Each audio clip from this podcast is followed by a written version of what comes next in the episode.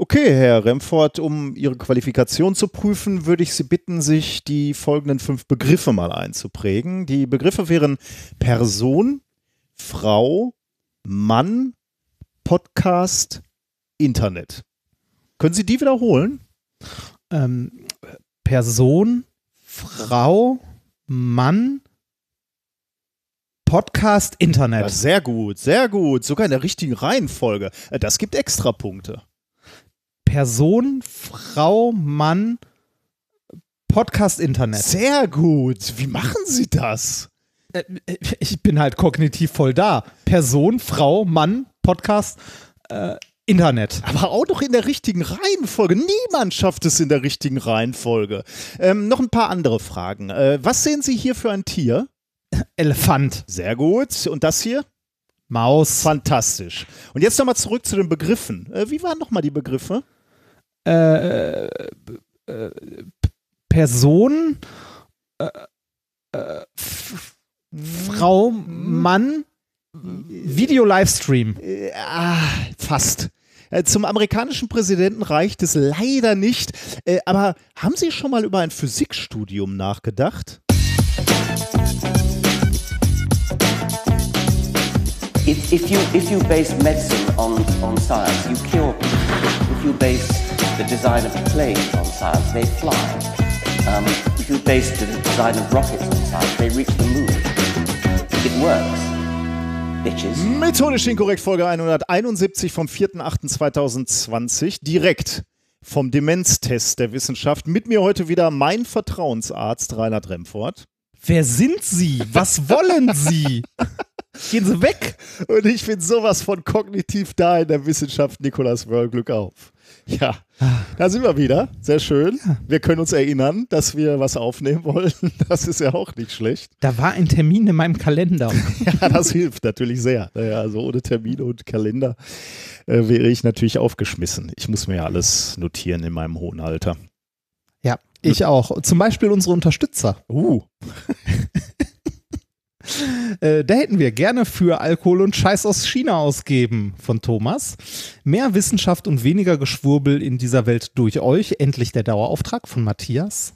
Für einen Physik-Podcast, der sogar äh, einer Politikwissenschaftlerin gefällt, äh, Marissa und Simon. Simon ist Physiker. Dank für viele Stunden Kurzweile und damit Reinhard den Raum hat, nebenbei noch linksgrün versiffte Nebenprojekte zu machen. Für den Dirk. Wenn das Geld in der Minkorrekt-Kasse klingt, das schlechte Gewissen aus dem Feuer springt. Von Tom. Das ist eine Anspielung auf Volker Pispas, oder? äh, kann sein, ja. Der hat mal gesagt, wenn das Geld in der äh, Kleinkunstkasse äh, springt, nee, äh, klingt, dann das Gewissen aus dem Feuer springt oder so. Irgendwie sowas ähnliches. Und zu guter Letzt der Semesterbeitrag zur Minkorrekt University, wo Physik Spaß macht, von Annette. Ja, sehr gut, ja. Genau. Vielen viel- Dank. Vielen Dank für diese reichhaltige Unterstützung. Äh, wir kriegen ja noch mehr Unterstützung, aber du liest ja immer nur einige. Nee, ich- einige vor, Ich, ne? ich pick immer so zufällig welche Ja. raus. Also vielen Dank für die Unterstützung. Übrigens auch über unser neues äh, Merchandise äh, in unserem Merchandise-Shop. Äh, das war ja auch der, die letzte Spenderin, die äh, eine Anspielung auf das auf die Mincorrect University gemacht hat. Da haben wir ja auch ein schönes T-Shirt. Das hat super funktioniert, glaube ich, auf allen Seiten. Also wir haben uns sehr gefreut über ein paar Bestellungen. Ähm, unser Shop des Vertrauens natürlich auch, die Supergeek. Ähm, Hm. Und äh, Das mit den Aufklebern hat funktioniert. ich wollte gerade sagen, bei euch kam es, glaube ich, auch ganz gut Karten. an. Genau, ihr habt, äh, Ja, habt die Pakete bekommen und äh, ihr scheint ganz zufrieden zu sein. Das Ja, freut uns natürlich sehr. Äh, wollten wir es am Ende erwähnen oder jetzt, wenn wir schon mal beim Wenn Shop wir schon sind? mal dabei sind. Ja, wir, wir haben, äh, wir sind dabei, das ähm, Sortiment gelegentlich zu erweitern oder auch mal Sachen rauszunehmen, wenn wir sehen, dass die niemand haben will. Ähm, und äh, wir haben zuletzt mit den Supergeeks telefoniert und die haben eine wunderschöne Stickmaschine bei sich rumstehen. und deshalb gibt es jetzt äh, ab, ich weiß gar nicht, ob der schon drin ist oder die Tage kommt, ein ähm, noch ein Hoodie und eine Cappy mit dem M, also mit dem Logo drauf gestickt. Genau. Ähm, Im Allgemeinen äh, finde ich es ganz toll, wie die Supergeeks ähm, sich auch ähm, auch Fragen beantworten. Ne? Also wenn, wenn ihr irgendwelche Wünsche habt und so, dann äh, setzt die ähm, einfach ins, äh, in, in den Tweet oder schreibt die per Mail an oder bei Instagram oder auch immer. Äh, und die antworten immer super schnell und sind sehr hilfsbereit. Finde ich super. Ach, schau mal an, es ist schon im Shop gelandet. Ah. Ja. Sehr gut. Sehr schön. Gut, wie läuft's bei uns? Ich muss mal schnell ein äh, gesundheitliches Update machen, äh, weil, Genau, wir, ähm, weil wir letztes Mal natürlich darüber gesprochen haben. Äh, ich war noch mal zweimal bei, beim Arzt, äh, beziehungsweise ja eigentlich schon. Einmal habe ich noch ein Blutbild machen lassen, was ich auch schon ewig bis nie habe machen lassen in meinem Leben. Äh, da war ich natürlich noch mal ein bisschen aufgeregt, ob man da was findet oder nicht findet. Aber ähm, Blutwerte sind top bei mir. Ähm, das äh, freut mich insofern, als dass ich natürlich äh, tatsächlich seit vielleicht ein, zwei Jahren mich tatsächlich ganz okay ernähre. Äh, also ein bisschen, also sagen wir mal so, die ersten, äh, die Jahre davor habe ich etwas Raubbau an meinem Körper getrieben und habe mich jetzt nicht besonders gut ernährt, glaube ich, was Fette betrifft und so. Äh, und äh, wir haben ja auch ähm, schon das ein oder andere Bierchen so unterwegs mal getrunken und so. Ja, ja. Aber das äh, ist, äh, sagen wir mal, alles habe ich in diesem Jahr und, und auch schon ein bisschen davor ähm, ernähre ich mich ein bisschen gesünder, weniger Fleisch, äh, mehr, mehr einfach mal ein bisschen drauf achten, die Qualität äh, des, der Nahrung. Einfach tatsächlich jetzt nicht aus komplizierten Überlegungen, sondern einfach nur, weil ich gemerkt habe beim Sport, wenn, du- wenn du relativ viel Sport machst, dass ich dann irgendwie in meinem Alter verzeiht der Körper nicht mehr so leicht. Da muss man schon mal ein bisschen gucken, was, was man ihm dann. Ja, ich merke das einfach, wenn ich einen fettigen Döner esse, äh, da kannst du dann am nächsten Tag keine Wunder erwarten. So, das ist einfach. So schlimm? Oh Gott. Ja, du musst berücksichtigen, ich bin Hypochonder. Ne? Ich bilde mir natürlich sowas Ah. auch gerne ein. Wahrscheinlich kannst du auch äh, eine Goldmedaille mit einem Döner äh, gewinnen, aber ähm, ich eher nicht. Ich habe es dann im Kopf und dann das funktioniert dann schon nicht. Also, lange Geschichte. Äh, Bluttest mal gemacht. Sollte man wahrscheinlich einfach mal machen. Ne? Also in meinem Alter sowieso. Äh, irgendwann muss man dann einfach, sollte man gelegentlich da mal hingehen und sich durchchecken Habe ich, lassen. vor, hab ich vor zwei, drei Wochen gemacht. ah, tatsächlich. Cool. Einfach nur ich so beim- oder? Ähm, Äh, ja, mein, meine Frau meinte, ich wäre mal ganz und so. Na, so irgendwie diesen, diesen Check, es gibt auch diesen äh, Check-up 35 Ah, oder okay, sowas mhm. von der Krankenkasse, also irgendwie, äh, wo man mal so zum Arzt gehen kann. Also ich war halt ewig nicht beim Arzt, also wirklich Ja, lange, das ist lange, lange, lange ist nicht. eigentlich, dumm, ja, genau wie ich. Ne? Ich bin ja auch nie krank, Ja, es- deswegen, also nie es- so richtig krank. Also es geht. Ähm, als ich mich mit dem Arzt unterhalten habe, der, der meinte auch so, ja, ich war ewig nicht beim Arzt. Und der meinte so, ja, wenn es Ihnen gut geht, was wollen Sie denn auch hier? Ne? Also äh, so Vorsorgeuntersuchungen, Ja, ja, aber- aber, ja. nicht zu viel. Mhm. Ne? Auf der anderen Seite denke ich halt, ne, äh, oder habe ich jetzt so gedacht, äh, das ist halt auch blöd, wenn du so einen äh, schleichenden Bluthochdruck hast. Ne? Das schadet dich einfach über Jahre. Ähm, du kriegst es aber nicht mit, ne? Also so ein Ho Bluthochdruck, wenn er Ja. irgendwo im moderat hohen bis, bis leicht hohen Bereich ist, das merkst du ja nicht, ne? Aber das ist nicht gut für dich einfach. Das ist nicht Ja. gut für deine Gefäße, das ist nicht gut für dein Herz auf Dauer. Und da werden natürlich gut, klar, da musst du nicht alle drei Monate zum, zum Arzt rennen, aber mal so alle zwei Jahre oder so und äh, oder ich meine, manch, manchmal bin ich ja auch äh, einfach, ja, wei- weiß ich nicht, wenn man schon mal einen Krankenschein hat und beim Arzt ist, kann man ja auch sagen, messen wir mal Blutdruck. Ne? Gut, das ist jetzt auch natürlich die allerkleinste Hürde, die man nimmt. Aber mal so Ja. ein Blutbild mal aufzunehmen und zu gucken, wie ernähre ich mich eigentlich? Sieht das gut aus? Äh, Hm. kann, glaube ich, nicht schaden, oder? Nö, nee, ist auf jeden Fall gut. Also ich, ich fand es auch ganz gut, dass ich dann äh, nach längerer Zeit mal wieder beim Arzt war und äh, hat halt einmal so alles durchgesprochen, Blutbild sich angeguckt. Äh, also ich war mehrmals, also ne, zum Blutabnehmen da und dann irgendwie eine Woche später oder so zum Besprechen. Alles soweit okay. Dann noch so ein äh, Hautkrebs-Screening dabei gemacht, so einmal, weil ich halt auch sehr helle Haut habe und sehr, sehr viele so äh? Punkte, ne? Genau, ähm, aber auch alles okay und ja, das war's. Er meinte, ich könnte, ähm, man, man könnte, also ist jetzt nicht dringend notwendig, aber man könnte mal so eine Langzeit-Blutdruck-Messung äh, Messung machen, irgendwie über 24 Stunden, mal gucken, ähm, weil der Blutdruck so im, im okayen Bereich, aber so im oberen Drittel Mhm. vom okayen Bereich ist. Ähm, aber sonst alles, alles tutti. Ich habe, ähm, ich bin, dann, bin- ich na- natürlich auch wieder äh, Daten-Nerd genug. Also, ähm, weil die, die haben bei mir natürlich auch so ein 24-Stunden-Blutdruck-Ding sie gemacht, äh, wo ich dann teilweise dachte, ähm, der Blutdruck wäre relativ hoch. Ähm, ich sage jetzt mal die Werte nicht, weil ich äh, will jetzt in keine Sa Richtung eine Aussage machen, ob das jetzt hoch oder nicht hoch ist. Allerdings muss man natürlich berücksichtigen, ich war im Krankenhaus, da ist der Blutdruck wahrscheinlich eh schon die ganze Zeit ein bisschen hoch, weil man halt ein Mhm. bisschen aufgeregt ist oder so. Ähm, jedenfalls äh, war der, also ich hätte gesagt, der war schon relativ hoch, aber die sagten am Ende, war, war völlig okay. Äh, ich habe allerdings die Rohdaten auch nicht gesehen. Möglicherweise ist der nachts auch wirklich ordentlich abgefallen und die haben dann irgendwie halt gesehen, ja, der pulst halt morgens ein bisschen hoch, aber dann, dann geht es auch wieder.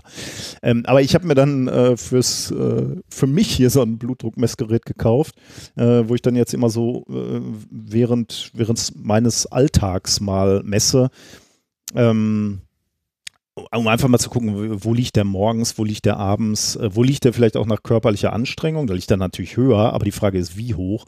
Hat mich auch interessiert, äh, wie hoch geht der Blutdruck bei mir, wenn wir ähm, Livestream machen oder wenn wir hier ähm, Podcast ah, aufnehmen. Ist, ist das messbar? Ich, der ist auf jeden Fall höher, ja, weil ich einfach, ah, äh, ich, ich merke da, also da, da habe ich auch das Gefühl, ich bin dann unter Dampf. ich bin jetzt nicht aufgeregt oder so, wenn wir jetzt hier miteinander sprechen, aber ich merke, das ist ein anderer äh, Status so. Ne? Ich bin jetzt in, im Sendemodus. So. Da bin ich einfach mal ein bisschen unter Dampf. Und das, kann ich auch messen, ja. Das ist echt irre. Also ich glaube, ich würde ich würd das bei mir messen, wenn die Technik nicht funktioniert oder so. So beim Livestream, wenn da zu viele Sachen auf einmal, da denke ich auch so, ah. Aber ja. sonst ist das doch eigentlich sehr entspannt. Ja, aber du weißt ja, du kennst mich ja. Ich bin ja immer so ein ja, bisschen ja, ja, Pulsen, ne? Ich habe jetzt hier, muss, muss jetzt gucken, Sendungsplan, dass wir nichts vergessen und wie, wie gehen wir da durch? Ich weiß nicht, ich bin halt immer so ein bisschen hibbelig. Äh, und das ist, ist halt so. Also, okay, das, war der erste Check-up und dann war ich noch äh, bei, ja, beim Hämatologen, der hatte ja nochmal Blut abgenommen und da, ähm, das war ja auch spannend, da war ich eigentlich, weil sie nach genetischen Auffälligkeiten, ähm, also genetischen Defekten suchen wollten, äh, die dazu führen oder die ähm, nahelegen, dass ich zur Thrombophilie, also zur, zum Blutgerinnsel neige. Ähm, und äh, da haben sie eben diesen, diese DNA-Checks oder Faktoren äh, gecheckt. Und äh, die waren auch alle negativ. Also ich bin leider auch kein Mutant. Also ist alles, äh, alles hm. normal. Mhm. Aber der war lustig, weil du musst ja erst unterschreiben, dass sie diesen DNA-Test machen dürfen. Unterschreibst Echt? ja nichts. Ja, ja, du unterschreibst ja nichts. Das ist schon nochmal eine Besonderheit. Ne? Du schreibst ja nichts, wenn, wenn du jetzt Blut abnimmst und sagst, machen Sie mal einen Bluttest. Äh, das, darfst du, darf, das darf der Arzt einfach so machen. Ne? Aber DNA-Tests, da muss, musst du ausdrücklich äh, offensichtlich deine, deine Einwilligung zu geben. Ist lustig, oder? Das ist witzig. Das tatsächlich, also ich hätte jetzt gedacht, so, ja, mein Gott, ist halt so eine Untersuchung wie jeder andere auch. Ja, anscheinend rein rechtlich noch nicht so. Also wenn sie deinen Code auslesen, hm. wenn sie deinen Code äh, downloaden, dann wird, dann musst du dein Recht, äh, mu musst du dein, deine Einverständnis abgeben. Hm. Ja, genau. Das war das äh, eine, was ich schnell. Also von daher bin ich jetzt austherapiert und kerngesund, muss keine Tabletten nehmen. Ich habe halt, äh, also so im Moment die die Sprachregelung. Ich habe halt ein bisschen Pech gehabt mit dem Auge. Aber das ist auch schön. Okay, und ansonsten wieder alles, alles okay, wieder im Job und. Ja, ja, soweit wieder alles okay. Also, okay. Ähm, genau. Ich versuche jetzt ein bisschen auf mich aufzupassen, ein bisschen weniger zu machen, auch schon mal Nein zu sagen zu Dingen. Sehr gut. schwierig, aber sehr gut. Ja, ist schwierig, ist wirklich schwierig, aber ähm, im Moment kriege ich das noch ganz gut hin. Aber ist ja natürlich noch früh nach, nach dem äh, nach diesem Unfall, wenn du ihn so nennen Ja, ja also, da hängt es noch im Gedächtnis. Da hängt es ne? noch im Gedächtnis, so ein, genau, so ein, ja. Das wird so ein, also das ist so ein schleichender Anstieg. Spannend man, wird also halt, ob du nach einem halben Jahr oder Jahr wieder in so alte Muster fällst. Ne? Im Moment ja. schaffe ich halt auch, dass, dass ich so, wenn ich auf der Arbeit oder hier zu Hause irgendwas zu erledigen habe und das funktioniert nicht, ich dann denke, na gut, dann hat das nicht reingepasst in den Tag. Äh, und früher oh. habe ich mir immer Stress dann gemacht und gedacht, okay, wie kriegst du das jetzt noch hin und so. Aber man muss einfach vielleicht auch einfach mal zugeben, irgendwann sind, sind Tage auch um oder vielleicht muss man auch einfach, ja, auch manche Sachen einfach mal sagen, ja, schaffe ich nicht. Also äh, habe ich leider keine Zeit für, ist super interessant, würde ich gerne machen, aber geht halt nicht. Und da versuche ich jetzt ja. halt so ein bisschen die Antennen für zu haben. Dass, wenn ich merke, so, äh, die Antenne hatte ich ja eigentlich schon immer, ich habe sie nur missachtet. Ne? Ich habe schon immer gespürt, wenn wir beide zum Beispiel auch irgendwas zugesagt haben, ne? dass ich dann gemerkt habe, boah, das stresst mich, wenn ich nur daran denke, ne? dass wir da die Sachen und die Sachen noch machen müssen. Ähm ja, wenn man dann merkt, dass man eigentlich gar keine Zeit dafür hatte. Ne? Mhm, also man, genau. hat, man hat zugesagt vor längerer Zeit, aber wenn es dann da ist oder näher rückt, merkt man so, boah, eigentlich ist das jetzt gerade maximal unpassend. Und das ist halt super schade, ne? weil du eigentlich mit deinem Leben so tolle Sachen machen kannst. Wir machen ja auch super tolle Sachen, die Spaß ja. machen. Also sowohl in meinem äh, täglichen Job als auch wir hier zusammen mit dem Hobby ähm, mit der Familie, im Sport. Das kann alles so viel Spaß machen. Man, man muss halt nur aufpassen, dass nicht dann irgendwelche Dinge, ähm, klar muss man im Leben auch schon mal Dinge machen, die keinen Spaß machen, aber wenn das viel wird ne, und wenn die vielleicht auch noch die Sachen dann abfärben auf die Sachen, die dir Spaß machen und die verleiden, dann läuft irgendwas, glaube ich, schief. Genau, dann, dann wird's schlimm, wenn du Sachen, die du eigentlich, wo du eigentlich Bock drauf hast, wenn die plötzlich zu einer Belastung werden, dann ist Kacke. Mhm. Also wenn du so merkst, so, ah Mist, ich muss noch, ich muss noch Sendungsvorbereitung machen. Äh, Ja, das- also Ja, das sollte halt eigentlich nicht sein. Ne? Nee, das, genau, äh, das- klar, das ist immer mal. Ne? Also ich erinnere mich, wenn wir irgendwie auf Tour waren und dann irgendwie äh, sonntags noch einen Auftritt hatten und dann am Montag aufnehmen wollten, äh, dann haben wir das irgendwie noch ins Wochenende reingepackt. Das war natürlich ein bisschen viel, aber das ist dann mal eine Ausnahme. Das kann passieren. Ne? Aber wenn es immer so ist, dass du so denkst, boah, Sendungsvorbereitung machen, dann ist scheiße. Dann muss, dann, dann Ja. muss man halt, dann müssen wir halt überlegen, wie wir die Sendung anders gestalten. So, aber ist ja nicht so. Also bei mir zumindest nicht. Ich habe immer noch Spaß, äh, mich in Themen einzuarbeiten und die dann hier finde es auch immer noch nett. darzulegen. Ja. Apropos nett, ich kann ja mal erzählen, was ich so in der letzten Woche getan Unbedingt. habe. ähm, ich war unter anderem, also äh, Corona ist ja immer noch aktuell, was, also ne, jetzt mal abgesehen davon, dass es unser Leben immer noch bestimmt mit der Nachrichtenlage und den, äh, weiß ich nicht, äh, Idioten, die zu Demos gehen mit 20.000 Leuten. Ähm, äh, haben wir auch in unserem Hochschulalltag, ich weiß gar nicht, wie, wie, wie ist es eigentlich bei euch in Duisburg? Also bei uns ist es immer noch ähm, massiv eingeschränkt, der Hochschulbetrieb. Ähm, äh, ja, bei uns natürlich auch. Also das muss man immer ein bisschen gucken. Also die Lehre findet äh, nicht in Präsenz eigentlich statt, äh, wobei es ähm, Praktika gibt, die auch in Präsenz und in kleinen Gruppen durchgeführt werden. Aber jetzt ist ja eh gerade Semesterferien, ne? da sind eh wenig Ja. Studierende an, der- am Campus. also bei uns waren halt Klausuren und Prüfungen. Ähm, jetzt in der letzten Woche. Also meine Studenten haben ihre Klausur geschrieben, die ich gerade korrigiere, was äh, sehr anstrengend ist. ähm, und äh, ich hatte ähm, bei einem Kollegen, ähm, der auch im ersten Semester unterrichtet, unter anderem Mathe 1, äh, war ich Beisitzer äh, bei mündlichen Prüfungen. Der hatte keine Klausur gemacht, sondern mündliche Prüfungen. Boah, Sagen wir so, ne, äh, um es nett zu sagen, auch an den Erstsemestern ist Corona, diese Nichtanwesenheit an der Uni, nicht spurlos vorübergegangen. Ja, das kann ich mir vorstellen. Also das ist ja auch, also gerade fürs erste, da haben wir hier schon mal drüber gesprochen, fürs erste Semester ist es, glaube ich, sowieso schwierig. Ne? Also ja, äh, ich glaube auch. Also ich, ich fand das erste Semester schwierig, ne? weil, äh, also ich, ich betone ich so, weil ich damit sagen möchte, ich hatte Präsenzunterricht, ich war in der Vorlesung, ich hatte Ja. Kommilitonen, mit denen ich mich getroffen habe, äh, aber dennoch war das super schwierig und ehrlich, ehrlich gesagt habe ich das erste Semester ziemlich äh, daneben gehauen, ähm, weil das ja auf einmal relativ anspruchsvoll wird und, und vor allem Ja, du musst alles alleine machen oder vieles alleine machen ne? und, Und dich dich selbst selber organisieren, kümmern. selber kümmern, genau. Äh, stellst fest, äh, was du auf einmal für eine Freiheit hast, dass sich halt keine, keine Sau dafür interessiert, ob du den Hörsaal erreichst oder vorher bei McDonalds abgebogen bist. Genau, du, du, hast, du hast die Freiheit, wenn du willst, einfach mal lange nichts zu machen. Mhm. Und, und, und jetzt gibt es die spezielle Situation, wo den Studierenden halt gesagt wird, bleiben sie zu Hause. Ja, Äh, also ja, das ist. Das ist natürlich schon eine explosive Mischung. Deswegen kann ich natürlich verstehen, dass das für viele schwierig ist. Auf der anderen Seite, ähm, ich weiß nicht, bei dir sind ja auch ein paar Leute, die ein bisschen älter sind. Ne? Also ich kann ja, ja, ja. Also die, diese, dieses, äh, diese heterogene Wissensverteilung, ne? Also da sind halt Leute bei, die haben gerade ihr Abi gemacht, äh, die haben halt äh, Mathe 1, äh, muss man sagen, ist jetzt bei, zumindest bei den Fächern, wo ich Beisitzer war, ähm, also bei den Studiengängen, ähm, also Ingenieursmathematik, da kriegst du im ersten Semester zumindest noch sehr viel mit Schulwissen über die Bühne Mhm. bei dem, was wir da, also was wir da jetzt an der Hochschule gemacht haben.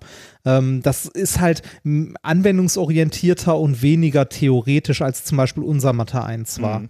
Ich erinnere mich noch dran, dass wir in Mathe 1 äh, sehr, sehr ausgiebig so Folgenreihen, Stetigkeitsbegriff und sowas gemacht haben. Oh, ja. Ähm, das machen die auch, aber nicht so, also nicht so ausgiebig, sondern da geht es tatsächlich eher, weiß ich nicht, wenn du, äh, wenn du äh, Ableitungen kannst, integrieren, irgendwie noch mit, was weiß ich, zwei, drei Integrationstechniken oder so, äh, dann Bist du gut dabei? ja, wird, genau, bist du gut dabei eigentlich. Aber man merkt jetzt gerade im ersten Semester und gerade nach diesem Corona-Semester äh, die krass unterschiedliche Vorbildung, weil, wie gesagt, die Leute, die gerade von der Schule kommen, die Jüngeren, die gehen da teilweise ohne Probleme durch. Also, ähm, äh, ne, das war dann irgendwie so mündliche Prüfung 1-0. Weil die einfach alles beantworten konnten und gut ist, ne? Und dann hast du halt Leute dabei, die schon länger raus sind, die aber dann teilweise, also nicht alle, aber teilweise auch äh, offensichtlich nichts getan haben Mhm. oder nicht dazu gekommen sind, weil sie arbeiten waren, mögen die Gründe vielfältig sein, ne? Ähm, ich möchte da jetzt nicht groß rumdiskutieren, aber ähm, ja, war schon hart. Also, also wirklich, wirklich hart.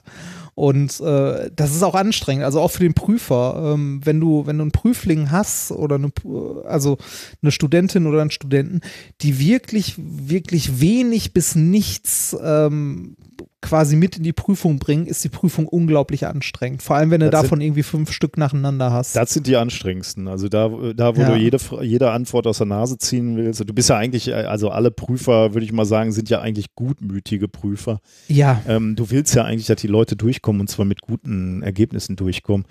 Äh, dann wird es halt unglaublich zäh, ne? Und dann, äh, dann, ähm, ja, dann, dann musst du ja suchen nach dem, nach dem Wissen. Ne? Und du versuchst es ja zu finden, aber du, äh, das, Ja. das wird dann halt anstrengend. Und dazu kommt dann, fin- finde ich immer noch, wobei ich es jetzt noch, auch noch nicht so ganz krass erlebt habe. Also eigentlich waren immer alle äh, vor, ganz gut vorbereitet oder ähm, sie waren halt jetzt nicht so begabt, aber sie haben sich Mühe gegeben. Also, äh, Ja.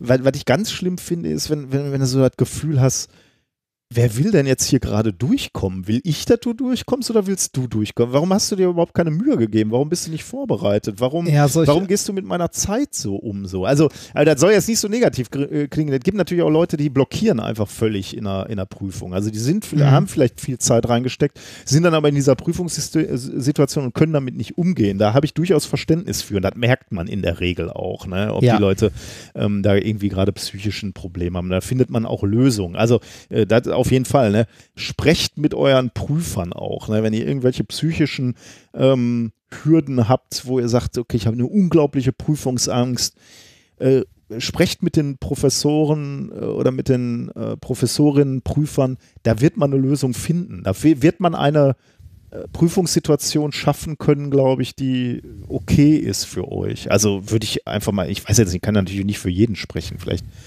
sind da auch herzlosere Leute, aber ich glaube, in unserem Bereich würde man aber- sich echt Mühe geben. Ja, im Allgemeinen, gerade so in den ersten Semestern Grundlagenfächer sind die Leute eigentlich immer, äh, also die Prüfer immer äh, bedacht darauf, äh, dass man irgendwie erstmal so grundlegende Sachen fragt, dass der Prüfling oder die, ne, also der, der oder die Geprüfte halt so ne, einen leichten Einstieg in die Prüfung hat. Das ist lustig, dass du das sagst. Wie oft passiert das, dass du sagst, also eigentlich ja immer, ne? bei jeder äh, Prüfung fragst du den Prüfling, womit wollen sie anfangen? Und dann Ja. sagen Leute, äh, ja, fangen wir mit Halbleitern an. Okay, dann sagen sie mal was zu, dann kommt so ganz einfache Anfängerfrage und dann kommt zu Halbleiter gar nichts, wo ich mich dann fra nachher frage, warum um alles in Ja. der Welt wolltest du mit Halbleitern anfangen? Da scheinst du manchmal auch diese, diese, dieses Bestreben zu geben, zu denken, okay, Halbleiter ist meine Schwäche, dann fange ich damit an, dann ist das weg. Ja, Nein, das macht das nicht so. Fangt mit was an, was ihr könnt, weil dann, Ja. äh, dann wird die Stimmung insgesamt gut und ihr äh, rutscht da ganz gut in die, in die Prüfung rein. Mein Gott. Ja, das, äh, also ich habe jetzt auch die Erfahrung gemacht, bei den Leuten, die gut waren, äh, schaffst du auch mehr, also natürlich mehr Stoff in der Prüfung. Ne? Du gehst halt so durch Klar, und guckst ja. mal, was sie so können und da ist relativ schnell klar, was für eine Note äh, da rauskommt. Ne? Also meistens was recht Gutes, wenn sie nicht irgendwo total verkackt haben. Die Leute, die halt wenig vorbereitet sind oder gar nicht, das zieht sich wie Kaugummi und du schaffst teilweise nur einen Bruchteil der Themen, die du eigentlich machen willst.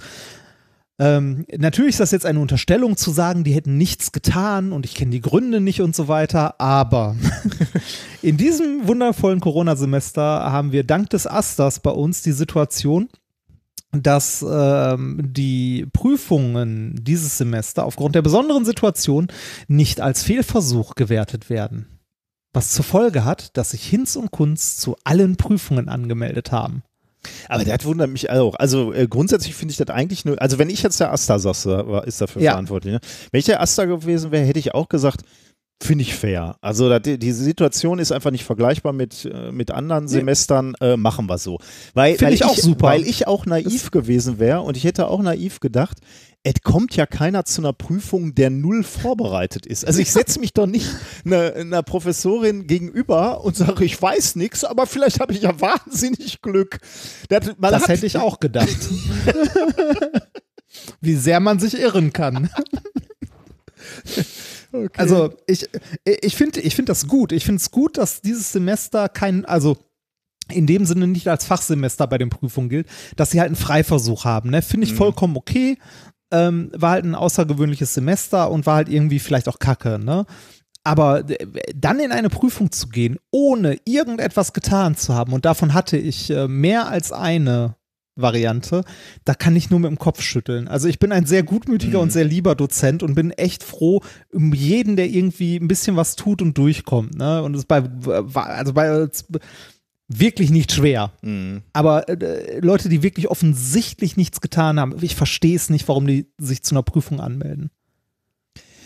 Einmal ist mir das passiert, auch in frühen Semestern, wo ich dann irgendwie äh, im Sommer dann mit einem Freund durch Lappland äh, hiken wollte und dann einen Rucksack dabei hatte und dann irgendwie naiv gedacht habe, ach, nimmst mal das Skript mit, dann kannst du abends im Zelt immer schön das Skript lesen und da bin ich dann halt mit diesem ein Kilo fotokopierten Papier durch Lappland gerannt, wo du eh auf jeden, jedes Gramm eigentlich geguckt hast. Ne? Und er hatte diesen Scheiß dabei und natürlich abends nie Bock da rein Natürlich Da lernst nicht. ja nicht, nicht dein blödes Skript da.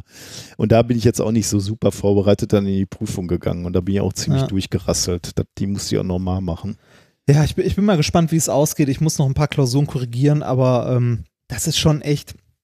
Also ich habe da als Student früher nie nachgedacht, aber Mhm. auch die Dozenten leiden darunter. also aber hallo, ja. ne, das, das ist also das ist halt so, so eine Mischung aus demotivierend. Also das saugt unglaublich viel Ja. Energie.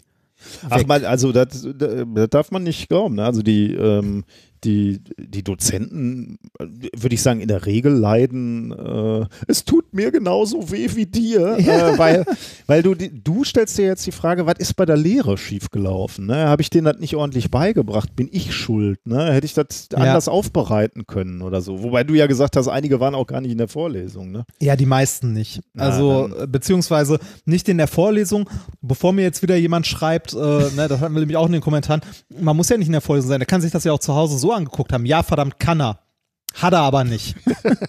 das Schöne ist nämlich, ich kann ziemlich genau sehen, ähm, also das wissen viele nicht, aber beim Moodle kann man sehr genau sehen, welcher User welche Sachen runtergeladen hat.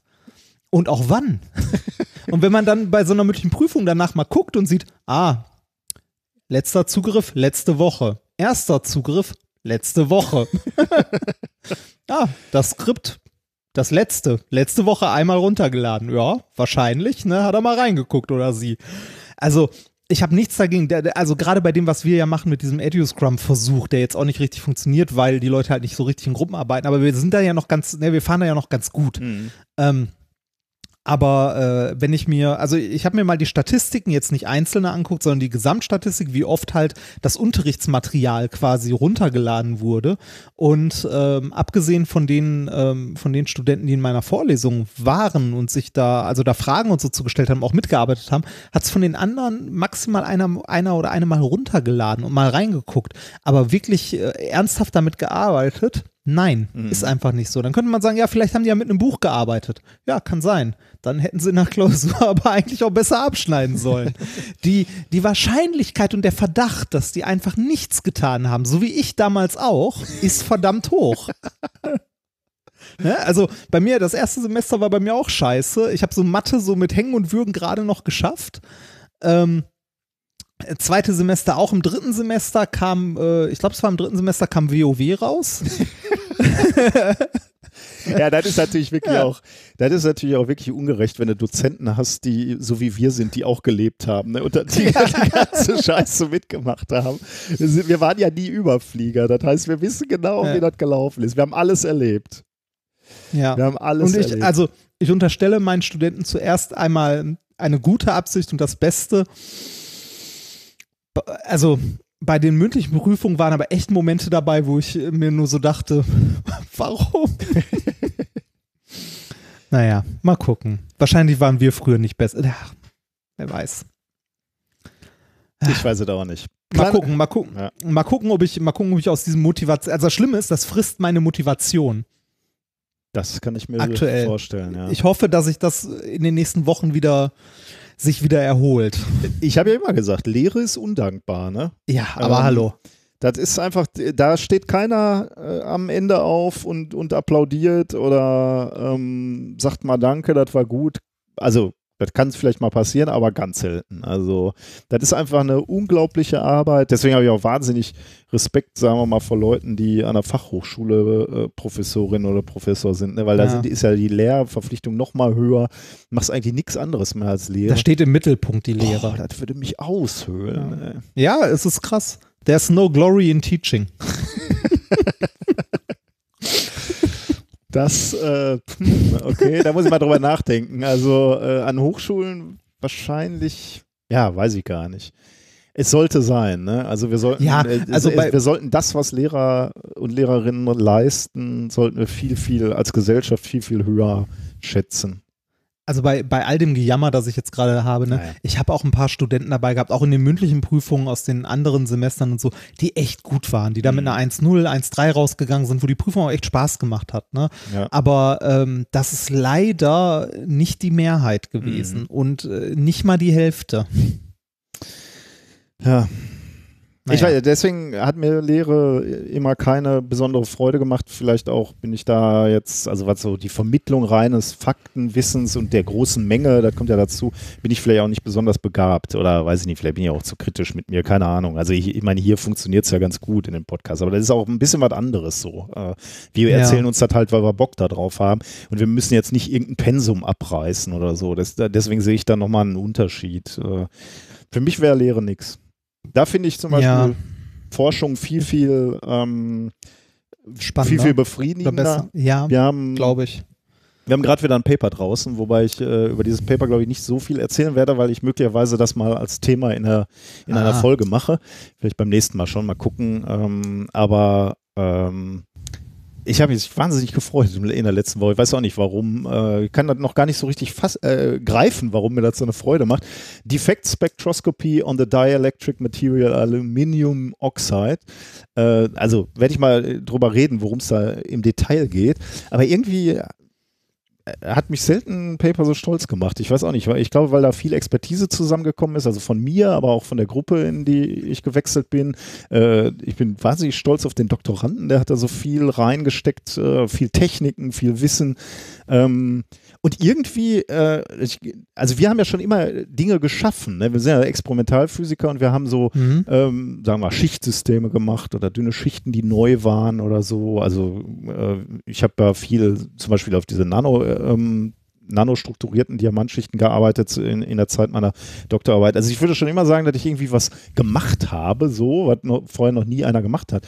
Aber hier äh, ist das mal kein Material, sondern wir haben in, in gewisser Weise ein, ein Verfahren genutzt, um eine neue Materialklasse zu charakterisieren und so zu charakterisieren wird, vorher noch nie möglich war. Also diese dielektrischen Materialien, da Defekte zu spektroskopieren, ähm, wie, wie es andere noch nie gemacht haben. Also Christoph war mal Informationen aus einem Material, was es schon ganz, ganz lange, oder viele Materialien, die es schon lange, lange gibt. Also sozusagen eine, eine Messmethode für ein neues Material etabliert. Ähm, und das hat befriedigt mich jetzt gerade total. Also äh, muss man erstmal gucken, ob das überhaupt irgendeine Sau interessiert. Aber äh, ich, das ist für mich irgendwie was, ein ganz neues Gefühl. Freut mich irgendwie. wa- sich was überlegt zu haben und zu sehen, dass es funktioniert. Das ist toll. Ja, könnte sein, ja. Und das, vorher das noch nie einer so gemacht hat, ne? Und da musste halt viel zusammenkommen, dass das funktioniert. Deswegen, äh, äh, weiß ich nicht, ja, irgendwie äh, finde ich das total spannend im Moment. Ich erzähle dir in der nächsten Woche und dann kannst du, oder Ja. in der nächsten Folge und dann äh, kannst du sagen, ob du das auch so faszinierend findest. Ähm, und das Geilste an dem Paper ist, die URL ist äh, www.nature.com und dann kommt natürlich das Unterjournal. Es ist natürlich kein Nat es ist nicht Nature, aber es Ja. gehört zur Nature-Familie. Also es ist natürlich ein, ein, ein Wo, wo ist es erschienen? ähm, warte mal, ich muss mal kurz gucken, was das für einen äh, Impact-Faktor hat. Ähm, mach du mal den nächsten, äh, nächsten, äh, äh, nächsten Unterpunkt? Thema. Genau, ja, Unterpunkt. Und ich guck mal eben, was, was ich da für einen Impact-Faktor habe. Ich werde äh, in den nächsten äh, Wochen umziehen. Oh. Aus dem schönen Neustadt in das, wie mir, also wie irgendwie manche Leute aus Mannheim die Nase rümpfen, wie sie sagen, nicht so schöne. Ich finde die Ecke, wo wir hinziehen, ganz schön. Ludwigshafen. Wie weit ist denn das eigentlich? Äh, Also der Umzug jetzt, Luftlinie? Boah, was sind das? 35 Kilometer oder so? Aber Das- heißt, du bist so ein bisschen aus der 30? Natur dann raus? Äh, ja, ich bin im, äh, im Norden von Ludwigshafen. In Edekheim. Möchtest du das mal googeln? Ist das städtisch? Ja, das ist schon städtisch. Äh, städtisch. Möchtest du mal, äh, google mal Edekheim. Edig? E, E-D-I-G und dann Heim. Edik. das klingt natürlich jetzt schon wieder nach einer, da sehe ich sofort einen Wasserturm. Ja, genau. Und da wohne ich dann. Ernsthaft, das ist der Wasserturm? ja. Also der, der das war ich, äh, also du wohnst in diesem Wasserturm, der bei Google Ja. kommt, wenn ich Edichheim eingebe. ja, genau. Und den kann man sogar bewerten. Jeder Besuch möchte uns bitte dann eine Bewertung geben. Alter, das ist ja wirklich ein Dorf, wo nichts drin ist, außer dieser Wasserturm. Der steht in der Mitte von dem Dorf und da residierst du dann drin. Ja. Nee, das finde ich Schön, dekadent. Das, find- das kann doch nicht wahr sein. Ernsthaft? Nein, das ist, das ist gar nicht, das ist gar nicht so, dor so dorfartig. Das ist halt, das ist einer der nördlichsten Stadtteile Also, von Ludwigshafen. Freunde, gebt mal bei Google Edichheim ein, dann kommt das allererste Bild. Da klickt ihr drauf. Da ist eine Luftbildaufnahme von einem Dorf und in der Mitte wohnt der Herr Remford.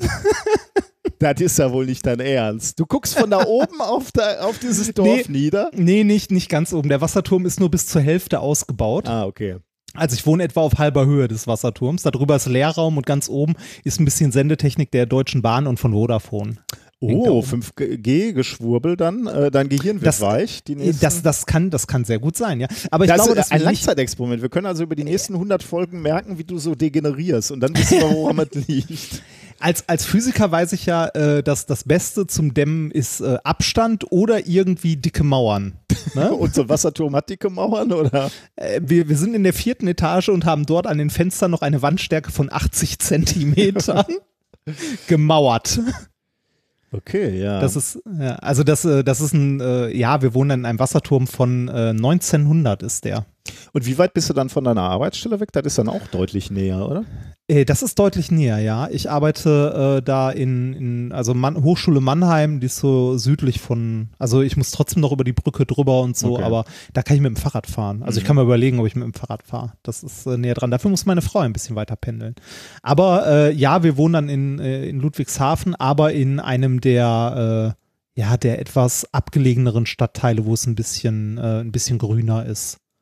Aber trotzdem, also, ne, äh, Du, hab, du, musst Fuß- ja, du, du musst ja nicht in einer reichen Gegend wohnen. Du musst nur in dem Wasserturm der Armen gehen.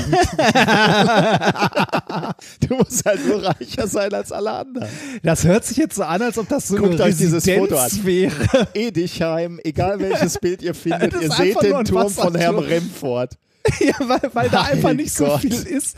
Wir, wir sind ja nicht die Einzigen, die in diesem Turm wohnen. Da sind fünf Wohnungen drin. Ja klar, da treffen die Elite rottet sich immer zusammen. Ja Ich, also, wir, wir wohnen auf Als halber du Höhe. gesagt und hast, Wasserturm, dachte ich, das wäre so ein kleines Ding, was irgendwo versteckt in so einer, in so einem Stadtbild steht. Aber das, äh, um diesen Turm eine Stadt für dich gebaut wurde. genau, ich, ich sitze dann am Fenster oben und äh, Guck auf Ne? dein Volk. Ja, genau, und gucke auf mein Volk. Nee, das, ähm, ich glaube, also ich bin mal gespannt. Wir kriegen jetzt, ähm, äh, wenn die Folge hier erscheint, morgen unsere Schlüssel. Also dann gibt es die Wohnung, Wohnungsübergabe, dann können wir noch ein bisschen renovieren und dann äh, geht's auf, äh, auf in den Wasserturm. Das Schönste an Edekheim ist übrigens das Stadtwappen. Äh, das habe ich jetzt nicht gesehen. Was ist denn da drin? Warte. Äh, das ist äh, das Triforce. aus Zelda? ja. Warte mal, wo finde ich denn hier? Also bei Wikipedia, ne? Oh, tatsächlich. Boah, wenn das mein Sohn sieht, flippt er Ja, aus. das ist. da bist du aber schon wieder König. bin ich ganz weit vorne, ne? Aber hallo, bist ja sowieso schon für, Ja. für deine Ungezwungenheit. Aber das ist natürlich, äh, das ist natürlich, da flippt Ja. er aus, wenn er das sieht. Also der, äh, der, der Wasserturm, also die Gegend, also ne, es ist halt echt Ludwigshafen. Das ist so ein bisschen das Ruhrgebiet der Pfalz, wenn man das so sagen möchte. Bisschen assi ist da schon. Und ähm, äh, vom Wasserturm aus gucken, haben wir auch einen wunderschönen Ausblick auf die BASF. So einmal komplett in kompletter Breite. Die ist da ja direkt nebenan. Ähm, Aber äh, wir fanden die Wohnung halt ganz schön und haben gedacht, da könnten wir mal hinziehen. Soweit ist ja immer, immer lustig, random Sätze aus der Wik Wikipedia lesen. Edichheim. Ähm, viele Highlights kann ich dir nicht vorlesen, aber am 23. Oktober 2014 kam es in Edichheim bei Arbeiten an einer 67 Bar Druckgasleitung zu einer Explosion, die eine 200 Meter hohe Stichflamme in einem Wohngebiet verursachte. Ja. das erreichte ich auch in der vierten Etage in einem Funkturm. Ja, das ist, äh, das ist eh. Ich habe schon überlegt, äh, man könnte dann ein Podcast-Label als Sendeturm gründen. Oh ja, das stimmt, ja, das stimmt. Der Sendeturm. Das fände ich sehr schön. Das stimmt. Ja, da, äh, da bin ich ein bisschen gespannt. Und äh, deshalb, also warum ich das erwähne, es könnte sein, dass vielleicht mal äh, sich eine Folge Minkorrekt verschiebt oder im schlimmsten Fall sogar ausfällt oder so, weil das jetzt doch alles sehr, äh, also wir zum Ende des Monats sind wir aus unserer aktuellen Wohnung raus. Äh, ich weiß nicht, wie es mit dem Internet aussieht. Ja, das. Äh das könnte schwierig werden und ich kann aktuell auch nicht in die Hochschule, um dort Internet zu schnorren, weil Corona. Stimmt. Ja, das schauen wir mal. Wir versuchen aber alles. Ja, ne? ja, ja, ja, ja. Ich habe eine ähnliche Belastung. Wir haben, äh, wir hat, haben die Möglichkeit, äh, unser Haus mal zu räumen. Ähm, das ist nämlich dringend nötig, weil wir die Stromleitungen, die, also dieses Haus ist aus den 60ern und die Stromleitungen sind total marode und die müssen mal erneuert werden. Mhm. Ähm, und da hatten, haben wir jetzt die Gelegenheit, äh, aus verschiedenen Gründen mal rauszugehen für eine gewisse Zeit. Und ähm, äh, dann werden hier die Wände aufgestimmt. Und deswegen sitze ich auch schon in einem halbleeren Haus äh, und habe ein bisschen Zeit am Wochenende da rein investiert, hier das Haus leer zu machen. Ähm, auch da kann es dann zu Verzögerungen kommen. Aber also ich, ich hoffe nicht, weil eigentlich äh, da, wo ich wo die Sachen untergestellt werden, äh, sollte ich Internet eigentlich haben. Aber äh, ja, es wird eine spannende Zeit für uns. Wir gucken mal. Ja, wird es. Wir wird versuchen. Es. Du bist, du bist jederzeit in unserem Turm willkommen. Ja, im Moment. ja, da glaubst du doch wohl, dass ich da mal vorbeikomme. Um, ja, um, bitte um, darum. Um auf dein Volk zu spucken von oben. Vierte Etage, kein Fahrstuhl. Ja, das schockt mich ja nicht. Also ich bin ja unterm Dach äh, äh groß geworden und ja. ähm, das waren, äh, also die Treppen sind mein Metier. Ich wollte immer mal so einen Treppenlauf mitmachen, habe ich aber noch nie gemacht. Ich glaube, ah, das, das habe ich damals auch überlegt. Äh, in Essen gibt es doch einen RWE-Turm. Ehrlich? Ah, cool. Ja, da, da laufen die immer. Da könntest du mal gucken. Also, das und der ist ja auch echt hoch. Äh, wobei mittlerweile heißt der Inuji. Könnte was für mich sein. Also, äh, also mittlerweile wahrscheinlich nicht mehr so. Aber ich war ja relativ leicht als Jugendlicher, äh, aber Ausdauer hatte ich. Das wäre was für mich gewesen. Naja, egal. Hm. Ähm, äh, zwei Oh, heute Morgen musste ich mich beim im Supermarkt aufregen. Und äh, es gibt so Formulierungen, die äh, die triggern mich irgendwie. Und ein Satz, den, äh, äh, da habe ich heute dann jetzt endgültig mal so für mich manifestiert, dass ich auf diesen Satz nicht kann. Ich stand an der Kasse äh, und die Schlange war relativ lang und dann äh, wurde so eine Frau hinter mir so laut und äh, sagte, muss er jetzt, äh, ich gehe mal freundlich da fragen und dann äh, war die vorne, aber unheimlich laut und alle nahm an dieser Entscheidung teil und dann äh, fragte sie, ob die noch eine weitere Kasse geöffnet werden äh, konnte und die konnte auch ähm, geöffnet werden und dann kam sie triumphierend in der Schlange zurück und sagte dann auch so in meine Richtung, tja, sprechenden Menschen kann geholfen werden. Und dieser Satz, ne, ich ertrage diesen Satz nicht.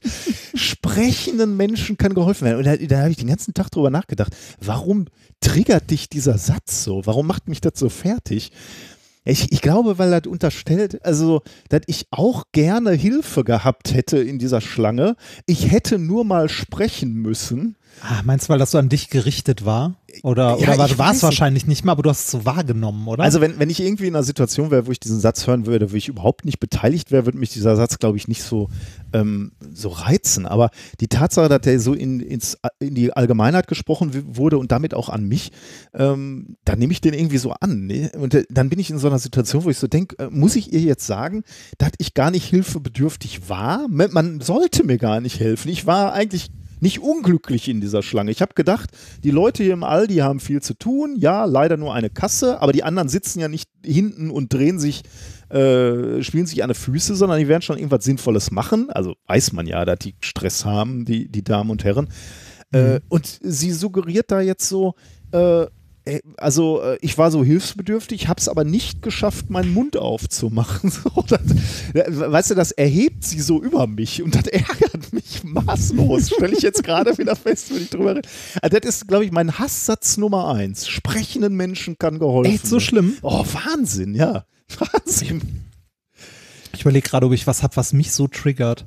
Kannst du mal drüber nachdenken oder äh, Ja, haut das mal in die Kommentare. Da gibt es wahrscheinlich noch mehr. Wahrscheinlich äh, werdet ihr auch äh, Sätze in, in, in die Kommentare schreiben, wo ich dann sage, yo, das ist noch schlimmer. Äh, aber heute Morgen, da dachte ich einfach, tja, sprechenden Menschen kann geholfen werden. Boah, sind sie clever, dass sie sprechen können. Ich kann überhaupt nicht sprechen. Ich kann mich nicht für meine Belange einsetzen. Vielen Dank, dass Sie das getan haben. ich weiß nicht. Aber schrecklich, ja. Also ich überlege gerade so, auf, auf die Schnelle fällt mir da tatsächlich nichts ein. Aber es gibt garantiert sowas, Ja, wo ich auch an die ja. Decke gehe. Also garantiert. Warten wir Ähm, mal auf die Kommentare. Lass uns lieber Ja, äh, Wissenschaft machen. Zwei, zwei super Projekte sind gestartet eigentlich, über die man jetzt eigentlich noch nicht so viel gesagt sagen kann. Ähm, aber ähm, ja, die sind auf den Weg gebracht, nämlich äh, zum einen äh, Mars 2020, also der, der Start des ähm, äh, Raumschiffs oder der Rakete mit dem US-Rover Perseverance, Durchhaltevermögen, also der, der nächste Mars-Roboter, über den wir ja auch schon mal gesprochen haben. Ähm, sieben Monate jetzt unterwegs, letzten Donnerstag gestartet. Also das ist ganz, ganz spannend, Ah. kommt dann wann im Februar an. Ne? Äh, Februar ist dann die Landung auf dem Mars. Ich hoffe, das kann man wieder live sehen. Da gehe ich schwer von aus, Krass. ja. Ähm, äh, da, äh, das ist ja diese, diese Mission, also ein, einmal ist dieser Rover dabei, der ja so ein bisschen aus den Ersatzteilen der, der Rover gebaut wurde, die, ähm, die da jetzt schon, schon rumkurven, aber tatsächlich haben sie natürlich äh, andere Sensoren draufgesetzt zum Teil und ähm, entweder ihr sind 20 Kameras sind auf dem Ding und, und da sind, ist auch dieser, dieser Mini-Hubschrauber oder die kleine Drohne dabei, die da rumfliegen Ah, soll. Also ich als erinnere mich. Konzept. Ähm, Ja, Da das hat man in einem unserer Livestreams, hat Genau, da ein Video man- zu genau, gezeigt ja. und das wurde von, äh, von YouTube rausgeschnitten. echt? Ehrlich? Ja, Ach, ja wegen der Hintergrundmusik. Ach so, ja, ich habe hab ich schon gefragt, warum, weil das ist ja eigentlich Ja. NASA-Footage. Ja, ne? eigentlich aber er die Hintergrundmusik nicht. Ah, okay, okay, okay. Ich bin ja bei diesen Rovern bin ich immer erstaunt, ähm, wenn ich sehe, wie groß die sind. Ne? Ja, das geht mir genauso. Das weil, geht mir Weil genauso. wenn, wenn du mir so sagst, äh, wie groß ist so der Pathfinder oder der, also jetzt dieses Ding da, ähm, dann würde ich dir zeigen, ja, vielleicht so groß wie so ein Schreibtisch vielleicht, ne? Also und vielleicht sogar ein bisschen kleiner, würde ich so schätzen. Das sind halt so wie so ferngesteuerte Autos, ne? Aber die Dinger sind ja so groß wie ein Kleinwagen, ne? Also das sind Ja, richtig das sind- fette Dinger, so. ich, ich hätte auch bei dem, äh, also so bei den ersten, wie, wie hieß nochmal der erste? Ja, der kleine, ne? Also der relativ Der kleine noch. War, Ne? war, war der wirklich so klein? Das, der, war das nicht Pathfinder oder? Äh, War das Pathfinder? ich muss mal gerade Mars gucken, Rover, Wikipedia. Ich, weiß ihn nicht. Äh, achso, nee, Rover heißt der. Äh, wie nennt man so denn, denn so Dinger? Also Pathfinder geht natürlich. Äh, ich mach mal Pathfinder Mars, dann müsste man doch oder Rover Band, Mars müsstest du eigentlich Rollenspiel, ja, genau, das habe ich auch gerade gesehen. Raumfähre. Spirit Sojourner Curiosity könnte der Sojourner. Gott, warte mal. Ja, weiß ich nicht, muss ich weiß ich jetzt gerade nicht. Ja, und äh, also während du noch suchst, kann ich ja schon mal, äh, dieser, also ni- nicht nur, dass äh, jetzt dieser Perseverance äh, so groß ist wie ein Kleinwagen, sondern er wiegt einfach auch eine Tonne, ne? Also, das ist ja auch irgendwie irre, dass du eine Tonne zum Mars beförderst. Also Ja, möglicherweise Wahnsinn. wiegt der sogar noch mehr, wenn da irgendwelche, äh, keine Ahnung, was da an, also die Kapsel muss ja auch noch transportiert werden und so, ist ja nicht nur der Rover und so. Also, dass man mal eben so eine, so eine Tonne dahin befördert, also ist schon irgendwie, ist schon ganz, ganz spannend. Und der, ähm, aber gut, wa- wahrscheinlich äh, kannst du anders gar keinen Mars-Rover oder keine Mars-Mission mehr starten.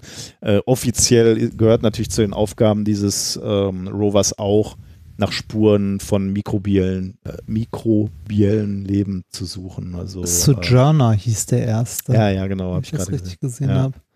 Ja, äh, der, bei dem hatte ich immer so, äh, da gab es ja auch irgendwie so, so schlechte Werbespots, wo das Ding irgendwie, äh, ich weiß gar nicht, ich glaube, der war von Epson oder so, wo du diesen, diesen Rover auf dem Mars rumfahren siehst, der sich so zur Seite dreht und so ein Panorama Mhm. halt aufnimmt, ne, vom, vom Mars und dann zoomt die Kamera raus und du siehst, dass das da Marsmännchen sind, die ihm Bilder hinhalten, die aus dem Epson-Drucker rauskommen. Äh, Ganz witzige Idee. Ähm, aber da, da hatte ich gedacht, das Ding wäre so groß wie ein Skateboard oder so und genauso groß wie so ein ferngesteuertes Auto oder so. Hatte ich auch immer die anderen eingeschätzt, bis ich dann irgendwann mal so ein Bild äh, von der NASA gesehen habe, wo das Ding im Labor steht. Also nicht auf dem Mars, sondern wirklich noch im Labor, wo ein Mensch daneben steht. Und ich mir dachte, wow. Äh, aber äh, sprichst du jetzt von Sojourner, also dass du da ein Bild gesehen hast, weil der war wirklich klein, glaube ich, oder? Der, der wiegt, ich sehe jetzt hier gerade bei Wikipedia, der, der wog 11,5 Kilo. Also der kann eigentlich Ja, nicht so riesig. Es kann sein, dass der noch klein war, aber äh, das gilt generell für alle, also auch die späteren. Ich hätte immer gedacht, dass die halt winzig sind. Ja, winzig sind die Und nicht, ja. äh, Also vor nee, allem jetzt das nicht sind mehr. Ja. riesen, Dinger. Ich, ich glaube, deswegen ist das so, weil ich glaube, ich äh, hier von diesem Sojourner, da wusste ich mal wieder, ich sehe gerade die Solarzelle, die eigentlich die gesamte Fläche ähm, Ah, es ausmacht, gibt hier, sind 0,2 Square Meters. Ähm, ja. Also das ist halt wirklich nicht besonders groß. Und ich glaube, deswegen habe ich immer gedacht, die sind alle so groß. Aber dass die da mal eben ein Auto absetzen, ne, auf dem Ja, Mars, ist schon krass. Ja, da gibt es noch einen Größenvergleich bei Wikipedia, so ein Bild von äh, vom Mars Rover Spirit, Sojourner und Curiosity. Ah, ja. Und äh, Sojourner war ungefähr so groß wie ein Rad von Curiosity. Oh ja, das ist krass, ja. ja. Ja, das ist krass. Ja, also da äh, warten wir gespannt auf den Februar, weil dann gibt es äh, die, die nächste Landung und die nächsten Bilder hoffentlich. Hoffentlich geht alles gut. Ähm, und die, die zweite Sache, die irgendwie, sagen wir mal, in die nächste Phase geht, allerdings, äh, das dauert dann auch noch ein bisschen, ist ITER, ne? Ähm, der äh, Fusionsreaktor, also ITER steht ja für International Thermonuclear Experimental Reactor, also ein For Fusionsforschungsreaktor, der ähm, in Südfrankreich äh, gebaut wird.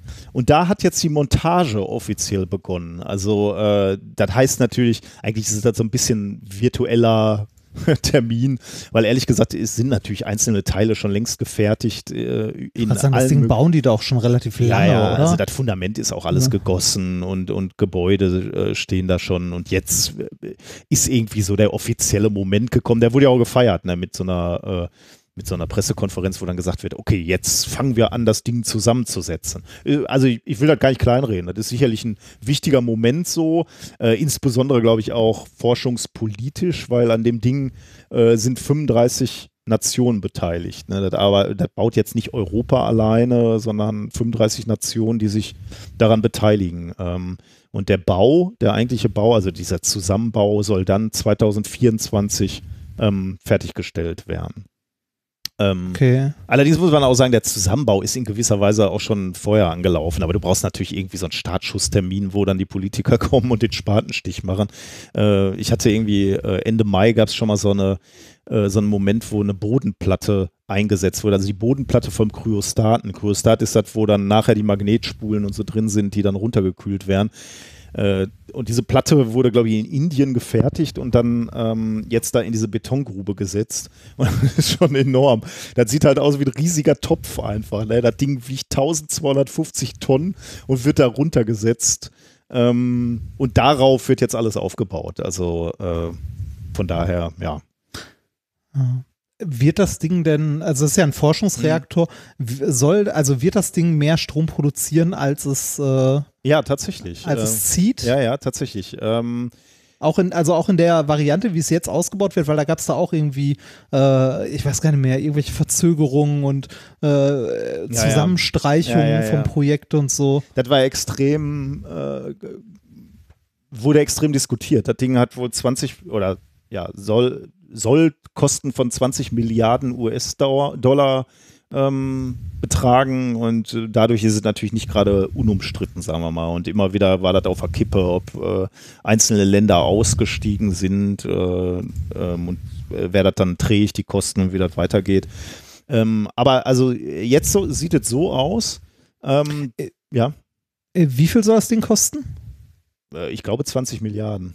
20 Milliarden. Ich finde das, äh, ich finde das immer interessant, weil das klingt nach unglaublich Mhm. viel Geld und so. Ne? Das ist auch, also 20 Milliarden sind sehr, sehr viel Geld. Ne? Und das ist halt so, so High-End-Forschung von wie viele Länder arbeiten da dran zusammen? 35. 35. Guck mal, 35 Länder, 20 Milliarden. Deutschland gibt 50 Milliarden im Jahr für Rüstung aus. das ist traurig, oder? Ja, das ist schon, sch- ja, ist schon erstaunlich, ja. Dann über so. Und ich meine, wir reden ja jetzt hier nicht über irgendeine Forschung, wo du sagst so, ja, okay, ähm, also ohne, also ihr kennt unsere Faszination für Grundlagenforschung, aber man könnte ja sagen so, okay, ob man jetzt irgendwie noch so ein Elementarteilchen äh, in, im CERN findet oder nicht, äh, das ist schon so ein bisschen äh, Luxus so. Aber Fusionsreaktor, also mal, mal eben so das Energieproblem der Menschen lösen, kann man mal ein paar Euro reinwerfen, würde ich Ja. so sagen. Und äh, also ich, also ne, wenn man sich überlegt, dass, dass die, die Weltgemeinschaft da irgendwie, also die Weltgemeinschaft ist vielleicht zu viel gesagt, aber so eine internationale Forschungsgemeinschaft da in Summe weniger Geld für ausgibt als ein einzelnes Land für Rüstung, Mhm. das ist schon, und das äh, in dem Land, wo man sagt, dass äh, die Bundeswehr irgendwie Ja. unterfinanziert ist. Ach, ist das alles traurig. Also in der letzten äh, Phase soll hier der ähm, soll, soll hier das ITER äh, bei einer Heizleistung, also du musst erstmal natürlich Energie reinstecken, ne? Also die Idee ist ja äh, bei einer Kernfusion, du willst Energie dadurch gewinnen, dass du Wasserstoffisotope zusammenschmilzt sozusagen. Nimmst Deuterium, Triti- Tritium, genau, und fusionierst die zu Helium. Dabei wird dann Energie frei im Wesentlichen ähm, und die Energie nutzt du dann. Aber das geht halt nicht, also das, das wollen natürlich diese Isotope erstmal nicht freiwillig, das heißt, du musst dem erstmal äh, unheimlich Energie äh, hinzufügen, äh, damit du ein Plasma erzeugst. Das Plasma ist 150 Millionen Grad heiß, muss also auch eingezwängt werden. Dafür brauchst du diese hohen äh, Magnetfelder. Und dafür brauchst du natürlich erstmal Energie. Ne? Du musst erstmal die, die Energie erzeugen, damit dieser Fusionsprozess überhaupt angestoßen wird. Und du brauchst halt auch Energie für, naja, die Magnete beispielsweise und alles Mögliche. Ähm, und deswegen hast du erstmal eine Heizleistung von 50 Megawatt, die du reinsteckst. Aber dann soll äh, im ITER auch 500 Megawatt thermische Energie produziert werden. Also 50 steckst du rein, 500 Megawatt kommt raus. Jetzt kann man sich die Frage stellen, ist das viel, ist das wenig im Vergleich zu einem äh, klassischen ähm, Kraftwerk? Ähm, dann vergleichst du das mit einem normalen Kernkraftwerk, zum Beispiel dem Kernkraftwerk Emsland. Da wär, wird 1400 Megawatt erzeugt. Genau. Also die Kernkraftwerke liegen alle so bei 1, irgendwas Gigawatt. Genau, ja. Also von, da, von daher finde ich das jetzt für einen Forschungsreaktor ganz äh, ordentlich, muss ich sagen. Äh, wobei ich mich gerade frage, die, die Leistung der, ähm, der, der Kernkraftwerke, diese 1, irgendwas Gigawatt, ist das die thermische Leistung oder ist das die elektrische Leistung, die die Äh, ich hatte mir hier notiert Nennleistung, aber ich weiß nicht, was das bedeutet. Also Ah. äh, kann ich dir jetzt gerade nicht sagen. Okay. Achso, meinst du, weil er dann äh, nochmal Verluste hast oder Ja, ja, klar, also die, die Heizleistung ist ja nicht gleich der elektrischen. okay. Da ist hm, ja, da geht ja nochmal ordentlich was runter. Okay, ja. Aber das müssen, ja, okay, da, äh, ja, stimmt. Das kann ich, kann ich jetzt nicht sagen, weil ich die Werte Ja. hier nicht direkt vergleichen kann, ja. Äh, wie sieht der Zeitplan aus? Ende 2024 sollen die Arbeiten am Reaktor abgeschlossen sein, das habe ich schon gesagt. Z Dezember 2025 soll dann erstmal ein Plasma erzeugt werden und ähm, bis dann sind noch weitere Arbeiten nötig und dann soll bis 2035 erstmal äh, erstmals Deuterium und Tritium fusioniert werden. Also dann, also das ist immer noch ein langes Projekt, ne? Also wir sind immer noch, ist ja auch krass, ne? Also so ein riesen Reaktor, den du da aufbaust und äh, da weißt du jetzt schon, okay, bis, bis wir da ernsthaft mal plus rausgehen, also das alles läuft, arbeiten wir 15 Jahre dran. Also die arbeiten ja jetzt schon lange dran, ne, mit Planungen und, und Komponenten, die gebaut werden und Berechnungen und alles Mögliche. Aber jetzt fangen sie an zu bauen und sagen trotzdem noch, in 15 Jahren erst ist das Ding so eingerockt, dass wir da äh, das eigentliche Experiment durchfahren. Das ist schon krass, wie komplex dieses, dieser Reaktor ist, glaube ich, oder? Ja, auf jeden Fall. Aber ich finde es äh, eigentlich ähm, äh, erstaunlich, dass wir als, äh, als Forschungsgemeinschaft äh, so weltweit da nicht mehr Geld drauf werfen, weil Energie, ja. der saubere Energie ist ja wirklich ein weltweites Problem. Das habe, genau das habe ich mir auch noch notiert als Gedanken hier. Äh, ich finde so multinationale Projekte auch unglaublich spannend, ne? dass man irgendwie so zusammenkommt und sagt, okay, das ist jetzt ein Problem oder das ist eine Herausforderung, die wollen wir lösen und da gehen wir mit äh, 35 Ländern in dem Fall jetzt zusammen und das machen wir jetzt. Äh, und da, da, würde man sich doch wünschen, dass, dass es das mehr gibt. Ne? Wie, wie hieß nochmal dieser Film, äh, wo, war das Contact, wo die diesen äh, irgendwie so äh, erfahren, wie man so ein Portal aufbaut und dann bauen die da diesen, diesen riesen Ring. Hast du den mal gesehen? Den, äh, ja, ja, Film? ja. Die, ähm, die, äh, wo die eine Maschine bauen und gar nicht wissen, was die Maschine ja, genau, tut. Ja, ja, genau. Ne? Ja. Und dann wird ja auch irgendwie von der gesamten Weltgemeinschaft gebaut und dann geht die irgendwie nochmal kaputt und dann bauen die die nochmal und so. Aber da ist auch diese Vision drin, dass man als Menschheit zusammen etwas baut irgendwie. Ja. Und irgendwie diesen Wunsch, also beim ITER funktioniert das ja, das funktioniert auch bei ein paar anderen Projekten. Also die ISS ist ja auch nur so ein Klüppchen aus ein paar äh, Ländern, die da wirklich äh, Geld reinstecken. Ne? Also ich, ich meine so richtig multinational, dass sich so die Weltgemeinschaft zusammensetzt und sagt, wir haben jetzt, wir machen jetzt mal das Projekt Erde 2050 und das sind die drei oder vier oder fünf oder zehn Probleme, die lösen wir jetzt einfach mal. Ne? Also Ja. ja. zu oberst natürlich Klimaproblematik. Ne? Sag's einfach, CO2 geht nicht mehr, wir bauen jetzt irgendwo ein riesen Solarzellenfeld und damit versorgen wir einfach mal die, die Menschheit. Windräder und die ganze Infrastruktur dazu, ist egal, weiß ich, ist alles nicht einfach. Aber wir schmeißen einfach mal so viel Geld da rein, ähm, wie es dazu nötig ist und dann bauen wir das einfach und lösen das Problem jetzt einfach mal. 2050 muss einfach das Problem vom Tisch sein. Und bis 2050 fliegen wir auch zum Mars, dann machen wir auch alles zusammen, bauen jetzt mit dem, was wir haben, bauen wir die Raketen zusammen äh, und fliegen dahin und machen das auch. Und dann bekämpfen wir noch den Hunger. Das kann man nämlich auch alles lösen, wenn man das will. Das wollen Ja, was wir du haben möchtest, ist die Föderation. ja, genau, genau. Ja, genau. Vielleicht hätten wir dann die Föderation. Aber wir wollen es nicht, ne? Wir wollen einfach diese Probleme nicht lösen, weil wir einfach nationale Interessen haben, weil es Firmen gibt, die sagen, ja, Moment, also wir wollen doch unser Erdöl verkaufen. So. Oder Länder natürlich auch. Natürlich wollen auch Länder, hier, die auf den Quellen sitzen, wollen natürlich nicht äh, Energie ähm, im Übermaß haben. Aber das ist eine Drama Dramatik. Da muss Ja. man die halt entschädigen in irgendeiner Weise. Muss doch gehen. Darf ich noch kurz unnützes Wissen Auf jeden einwerfen? Fall, ich bin eh durch. der, der, der Film Contact, ne? Mhm. Roman und Drehbuch ist von Keine Ahnung. Carl Sagan. Ah, echt? Ja, Drehbuch auch? ja. Ist das mit dieser Schauspielerin, die so bekannt ist, deren Namen ich nicht weiß, weil ich mir überhaupt keine Schauspielerin merken kann? Äh, Jodie Foster. ja, genau, die. Ich musste auch nachgucken. Und Matthew Echt? McConaughey spielt auch mit. Ja, Ach, von Carl. Sagan. Wusste ich auch nicht. Aber hier bei mir steht, äh, Contact 1997 steht, Regisseur Robert Zemeckis und Also hier steht, das Drehbuch und der Roman Contact von Carl Sagan aus dem Jahr 1985 entstanden gleichzeitig und hatten sich gegenseitig beeinflusst. Ah, okay. Krass. Oh, gefällt er mir ja. Ja. noch mal besser. Ah, okay, dann hat er wahrscheinlich nicht das Drehbuch geschrieben, aber den Roman und die haben sich gegenseitig. Ja. Erstaunlich. Die muss ich, glaube ich, noch mal gucken. Ja. Oh, hier eine Kritik Äh, oh. äh, ge- gelesen. Carl Sagans Roman wurde von Zemeckis erbärmlich verfilmt und seine kosmologische Tiefe gänzlich beraubt. Lesen Sie unbedingt das Buch, aber sehen Sie sich bitte niemals den Film an. okay, läuft. Naja, gibt aber auch scheinbar bessere äh, Rezensionen. Okay, ja, dann ich auch nochmal. Ja. bin ich durch hier mit dem. Äh, mehr habe ich nicht zu erzählen, glaube ich. Ich glaube dann, ich, ich glaube ich auch erstmal nicht. Dann äh, kommen wir zur Wissenschaft, würde ich sagen, oder? Genau, also wir haben auch äh, super Kommentare gekriegt, aber wir haben diesmal zum Glück, also wir haben, wir haben au, ja aufgerufen und da haben wir so tolle Kommentare gekriegt. Ähm, äh, zum einen zum Ärztesystem zum Beispiel, weil ich da ja ein bisschen gejammert habe und ganz, ganz viel zu DNA kann man le lernen. Aber wir haben so viele, also ich- fünf oder sechs Audiokommentare bekommen, die zum Teil auch ein bisschen länger sind. Deswegen hängen wir die diesmal hinten dran. Aber da sage ich dann nochmal Ja. äh, am Ende was. Aber ganz toll, also ich habe ganz viel gelernt. Vielen Dank, äh, dass ihr euch die Mühe gemacht habt.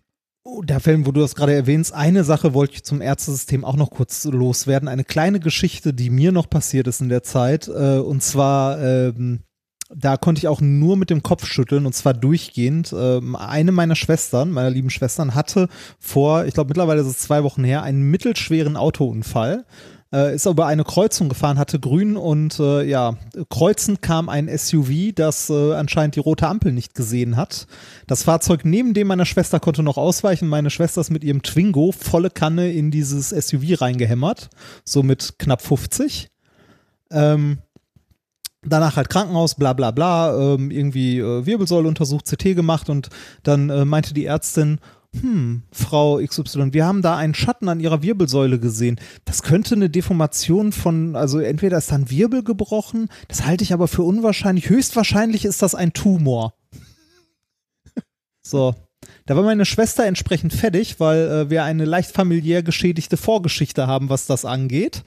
Äh, einen Tag später hat sich dann herausgestellt, es war irgendwie tatsächlich nur eine, äh, also irgendwie angeschwollenes Gewebe vom Trauma, bla bla bla. Und ich habe mir aber echt nur gedacht, ey, bitte, wie kann man auf die Idee kommen, einem Patienten mhm. zu sagen, das ist höchstwahrscheinlich ein Tumor an der Wirbelsäule, wenn man sich nicht sicher ist? Ich war so sauer mhm. an dem Tag, ne?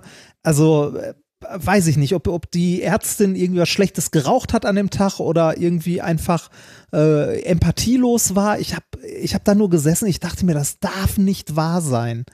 Ne?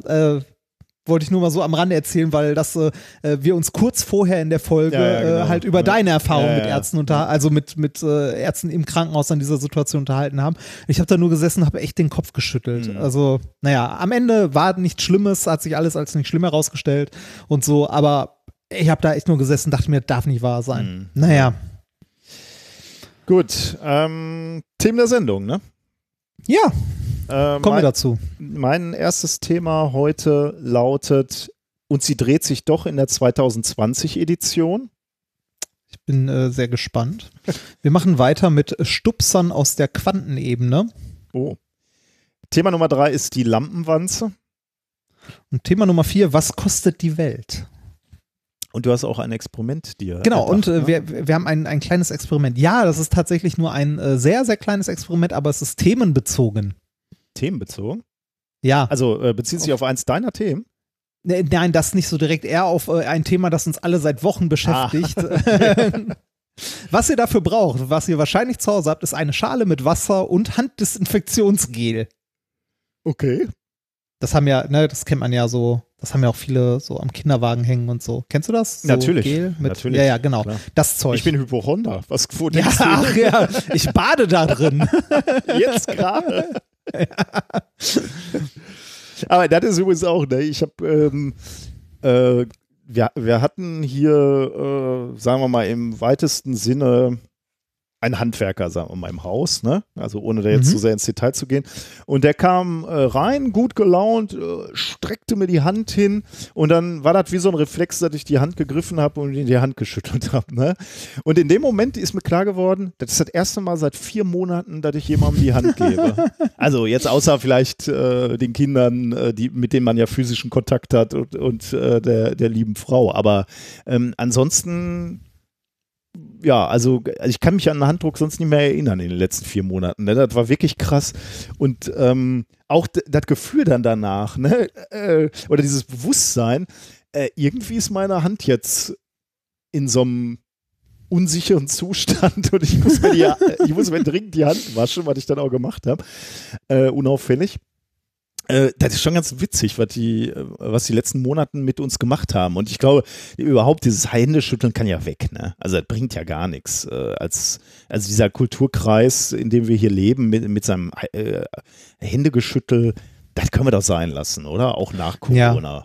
Ich, ich hatte diese Situation, als ich äh, mit dem Basti hier im Autokino Mülheim war, kam da auch ähm, äh, jemand halt vom, vom Team an und äh, hat uns begrüßt, so ja, schön, dass ihr da seid und streckt uns so die Hand entgegen. Und dann stehst du da so und nimmst du die, die Hände so hinter den Rücken und sagst, ja, hi. Hallo. das, äh, ja, komisch, komische Situation. Also da gibt es ja auch andere. Äh, Fistbump würde ich ja noch sagen, können wir machen, ne? Äh, Ellenbogen oder einfach gleich äh, Spock-Gruß, ähm, Vulkanier. Ein Nicken, ein kurzes Nicken. Ein Nicken, Hi. genau, ja. Also mehr ist ja auch irgendwie nicht nötig, oder? Also, nee.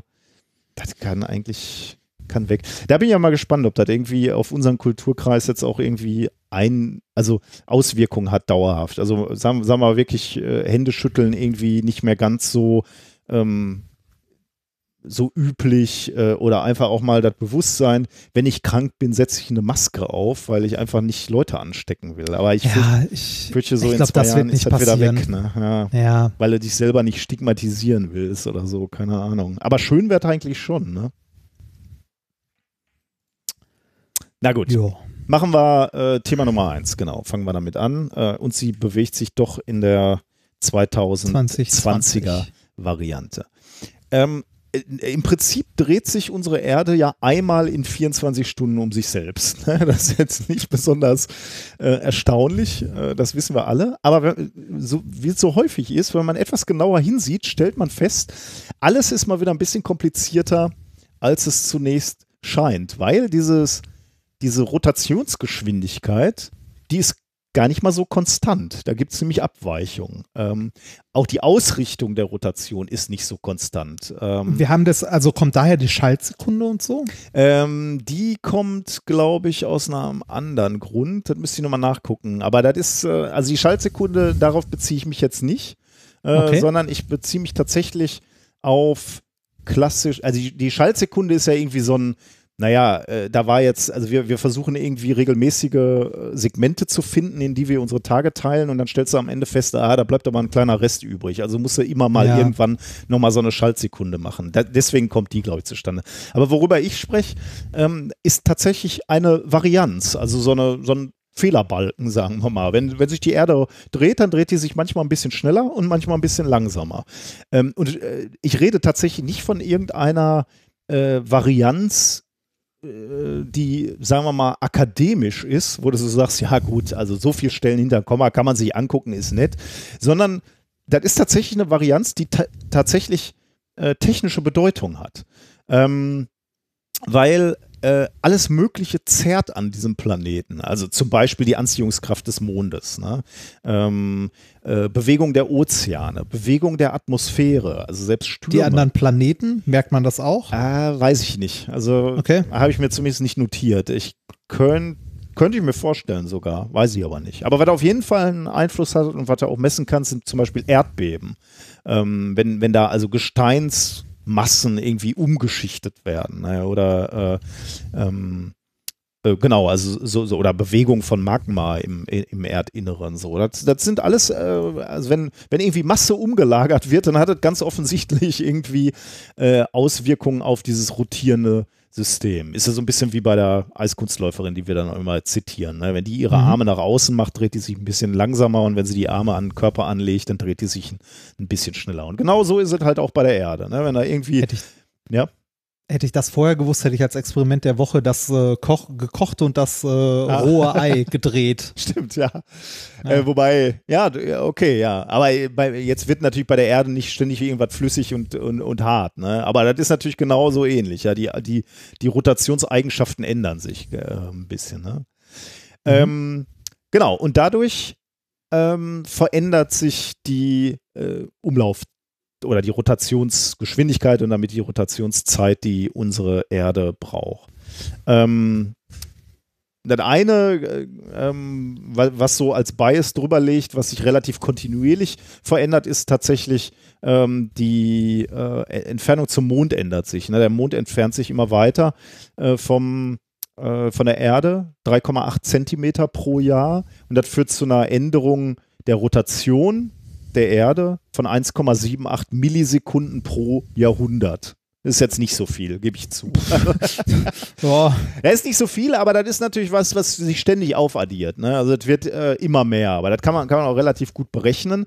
Ähm, aber viel interessanter sind eigentlich die, äh, die Schwankungen, die wirklich so als Fehlerbalken drauf liegen, die mal mehr, mal weniger sind. Das, was ich gerade gesagt habe. Ne? Strömung in der Atmosphäre, Meeresströmung und so, äh, Strömungseffekte im oberen Erdmantel und so was.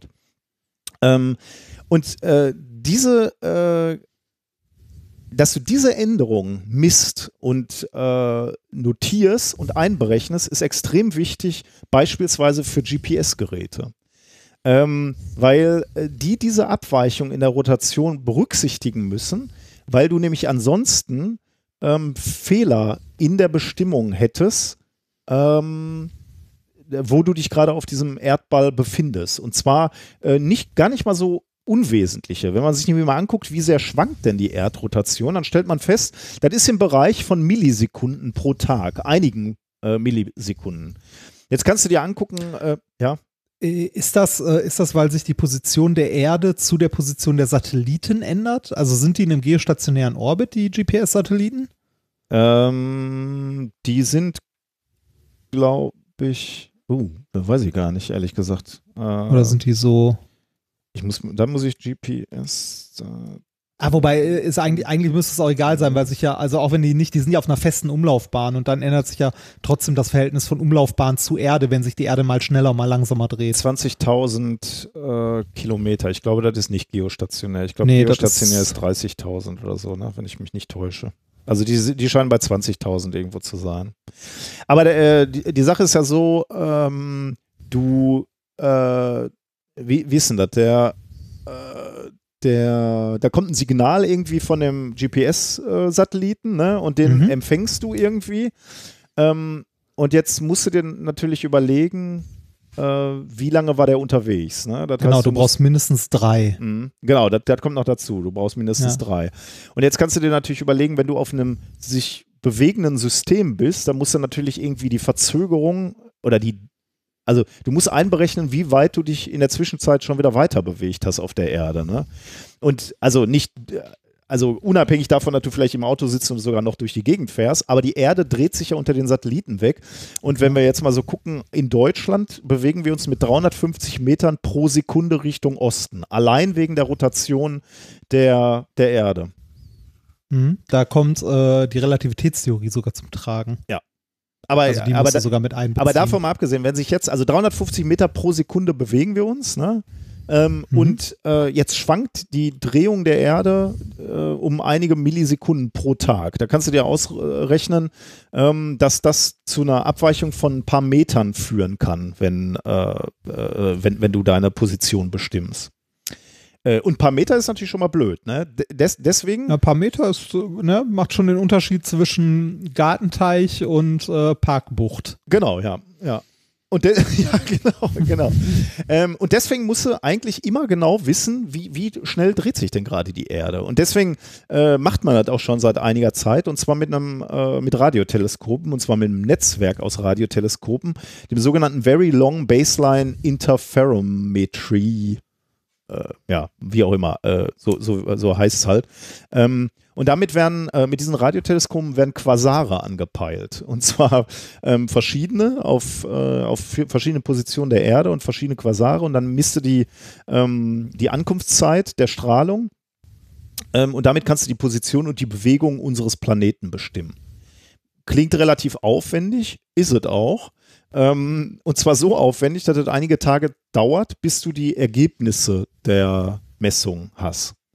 Ähm, diese Messergebnisse der, der Be Bewegung, der Drehbewegung werden dann ähm, ja, ausgewertet und werden dann an GPS-Geräte, an Navigationsgeräte ausgeliefert. Und, äh, und zwar habe ich hier der Literatur entnommen, irgendwie zwei bis dreimal in der Woche gibt es da so ein Update, wo dann mal neu definiert wird oder neu eingespielt wird, wie, sich, wie schnell sich jetzt gerade die Erde dreht. Äh, und damit ähm, ja, bist du dann wieder neu kalibriert und dann ähm, funktioniert erstmal wieder die GPS. Ähm, äh, Navigation. Aber wenn, wenn er das jetzt äh, Monate und Jahre lang nicht machen würdest, würde die Scheiße immer ungenauer werden und weiter dann, abdriften. Genau, und dann kannst du halt irgendwann in eine, in eine Tonne kloppen. Also ist das äh, nicht gerade unwesentlich. Aber äh, das Problem ist jetzt halt, also du brauchst diese großen Radioteleskope und es ist aufwendig und du kannst, kriegst nur ein, ein, Update alle paar Tage. Deswegen wäre es natürlich irgendwie schöner, wenn es ein System gibt, was insgesamt etwas handlicher ist und was dir quasi in situ oder äh, je, jederzeit aktuell ähm, eine Information geben kann, wie schnell drehen wir uns denn jetzt gerade oder wie, wie schnell dreht sich jetzt gerade die, die Erde. Ähm, und äh, da ist tatsächlich jetzt ein, ein, Messgerät gebaut worden, was genau das verspricht. Ähm, nämlich, äh, ja, in, instantan, wie sagt man, also äh, Zeit, also ähm, jederzeit, ja. jederzeit ja. Die, die Erdrotation messen. Die momentane Geschwindigkeit. Genau, ja. Ähm, Die, die äh, Anlage heißt ROMI, Rotational Motions in Seismology. Ähm, die misst, die wurde in Deutschland gebaut, in ähm, Fürstenfeldbruck, glaube ich. Ähm, und die misst die Bewegung der Erde, die Drehung der Erde mit Hilfe äh, von Ringlasern. Ähm, das Okay. Paper, was ich hier ver verlinkt habe, heißt Reconstruction of the Instantaneous Earth Rotation Vector with Sub-Arc Second Resolution using a Large Scale Ring Laser Array.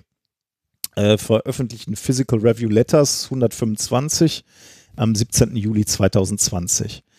Ähm, also die benutzen Ringlaser. Ähm, wa- was ist ein Ringlaser? Das ist im Wesentlichen ein Dreieck aus Spiegeln, ähm, in dem sich ein, äh, ein Laser bewegt. Also äh, auf, auf, an der einen Ecke des Lasers ja, schießt du los, dann kommst du auf den ersten äh, Spiegel, noch ein Spiegel, noch ein Spiegel, dann bist du wieder am, am oder zwei Spiegel, dann bist du am Ausgangspunkt wieder zurück. Ne? Dann bist du nochmal reflektiert und dann bist du wieder auf dem Kreis. Das heißt, ähm, diese, der, dein Laserstrahl durchläuft eben immer genau diese, dieses, dieses Dreieck. Ähm, diese Ringlaser sind jetzt nichts Neues, die werden schon relativ lange benutzt und auch relativ lange schon äh, technisch benutzt, weil äh, seit den 1970ern zum Beispiel navigieren Piloten damit schon. Ähm, werden manchmal auch Kreiselkompasse genannt. Ähm, ähm, die, da, da hast du äh, also so einen Ringlaser und du hast zwei gegenläufige Laserstrahlen. Also der eine läuft im Uhrzeigersinn durch diesen Ringlaser und der andere läuft gegen den Uhrzeigersinn durch diesen äh, Ringlaser. Ähm, jetzt hast du äh, den Effekt, wenn sich das Objekt, auf dem dein Laserkreisel sich befindet, wenn der sich, wenn sich dieses Objekt dreht, ähm, in dem Fall jetzt, also beim Piloten wäre das Flugzeug, dann bewegen sich die Spiegel eben auch in Drehrichtung. Und das verändert natürlich die Umlauflänge für die Laser. Denn für den, also sagen wir mal, wir drehen uns jetzt ähm, im Uhrzeigersinn, äh, oder der Ringlaser dreht sich im Uhrzeigersinn, dann verlängert sich natürlich dadurch, dass sich das ganze System dreht, ver verlängert sich der, der Laufweg für den Laser, der sich auch im Uhrzeigersinn ähm, bewegt, verl äh, verlängert sich der Weg. Einfach weil die Spiegel von, von ihm weglaufen sozusagen oder in, in, in Flugrichtungen sich Ja. bewegen. Und das, dadurch wird der Weg also minimal geringer, äh, länger. Und umgekehrt natürlich, der Laserstrahl, der gegen den Uhrzeigersinn äh, durch diesen Ringlaser läuft, für den wird der Weg kürzer, weil ihm die Spiegel so ein bisschen entgegenkommen. Das ist genau das Prinzip. Ähm, jetzt lässt du die beiden Laserstrahlen interferieren miteinander ähm, und kannst dann sehen, normalerweise löschen die sich genau aus, aber wenn, wenn sich jetzt dieses System, wenn der Ringlaser in Bewegung ist, in Drehung ist, dann äh, löschen die sich nicht mehr genau aus und dann erhältst du so, so eine Schwebung im, in, in gewisser Weise und diese Schwebung äh, kannst du messen und über die Frequenz dieser Schwebung kannst du dann ähm, umrechnen, wie schnell sich dein Ringlaser dreht. Das ist schon eine ziemlich coole, eine sehr coole Idee. Das ist eine geile Idee eigentlich. Ja, ne? eine sehr, sehr cool. Also vor allem, weil man das sehr genau messen kann. Also Interferenzen äh, kannst du ja wirklich unglaublich Ja. genau messen. ja. Und dann, genau, ja. Das ist schon cool. Ähm, und deswegen wird er da eben auch seit den 70ern schon eingesetzt. Äh, Im Prinzip, seit man Laser hat äh, in, in diesen Flug, äh, Flugzeugen. Ähm, und deswegen lag es in gewisser Weise auch nahe zu sagen, ja, wenn das in Flugzeugen so super funktioniert, warum machen wir das eigentlich nicht mit der Erde? Äh, die Antwort ist, weil es natürlich nicht so ganz einfach ist mit der Erde, denn die dreht sich natürlich viel, viel langsamer. Ne? So ein, ähm, so ein äh, Flugzeug, keine Ahnung, wenn das jetzt eine Kurve macht, eine scharfe Kurve, 90 Grad, wie lange dauert das? Sagen wir mal eine Minute, sagen wir zehn Minuten, Mhm. ist egal. Ne? Das geht relativ schnell. Ähm, die Erde dreht sich in 24 Stunden nur um 360 Grad. Das ist viel, viel langsamer, als sich so ein Flugzeug dreht. Ne? Also wenn du, wenn jetzt so, so einen Ringlaser einfach auf die Erde stellst, da dreht sich nicht so viel in, in, ähm, in, äh, in absehbarer Zeit. Das heißt, ähm, diese, dieser Ringlaser, der jetzt gebaut äh, werden musste, der musste viel, viel empfindlicher sein. Also ähm, die Wissenschaftler haben irgendwie gesagt, der, der musste um das Millionenfache verbessert werden, damit man sinnvolle Messungen machen kann, wenn man denn auch eben genau diese Varianz in der Erdrotation messen wollte. Ähm, Dazu äh, muss man sagen, es ist natürlich auch noch entscheidend, wo du gerade auf der Erde bist. Ne? Wenn du auf Ja. dem Nordpol bist und deinen Ringlaser da drauf setzt, drauflegst auf den, auf den Nordpol und dann ähm, eine Messung machst, dann dreht sich dein Ringlaser natürlich relativ viel. Ne? Äh, Ideal, sagen wir mal. Ja, ja. Das ist das Beste, was dir passieren kann. Wenn du den Ringlaser auf dem Äquator packst, passiert gar, gar nichts. Genau, ja, Ja. Du, du drehst, also der Ringlaser bleibt dann äh, für den Laser konstant, weil er keine Rotation der, ähm, der, der Spiegel sozusagen hat. Das heißt, du musst also, also auch noch berücksichtigen, wo bin ich denn gerade auf diesem Planeten. Ne? Und deswegen haben die Forscher ähm, also im, I- also im Mindesten müsste man also sagen, wir nehmen nicht einen Ringlaser, sondern wir nehmen zwei. Nämlich einen, der äh, oder, oder zwei, die 90 Grad zueinander orientiert sind. Dann könntest du den natürlich überall auf der Erde hinstellen und hättest dann ähm, könntest dann eben äh, schon mal eine Drehung detektieren, jeweils mit, mit einem oder, oder beiden. Ähm, die haben es etwas anders gemacht, die haben gleich vier Ringlaser gebaut, äh, hier in Fürstenfeldbruck. Die haben so ein Tetraeder aus Ringlasern gebaut. Also, ähm, was ist dann beim Ah. Tetraeder sind vier Dreiecke, ne? Also Ja, ein genau. Bodendreieck quasi und da oben drauf wie so eine Pyramide mit einer ähm, also gut, eine Pyramide ist natürlich keine, ist kein Tetraeder. Da Ein fehlt quasi- Tetraeder. Genau, das, ja. ja. Wer, wer nicht weiß, was das ist, sollte nach Bottrop fahren. Der steht im Bottrop, oder? Ja, stimmt, ja. Ja, fertig. so. Ähm, genau, also du hast vier Ringlaser und die haben sie im Boden vers versenkt quasi. Ähm, und jetzt nimmst du halt mit jedem dieser vier Tetraeder-Ringlaser, nimmst du, also mit jeder Seite dieses Tetraeders, nimmst du eben eine Rotation auf und die packst du dann zusammen und kannst dadurch dann eben ähm, die Rotation der Erde im dreidimensionalen Raum bestimmen. Irre, ne? Und dam- damit haben sie jetzt die erste Messung gemacht, deswegen äh, komme ich da drauf. Ähm. und darüber haben sie eben auch dieses Paper geschrieben. Nach vier, äh, 47 Tagen, die sie kontinuierlich gemessen haben, haben sie jetzt die ersten, die ersten äh, Messungen gemacht. Hilft es, wenn die größer werden? Die, Äh, also wenn die Ringe größer sind, dass die Strecke größer ist, dass man dann äh, Ja. halt einen. Okay. Also äh, müsste man sich jetzt mal ausrechnen, wie, wie das in die, in die Gleichung eingeht. Aber ja, klar, also die, äh, die drei, je größer du die baust, äh, desto äh, besser. Ich stelle gerade fest, ich habe mir, glaube ich, gar nicht notiert, wie groß so eine Seite ist. Aber ähm, ja, die, dieser Tetraeder ist ungefähr 15 Meter tief in die Erde äh, reingebaut, also ungefähr in der Größe. Äh, also ist noch, ist jetzt nicht riesig, ist nicht so ein Großgerät wie, ähm, wie, so, wie so CERN, wo jetzt kilometerweit du, äh, Okay. also sind, sind ein paar Meter, die so, eine- so eine Seite hat, ja. okay, aber jetzt auch nicht so handlich, dass man es irgendwie sich in den Rucksack packt und. Nee, das nicht, aber ja. die haben, äh, haben wohl, ähm, das ist wohl eins der Konzepte, die sich jetzt über, auch überlegt haben, ob man irgendwie äh, auch äh, handlichere ähm, Varianten davon äh, tatsächlich so, so ja, in, in LKW packen kann, um, um die äh, auf der Erde zu verteilen, um so ein Netzwerk zu haben, um ähm, um Erdbeben wohl besser detektieren zu können. Das, ich hab, da- das habe ich ehrlich gesagt nicht so ganz verstanden. Ähm, fehlen wohl Messinstrumente, womit man äh, Torsion, Drehungen bei Erdbeben erfassen kann. Also du, du kannst zwar Bewegungen äh, in irgendeiner Weise im Moment messen, aber Drehung ist wohl irgendwo noch schwierig bei Erdbeben. Und da haben sie halt gesagt, möglicherweise kann man da kleinere Systeme bauen mit, mit möglicherweise irgendwelchen äh, Lichtwellenleitern, die, äh, die also etwas schneller aufzubauen sind, die man dann irgendwie äh, auf der Welt verteilt oder zumindest in Erdbeben gefährdeten Gebieten, äh, die man dann da hinsetzt, um dann da äh, Messungen zu machen. Äh, ja, die ersten Messungen waren jetzt schon, schon mal ganz äh, erfolgreich.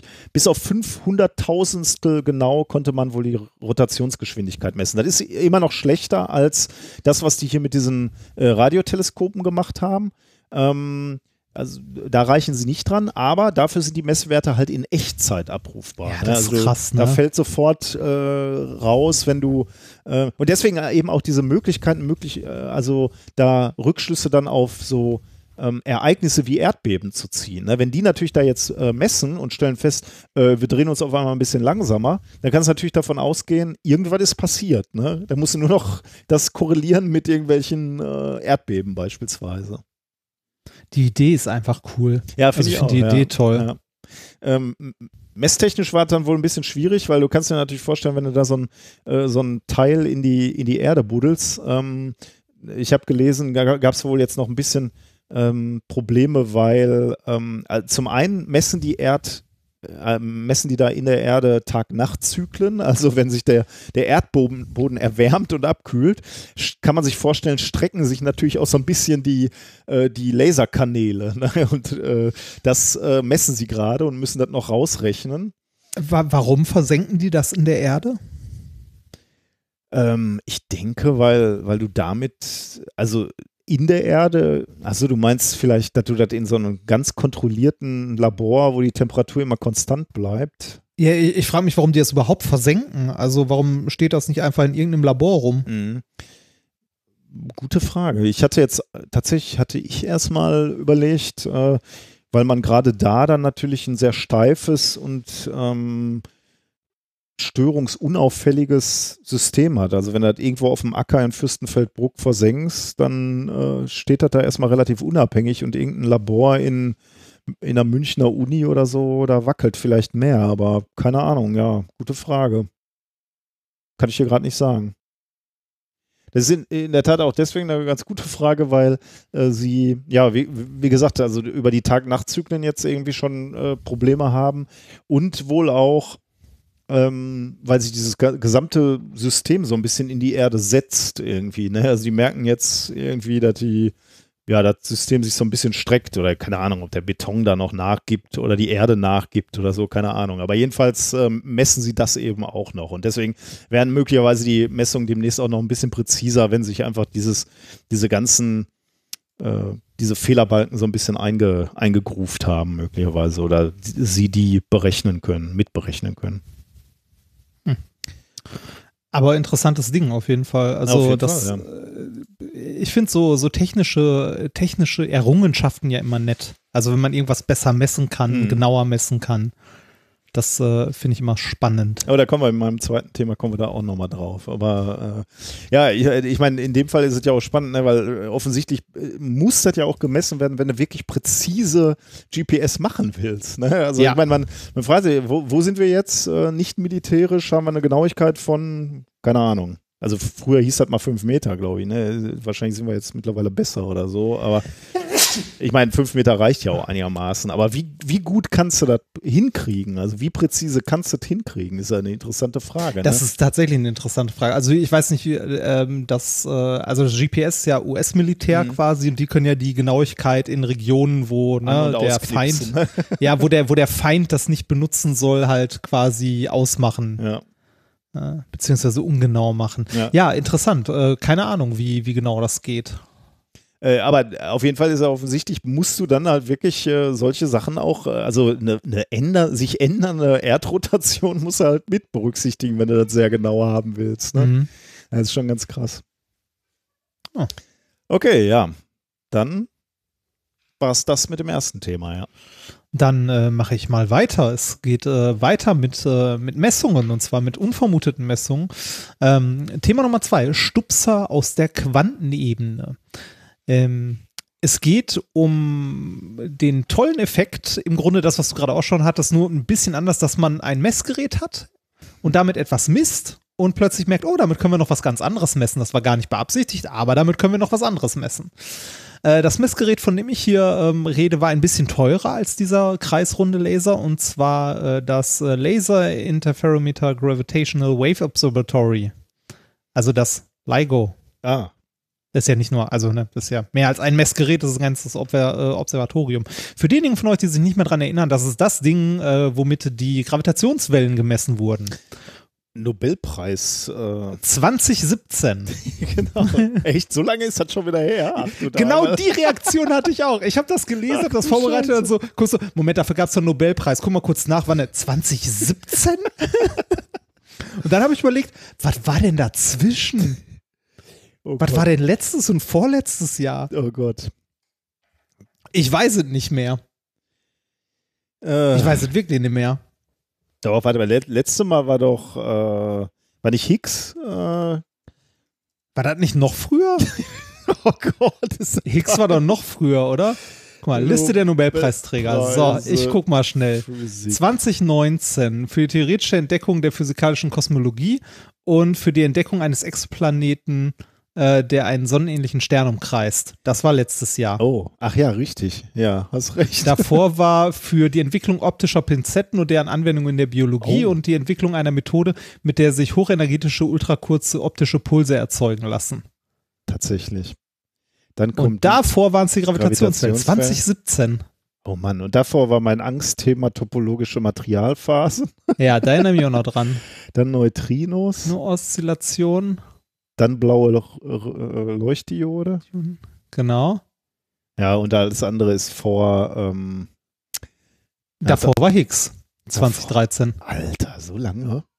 Ja. Okay. Ja, für die theoretische Entdeckung eines Meine Mechanismus, der zu unserem Verständnis des Ursprungs der Masse subatomarer Teilchen beiträgt. Peter Higgs. Ey, da hätte ich Ja. jetzt voll daneben gelegen. Ich per. Also, okay, das ist ja peinlich hier. Okay. Machen wir weiter. Also schon krass, ne? Naja. Okay. Das liegt ähm, an 20, 2020. Ich habe irgendwie. Ja, alles, alles 2020 schuld. Ähm, äh, was, was hat das Ding gemacht? Also diese, diese Detektoren, also äh, wie hat man die Gravitationswellen ähm, äh, entdeckt? Im Grunde so ein bisschen, also schließt das ans erste Thema tatsächlich an.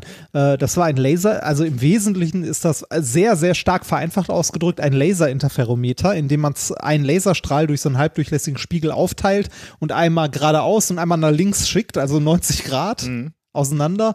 Die laufen durch Vakuumröhren, werden reflektiert und laufen wieder zurück und dann überlagert man die. Ja. So ein ja. bisschen wie mit dem Ringlaser. Ja. Und äh, wenn da jetzt zufällig in der Zeit eine Gravitationswelle daherkommt und den Raum verzerrt äh, von einem dieser beiden äh, Vakuumtunnel, dann kann man das äh, messen. Damit. Ja. Das sind nur sehr, sehr kleine äh, Auslenkungen, aber äh, das sind halt auch sauempfindliche Experimente.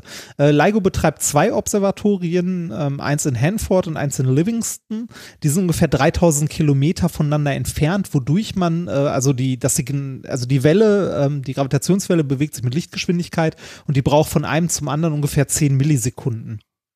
Das heißt aber, man hat, man hat zwei Signale, also man hat das Signal an zwei Orten und kann durch Triangulieren dann gucken, wo es ungefähr herkam. Mhm. Ja. Ähm, äh, wie man sich vorstellen kann, äh, habe ich ja schon gesagt, sind diese Messungen äh, sehr, sehr empfindlich, wenn man sehr kleine Größen misst und natürlich auch sehr empfindlich für Störgeräusche, also für Rauschen und so, ne, die das Signal verfälschen. Und ähm, wir messen dabei Größenordnungen, dass äh, selbst so, also grundlegende, ähm, also wirkt, also das ist schon fast spannend, weil wir, wir messen da mit Gravitationswellen etwas, das Einstein mit der Relativitätstheorie vorhergesagt hat. Und wir müssen dabei bei den Messungen, weil die so klein sind, die Effekte, tatsächlich auf äh, Quantenfluktuationen Rücksicht nehmen.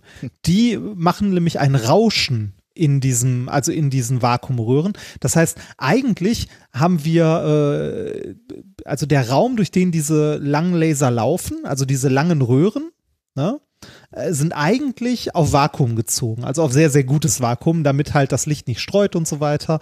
Ähm, ein absolutes Vakuum gibt es aber nicht. Mhm. Und dafür ist äh, unter anderem die Quantenmechanik äh, verantwortlich. Wir haben nämlich selbst im, Abs also im theoretischen absoluten Vakuum haben wir Quantenfluktuationen. Das heißt, Teilchen, die aus dem Nichts erscheinen und wieder verschwinden. Wenn man das sich so vorstellen möchte. So Und das im bisschen, äh, perfekten Vakuum, ne? Also wenn, genau, wenn man das im- perfekten hätte, dann würden trotzdem Teilchen erscheinen, ja. Genau, ein, äh, ein interessanter Effekt, der dadurch äh, zustande kommt, äh, den wir auch schon mal besprochen haben, oder der schon mal irgendwo eine Rolle spielt, ist der sogenannte Casimir-Effekt. Der, also den, den fand ich als Student, als ich das erstmal davon gehört habe, unglaublich spannend, weil das so, so, wow. Ähm, das ist nämlich eine Auswirkung äh, von also ein, eine direkte messbare Auswirkung der Quantenmechanik. Und zwar, wenn man sich ähm, in einem perfekten Vakuum zwei Platten vorstellt, die wie so ein Plattenkondensator nah aneinander sind, dann ist tatsächlich ein, eine Kraft spürbar, die diese Platten zusammenzieht. Und eine mögliche Erklärung ähm, ist, dass ähm, äh, in diesem perfekten Vakuum halt immer Teilchen erscheinen und wieder verschwinden und ähm, zwischen den Platten in diesem beschränkten Raum, also zwischen diesen beiden Metallplatten, nur eine ähm, eine diskrete Anzahl an Zuständen möglich ist, also bestimmte Wellenlängen, die da reinpassen. Ähm, also äh, ist jetzt egal, wie viele es sind, es sind aber beschränkt viele und außerhalb der Platten hat man ja nur eine feste Randbedingung, also nur an einer Seite. Da sind ähm, es ist quasi ein fast kontinuierliches Spektrum an Zuständen, die möglich sind. Das heißt, rein statistisch hat man außen mehr Teilchen also außerhalb der Platten als in den Platten, also dazwischen. Und das erzeugt äh, einen, einen Druck von mhm. außen, der die Platten zusammendrückt. Den man und, auch äh, messen kann. Ne? Und, genau, äh, den man auch messen kann. Und das finde ich faszinierend, weil die Teilchen nicht mal wirklich messbar da sind, sondern äh, das halt so, so ja, virtuelle Teilchen sind. Mhm. Aber trotzdem die, einen Druck erzeugen. Genau, die makroskopischen messbares Signal erzeugen, ja. Genau, das ist spannend, oder? Ja. Und Hallo. Und das, äh, das, das eigentlich Interessante ist jetzt, diese, ähm, diese Vakuumfluktuation oder die, diese Fluktuation auf der Quantenebene, wenn man das so sagen möchte, die sind immer und überall. Mhm. Also äh, durchgehend äh, entstehen Teilchen und verschwinden sofort wieder. Und äh, genau dieses, äh, dieses Rauschen, dieses Quantenrauschen ist das, was in dem, äh, in dem LIGO-Experiment äh, Probleme, also nein, Probleme nicht, aber die Mess, also die Messgenauigkeit also hm. an ihren Rand bringt, weil man da ähm, Photonen auch hat, die entstehen und die mit in die Messung reingehen, die ah. da aber eigentlich nichts zu suchen haben. Oh, krass, okay. Ne, also man, das, man misst das Quantenrauschen im Grunde mit. Mhm. Äh, weil jetzt dein normaler Laserstrahl, mit dem du arbeitest, weil der gestreut wird an den Teilchen, die entstehen? Oder? Äh Nee, ich hätte das jetzt so verstanden, dass du quasi äh, Photonen misst, die aus diesem Quantenrauschen stammen. Okay. Mhm. Und äh, die halt dein normales Signal überlagern. Okay. Mhm. Jetzt könnte man sagen, warum, warum merken wir das, ne, warum merken wir das nicht so, wenn immer und überall diese Quantenfluktuationen sind, warum merken wir die nicht? Ne? Ähm, eine Antwort darauf, die wir auch immer gerne gegeben haben, ist, die sind einfach viel zu klein. Mhm. Ne? Also man, ne, die, die, wir sind viel zu große Objekte in unserer makroskopischen Welt, als dass wir die überhaupt spüren könnten oder ja. wahrnehmen, messen könnten. Das stimmt, äh, wie sich jetzt herausgestellt hat, aber nur so halb. Der eigentliche viel, also der, der, der größere Grund, also nicht, dass jetzt hier irgendwie die Quantenheiler um die Ecke kommen, äh, der größere, also der, der Grund, warum wir das nicht, äh, nicht wahrnehmen können äh, oder warum man das auch so nicht messen kann, so einfach ist, erstens, sie sind winzig, diese, also diese, dieser Teilchenregen sozusagen und zweitens, äh, unsere thermische, also unser thermisches Zittern quasi, äh, ist um ein Vielfaches stärker mhm. und überlagert das halt massiv. Okay, das heißt, es spielt eh nur eine, eine, eine Rolle bei Experimenten, die extrem runtergekühlt sind und entkoppelt sind von der eigentlichen Welt sozusagen. Also ja, genau, die, die halt auch äh, enorm klein sind und äh, das ist beim, beim LIGO halt gegeben, ne? mhm. ne? weil da sind ja die, äh, die Änderungen durch die Gravitationswellen auch so klein, dass man das Thermische auch möglichst raus haben will. Ja, ja. Ne? So, ähm, was äh, die am äh, am LIGO im letzten Jahr eingebaut haben. Die haben ein Upgrade auf das Ding draufgebaut und zwar, ähm, das äh, wird schwer zu erklären. Ähm, jetzt mal kurz gucken, wo ich mal aufgeschrieben habe, wie die das Ding nennen. Äh, eine sogenannte Quantenpresse nennen die das Ganze. Die haben in den Strahlengang eine Quantenpresse gebaut. Das äh, besteht aus ein paar Spiegeln und einem photonischen Kristall, ähm, mit dem sie ähm, Eigenschaften des Quantenrauschens ändern können. Und zwar ähm, diese, diese Photonen, die aus dem Rauschen kommen, ne? Mhm. also aus dem Quantenrauschen, die haben auch eine Amplitude und eine Phase. Also, äh, ne, die, die haben eine gewisse, eine gewisse, ja, wie soll man das? Ja, Amplitude und Phase, also eine Verschiebung der Schwingung und eine, eine Stärke, wenn man mhm, das so sagen ja. möchte. Und das, was jetzt bei den Messungen von LIGO richtig, richtig stört, ist äh, die Phase, weil ähm, das, was man ja messen möchte von diesen beiden Laserstrahlen, die sich überlagern, ist, wie die sich überlagern. Wie mhm. stark die dabei sind, ist nicht so wichtig, ja. aber wie die verschoben sind, ist wichtig. Weil das, das definiert, heißt, ob die sich auslöschen oder nicht auslöschen. Ne? Genau, mhm. genau. Und wenn man jetzt ähm, Photon, ein, ein Rauschen hat mit Photonen mit einer breiten Streuung in der oh. Phase, mhm ne, dann stört das natürlich. Wenn die Amplitude breit gestreut wäre, wäre das egal, aber die Phase stört. Ja, okay. Und diese, diese Quantenpresse, also dieser optische Aufbau, sorgt jetzt dafür, dass äh, die, äh, die Verschiebe, also dass die, ähm, die Amplitude dieser, dieses Quantenrauschens so manipulieren können, dass die groß wird, die Streuung. Und durch, dadurch wird, aufgrund der Unschärferelation, weil die Amplitude mit der Phase verknüpft ist, die Phase sehr, sehr klein. Hm. Mhm. Ähm, äh, dieses Quantenrauschens. Und das hat zur Folge, lange Rede, also das ist jetzt sehr kompliziert und sehr schwer nachzuvollziehen, aber worauf ich eigentlich hinaus wollte, was sie gemacht haben in, äh, in dem Paper, um das hier geht, ist, die haben es geschafft, ähm, das Quantenrauschen ähm, halt äh, zu manipulieren. Und zwar also durch diese durch diese Presse. Und zwar so, dass sie einmal ähm, die Ungenauigkeit in die Phase schieben und einmal in die Amplitude. Und dadurch ähm, konnten die erstens die Auflösung von LIGO deutlich verbessern. Das war das, was eigentlich, äh, also was sie eigentlich wollten. Ne? Ja. Also dadurch, dass sie die, die, äh, die Streuung in der Phase klein bekommen. Was aber ein witziger Nebeneffekt ist, der jetzt zu diesem Paper geführt hat, ist, dass sie ähm, dadurch im Grunde äh, das Quantenrauschen an- und ausknipsen konnten. Und mal gucken konnten, wie sich das auf den Versuchsaufbau auswirkt. Und da ist was Witziges bei rausgekommen. Äh, und zwar was, was die Theorie vorhergesagt hat, was sie aber nicht gedacht hätten, dass sie es wirklich messen können. Ähm, das Paper heißt, also ich bin fast durch, der Name kommt jetzt relativ am Ende. Das Paper heißt Quantum Correlations between Light and the Kilogram Mass Mirrors of LIGO. Ah, okay.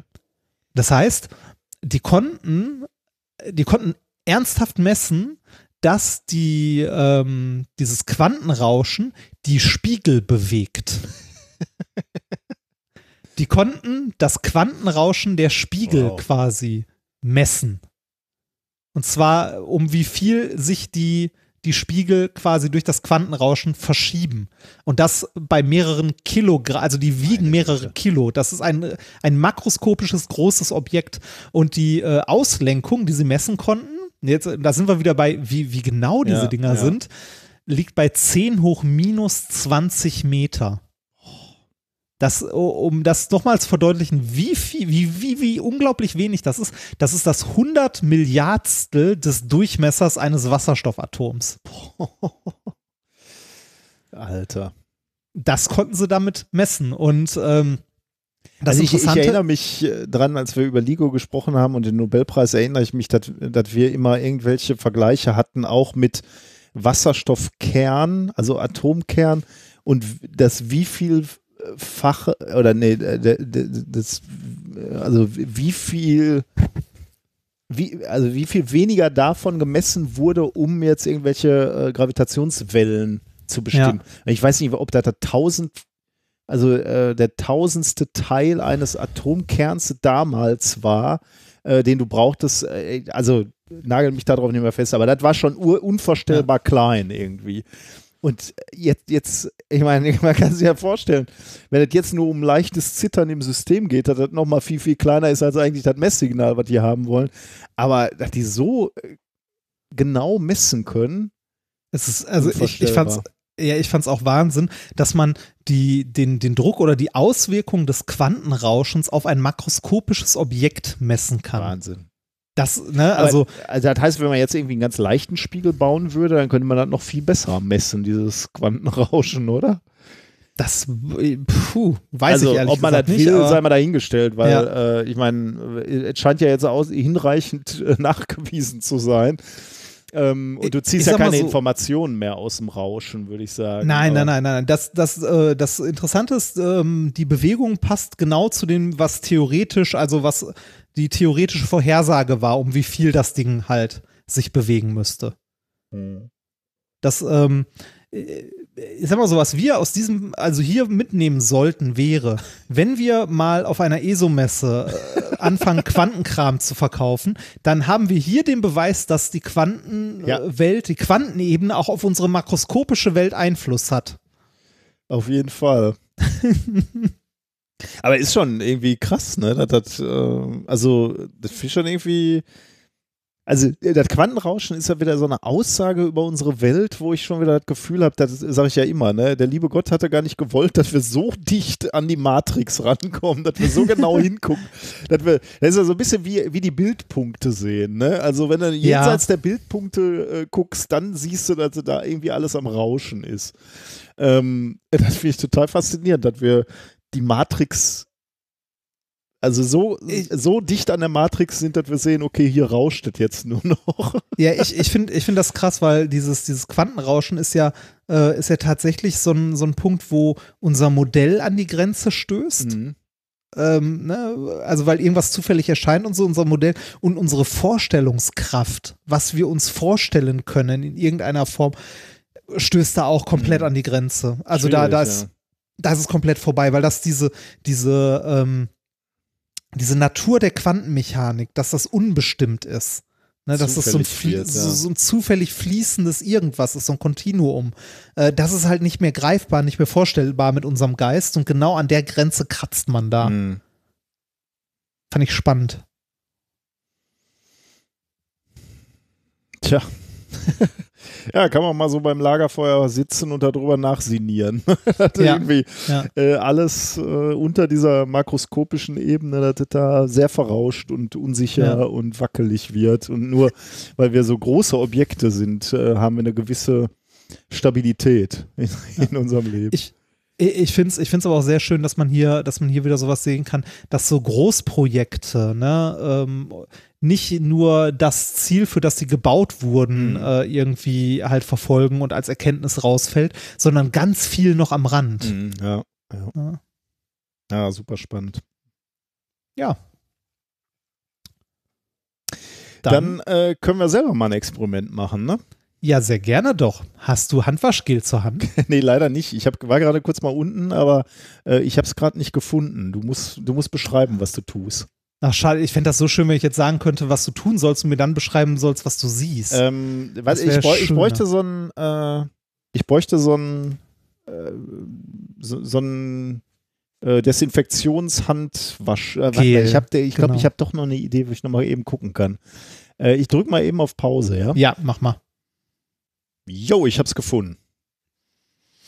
Dann ähm, nimm dir mal die Wasserschale, stell die vor ja, dich. habe ich. Äh, und äh, das Schöne ist, das kann jeder zu Hause nachmachen, weil dieses Desinfektionshandgel hat wahrscheinlich jeder mittlerweile zu Hause. Ähm, selbst ohne Nachwuchs.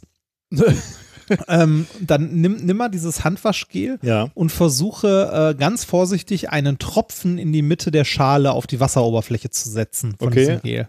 Also einen kleinen Tropfen oder muss Genau, einen kleinen Tropfen. Oh, jetzt ist. Okay, ja, ist, ist mir, glaube ich, gelungen.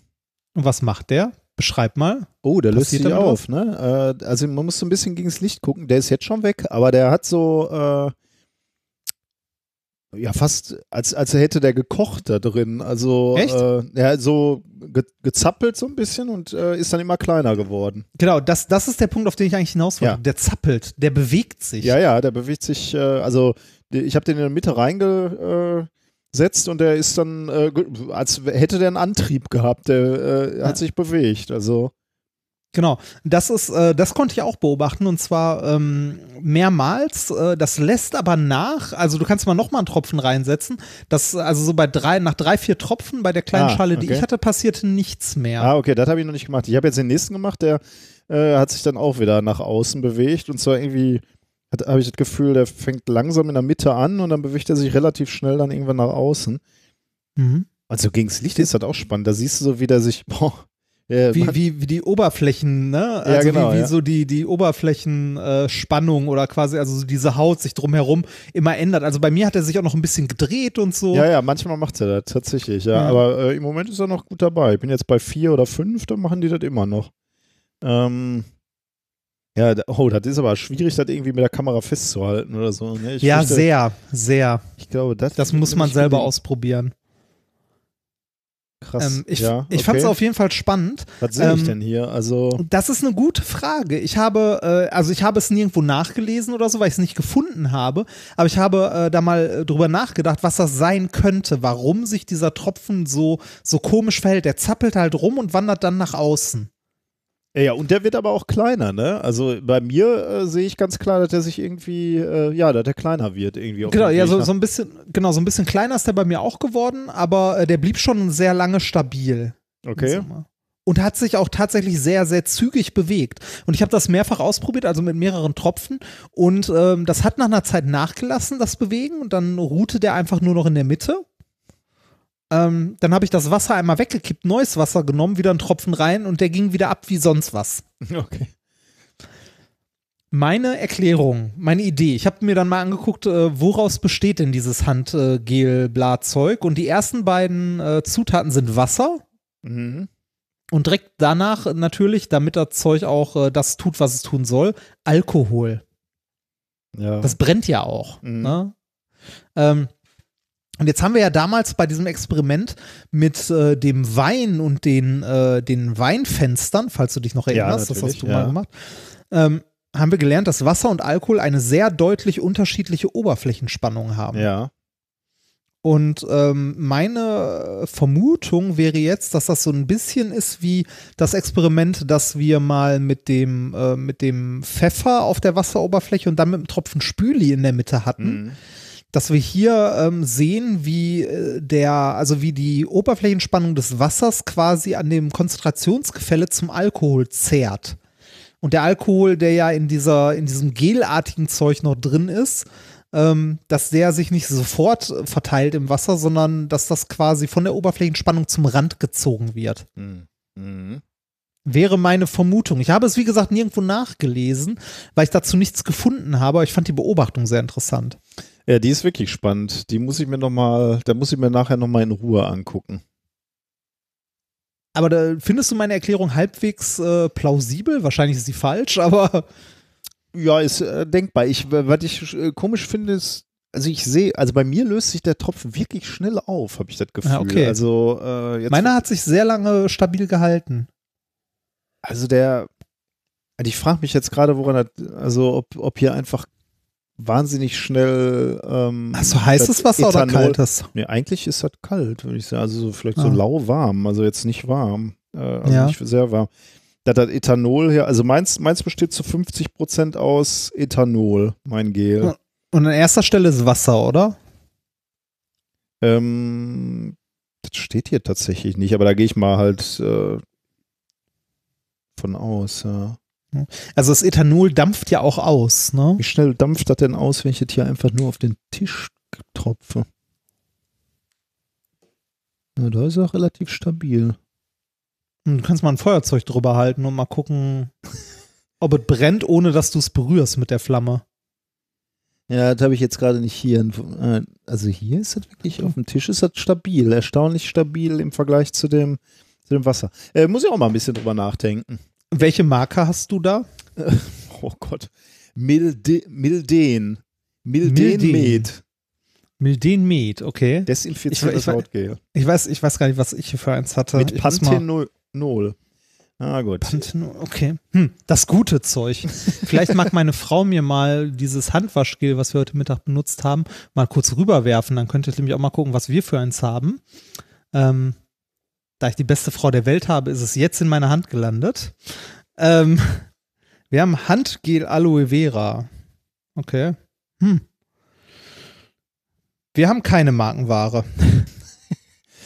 Ich weiß nicht, ob das hier eine Marke ist, keine Ahnung. Aber auf jeden Fall eine andere Zusammensetzung. Aber das ist natürlich schon mal Ja. spannend, weil da möglicherweise schon mal ein Mhm. Unterschied ist. Aber an- den Antrieb sehe ich halt auch. Ja gut, da muss ich mal ein bisschen Ja. drüber nachdenken. Da müssen wir jetzt nicht während der Sendung hier Ja, spekulieren. fa- wie gesagt, äh, fand ich eine ne schöne Beobachtung und dachte mir auch, das ist ein nettes Experiment der Woche, wo äh, unsere Hörer auch mal äh, mit Theorie, also ne, Theorien theorisieren können, genau. äh, woher das kommt. Also ich denke, also mein, meine Vermutung ist immer noch, dass es die, äh, der Gradient in der Oberflächenspannung zwischen Alkohol und Wasser ist, der das Ding tanzen lässt. Aha. Ja, spannend. Ähm, Ja. Haut mal rein. Ähm, zum Nachdenken ein bisschen Musik. Bitte? Ähm, und zwar ähm, etwas, was äh, schon einige, seit einigen Wochen durchs äh, Netz äh, geistert. Ähm, äh, unser lieber Herr Drosten, Professor Drosten, hatte ja Besseres zu tun, als mit der Bildzeitung zu sprechen. Äh, Ja. Und da gab es ja eine Variante einer äh, Berliner Punkrock-Band, Skatepunk-Band, die daraus ein Lied gemacht hat. Nämlich äh, ich, äh, ich habe Besseres zu tun. Die äh, gute Band ZSK. Genau, ja. Ähm, das fand ich, äh, also der Song ist an sich schon gut, aber ähm, das Bemerkenswerte ist, dass ähm, sie eine, eine Pressung der Single äh, an Dro äh, Herrn Drosten über, überreicht haben. Ah. Der fand nämlich den Song auch gut und der spielt wohl auch Gitarre privat. Und ähm, also erstmal haben sie, haben sie ihn auf der, in der Charité oder nicht in der Charité, aber vor der Charité be besucht und haben ihm erstmal diese Single überreicht.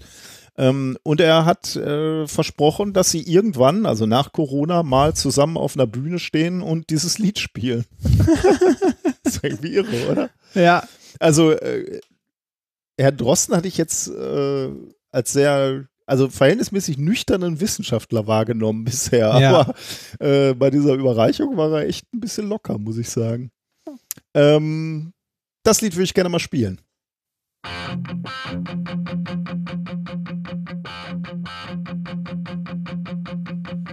Guten Tag, Sie kennen sicher alle Namen. Sie erkennen mich an meinen schönen Haaren. Hab nen weißen Kittel an, der sieht gut aus. Haue für euch jeden Tag nen Podcast raus. Schon wieder mal zitiert bei Spiegel Online. Das muss jetzt alles in diesen Song rein. Die Bild ruft an, fragt nach nem Interview. Ich lege auf,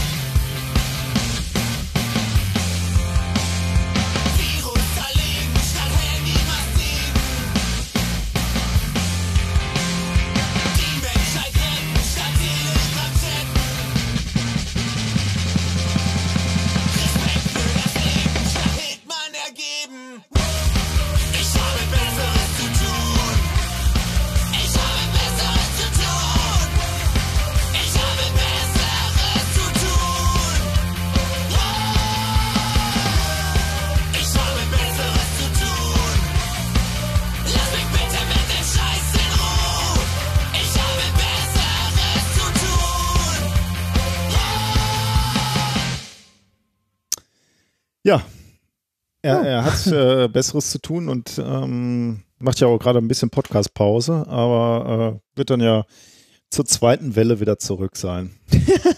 Genau. Der ist halt wirklich traurig, ne, dass wir jetzt nochmal Ja, eine kriegen. ja, äh, äh, ich war, äh, ich war in den letzten Tagen ähm, unter anderem an der Ostsee.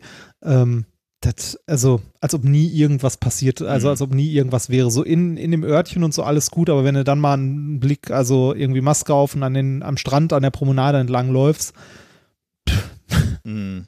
willkommen Ja. in der zweiten Welle. Und jetzt gehen demnächst die Schulen auf auch noch, ne? Ja. Und dann sind wir, sind wir dabei. Wird ja ganz gut. Ja. Naja, Nun ja, kannst du kannst nie ändern. Also doch, könnte man, aber einige wollen ja leider nicht. Ja. Gut, äh, kommen wir zu Thema Nummer drei, ähm, zur Lampenwanze. Ähm, das, irgendwie bleiben wir heute äh, bei der Messtechnik. Äh, also wir sind heute alle beide fasziniert von der Messtechnik, denn ähm, wie wir heute schon mehrfach gesagt haben, Messtechnik wird halt immer besser und manchmal muss man sich echt mal vor Augen führen, welche Möglichkeiten damit auch entstehen. Ne? Das hast du ja gerade äh, wunderbar gezeigt äh, mit dem LIGO-Experiment, wo man jetzt auf einmal sieht, ja, gut, wir haben hier ein Gerät gebaut, womit wir auf einmal das Quantenrauschen messen können in unseren mhm. Spiegeln. Ne? Unsere, unsere relativ schweren Spiegel fangen an zu, zu wackeln und wir können das messen. Ähm, das ist natürlich eine sehr erfreuliche äh, Möglichkeit. Ähm, aber es gibt natürlich auch Messtechnik, die entsteht, die auch äh, negativ genutzt werden kann. Ob das jetzt alles äh, positiv oder negativ ist, das muss jeder für sich selbst entscheiden.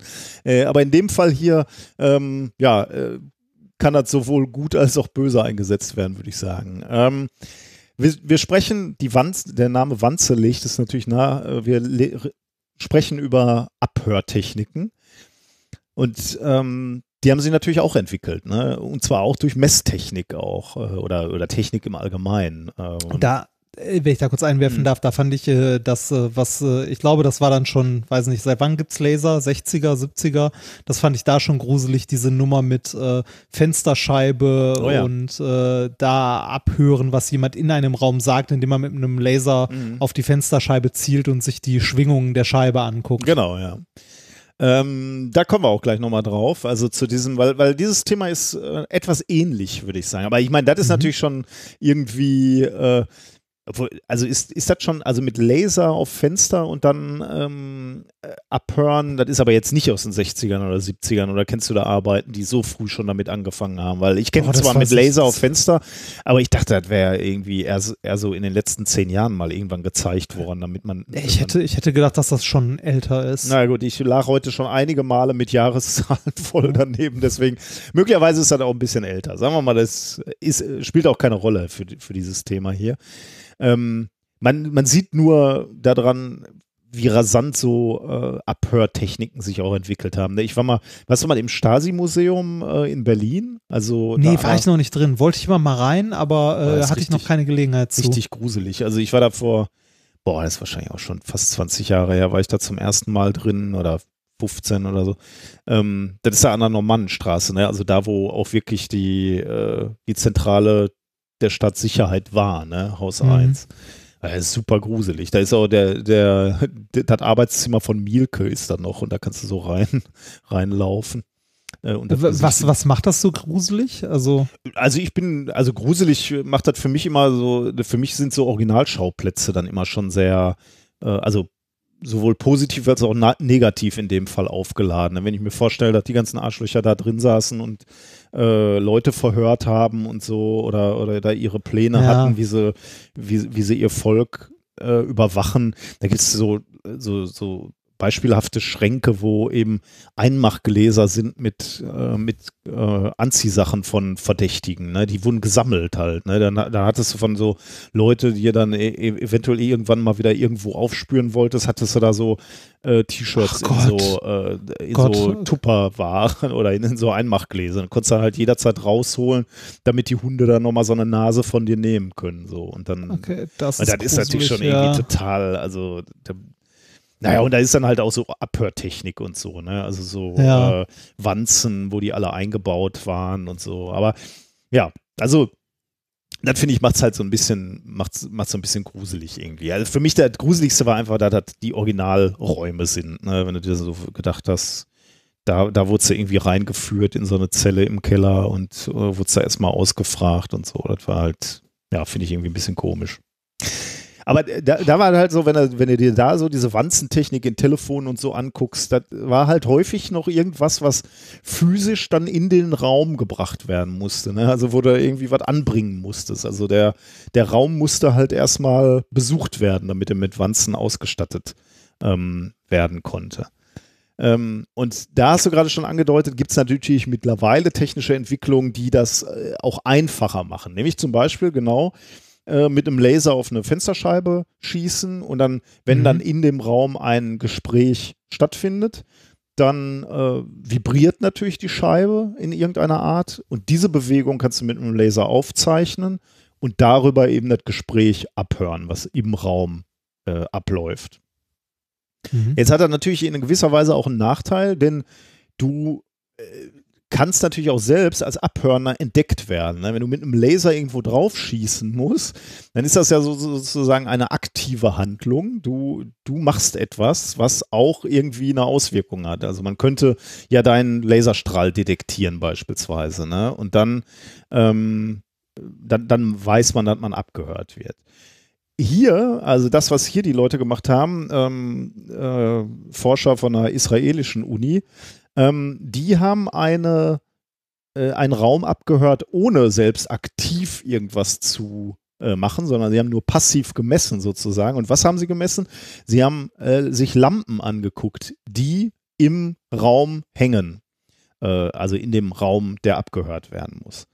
Ähm, und da ist die Idee aber natürlich ähnlich wie das, was du gerade mit der Fensterscheibe schon angesprochen hast. Also wir haben einen Raum, da hängt eine Lampe drin und wenn jetzt in dem Raum jemand spricht oder wenn da Musik läuft oder wenn da irgendwelche Geräusche sind, dann entstehen natürlich winzige Vibrationen auf der Glasoberfläche des Leuchtmittels. Und diese Vibrationen führen dazu, dass das Licht geringfügig flackert, also das, das Licht der, der Lampe. Äh, warum? Weil die Intensität von so einer Lampe relativ stark richtungsabhängig ist. Also äh, die strahlt halt nicht in alle Richtungen gleich ab. Das heißt, wenn du jetzt dir die Lampe sehr genau anguckst an einem Punkt und die Lampe dreht sich ein bisschen oder vibriert ein bisschen, dann siehst du Unterschiede in der Lichtintensität. Wie gesagt, weil die Lampe nicht in alle Richtungen gleich stark Licht abstrahlt. Mhm. Jetzt ist natürlich nur die Frage, also wie, wie viel dreht sich denn so eine Lampe, ne? wenn, wenn da im Raum einer spricht? Und reicht das, um eine Intensitätsschwankung zu erzeugen, die du tatsächlich messen kannst?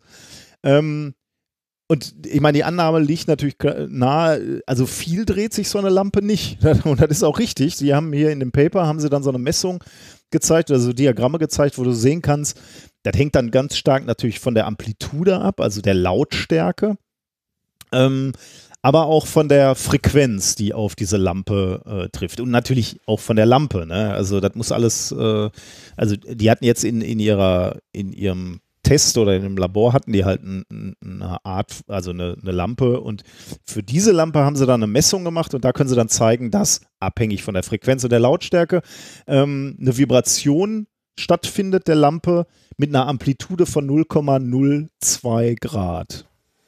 Also ist nicht viel, aber das reicht aus. 0, also Moment, 0,02 Grad, äh, also äh, Vibration oder? Genau, also äh, sowohl, ähm, also wenn du dir jetzt, sagen wir mal, die, die Lampe, ja, also vorstellst wie so eine Birne, ne, die an einer, an ja. Strippe hängt, 0,02 Grad und zwar in, in alle Richtungen, also sowohl so eine, so eine Torsion, also, ja, wie, wie sage ich jetzt mal, ähm, also so rechts, links, aber auch nach oben und unten. Beides haben sie gemessen, also äh, okay. beide Winkel quasi. Also ähm, ja, 0,02 Grad ungefähr. Also kann wenn es genauer interessiert, soll da mal in das Paper gucken. Dann siehst du halt, wie abhängig das beispielsweise von der Frequenz ist. Wie man sich immer vorstellen kann, bei einer bestimmten Frequenz hast du natürlich so Resonanzfrequenzen, triffst du da, dann wackelt es ein bisschen mehr und bei anderen Frequenzen wackelt es ein bisschen weniger. Ne?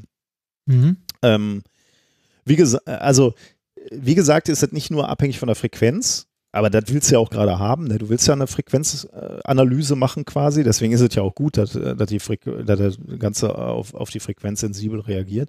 Äh, aber auch stark lautstärkenabhängig. Und da muss man, äh, glaube ich, zu diesem Zeitpunkt auch noch so eine kleine Einschränkung machen. Ähm, Im Moment funktioniert das eigentlich nur gut, wenn, äh, wenn das Signal tatsächlich relativ laut ist. Also Sie haben hier Messungen gemacht. Also in dem Paper habe ich Messungen gesehen mit Lautstärkequellen, die ähm, zwischen 70 und 115 Dezibel hatten. Also insgesamt haben sie das ist ich, schon laut, ne? Das ist sehr laut, ja. Ich habe da mal nachgeguckt. Flüstern ist etwa 30 Dezibel, normales Gespräch 60 Dezibel. Staubsauger oder Föhn ist etwa bei 70 Dezibel. Also das ist das Minimum, was die mal ausprobiert haben. Ja. Und Rockkonzert, Kettensäge, so, da sind wir bei 107, äh, 110 Dezibel. Und wie gesagt, sie haben Messungen gemacht bis 115 Dezibel. Also da müsstest du im Moment schon noch neben der Lampe stehen und volle Kanne schreien, um, um diesen Schalldruck zu erzeugen. Aber äh, ist ja erstmal nur mal ein äh, erstes Experiment. Ne? Mhm. Ähm, die haben dann haben sie tatsächlich das Experiment gemacht, dass sie, also es gibt noch mehr Einschränkungen natürlich, wie man sich jetzt vorstellen kann. Also du darfst natürlich nicht in einem völlig geschlossenen Raum sein. Ne? Du, du brauchst ein Fenster, um die Lampe zu sehen. Ne? Das heißt, ähm, jetzt irgendwelche Geheimorganisationen werden nicht so doof sein und sich in, in ein Fenster oder an, an Fenster setzen, um, um sich da ihre Geheimpläne äh, auszubaldowern. Deswegen, äh, also nochmal eine starke Einschränkung. Du brauchst also einen Raum mit einem Fenster, du brauchst freie Sicht auf die Lampe. Die Lampe darf nicht hinterm Lampenschirm oder sowas sein, weil dann wird das Licht natürlich viel diffuser. Dann erkennst du natürlich auch nicht mehr, ob die Lampe wackelt oder nicht äh, wackelt. Äh, also eine Menge Einschränkungen im Moment noch. Ne? Aber wenn die Bedingungen gut sind, man könnte fast sagen, labormäßig gut sind in mhm. dem Fall, dann äh, waren sie tatsächlich in der Lage, ein Gespräch oder äh, eine andere Geräuschquelle ähm, zu messen. Denn das haben sie dann gemacht. Ähm, auch unter ähm, quasi Realbedingungen, weil sie sich nämlich, äh, ja. Was ist dann das Signal, das sie aufzeichnen? Die Lichtintensität also, der Lampe. Die, also weil die durch die Vibration sich leicht ändert, ja, oder? Genau, ja. Okay, Weil krass. die richtungsabhängig ist. Ne? Also so eine Lampe strahlt halt äh, in jede Richtung ein bisschen anders, andere Lichtintensität. Also die haben das mit ja. so einer Leuchtdiodenlampe gemacht, die eben auch in so einer äh, in so einer Lampenfassung äh, ist. Also da steht hier sogar, äh, warte mal, das habe ich mir notiert. Ähm, also eine LED-Lampe E27 12 Watt haben sie genommen.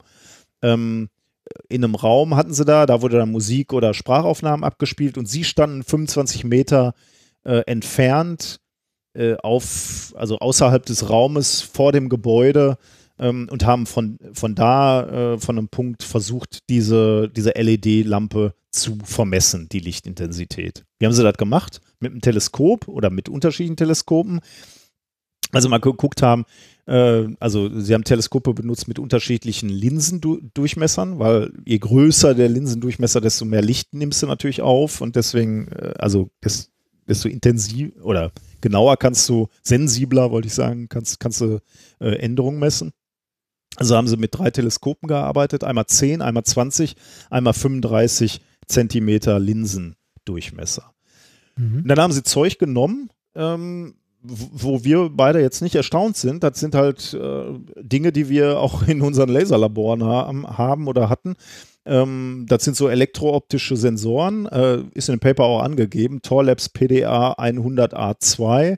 Ähm, das ist jetzt, sagen wir mal, ein Standard ähm, optischer Sensor, würde ich mal sagen. Der kostet jetzt auch nicht so viel.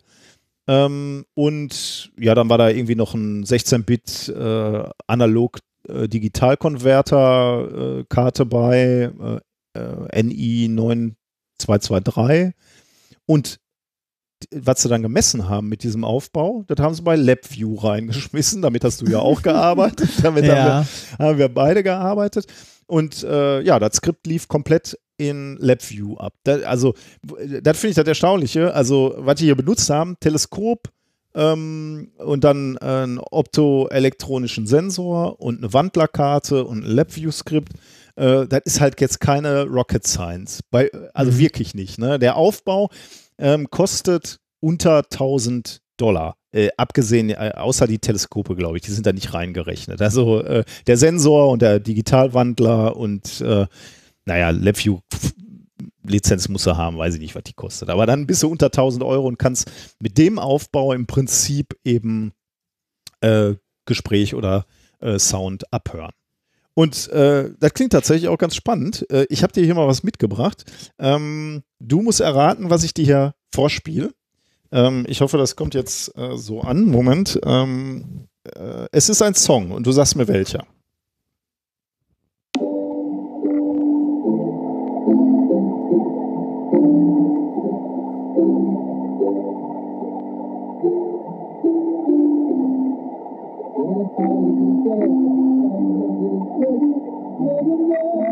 Erkannt?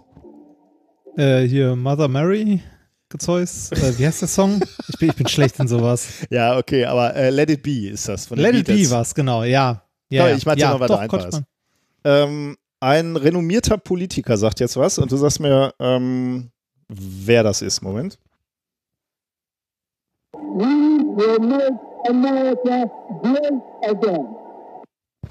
Was? Hast du, ah, Das, okay. nee. We will make America great again. Ah, der. Hm. Ähm, möglicherweise ist das jetzt aber auch alles hier äh, reingeworfen, nicht, nicht so äh, ideal. Möglicherweise, also das kann man sich auf der Dings nochmal anhören auf der Homepage. Aber das war, also ist wirklich gut, muss man wirklich sagen. Also man, man hört's. Also wenn er, äh, die haben auch die, die Originaldateien daneben gestellt. Ähm, äh, wenn, er, wenn, er äh, wenn er auf deinem Rechner da mal draufklickst, dann äh, hörst du, äh, wie relativ gut äh, die, die Soundqualität ist, dafür, dass sie das aus 25 Meter Entfernung aufgenommen haben. ist wirklich äh, beeindruckend, ja.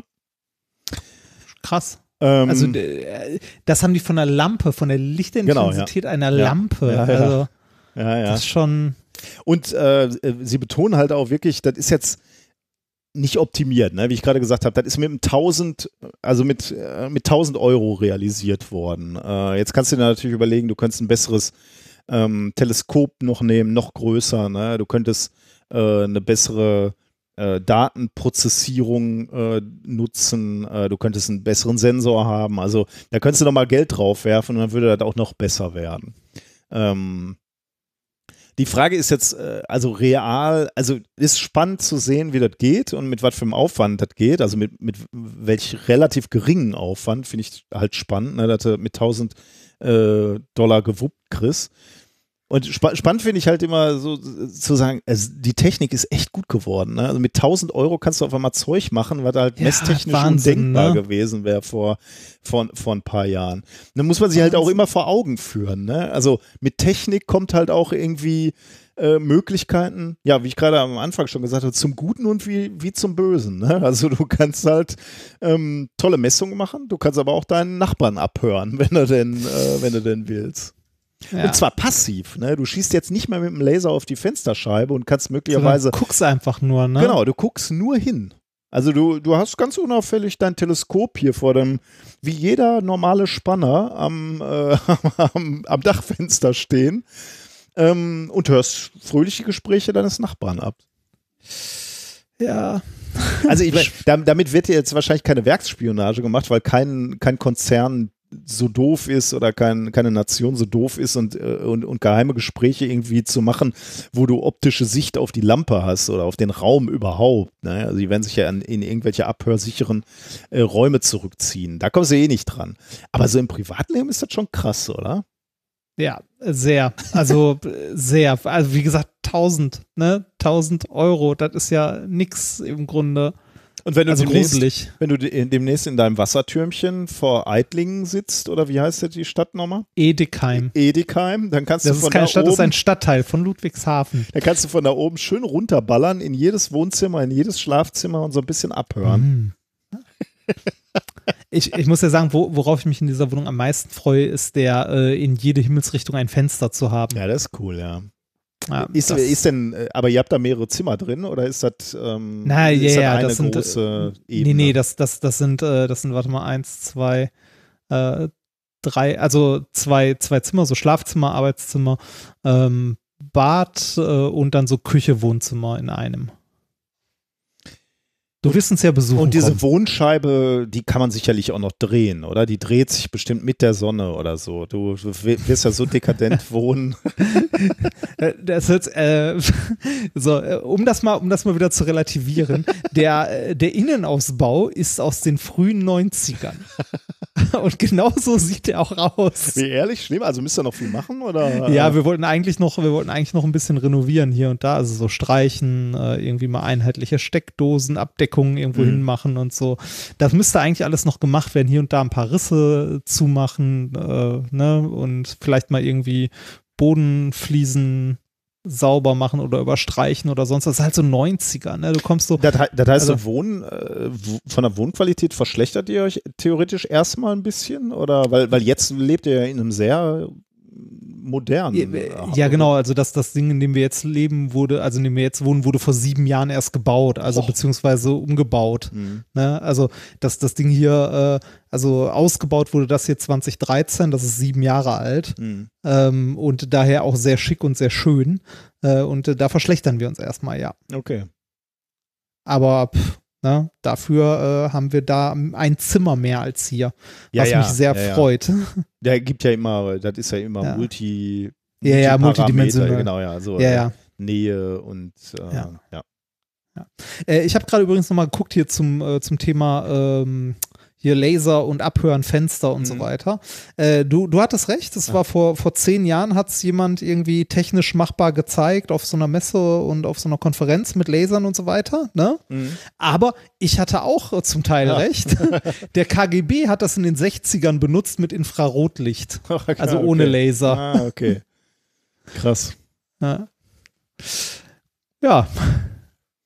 Gut, dann äh, letzte Thema. Ja, äh, letzte Thema, auch heute ein bisschen kürzer dann. Aber schön, denke ich, oder?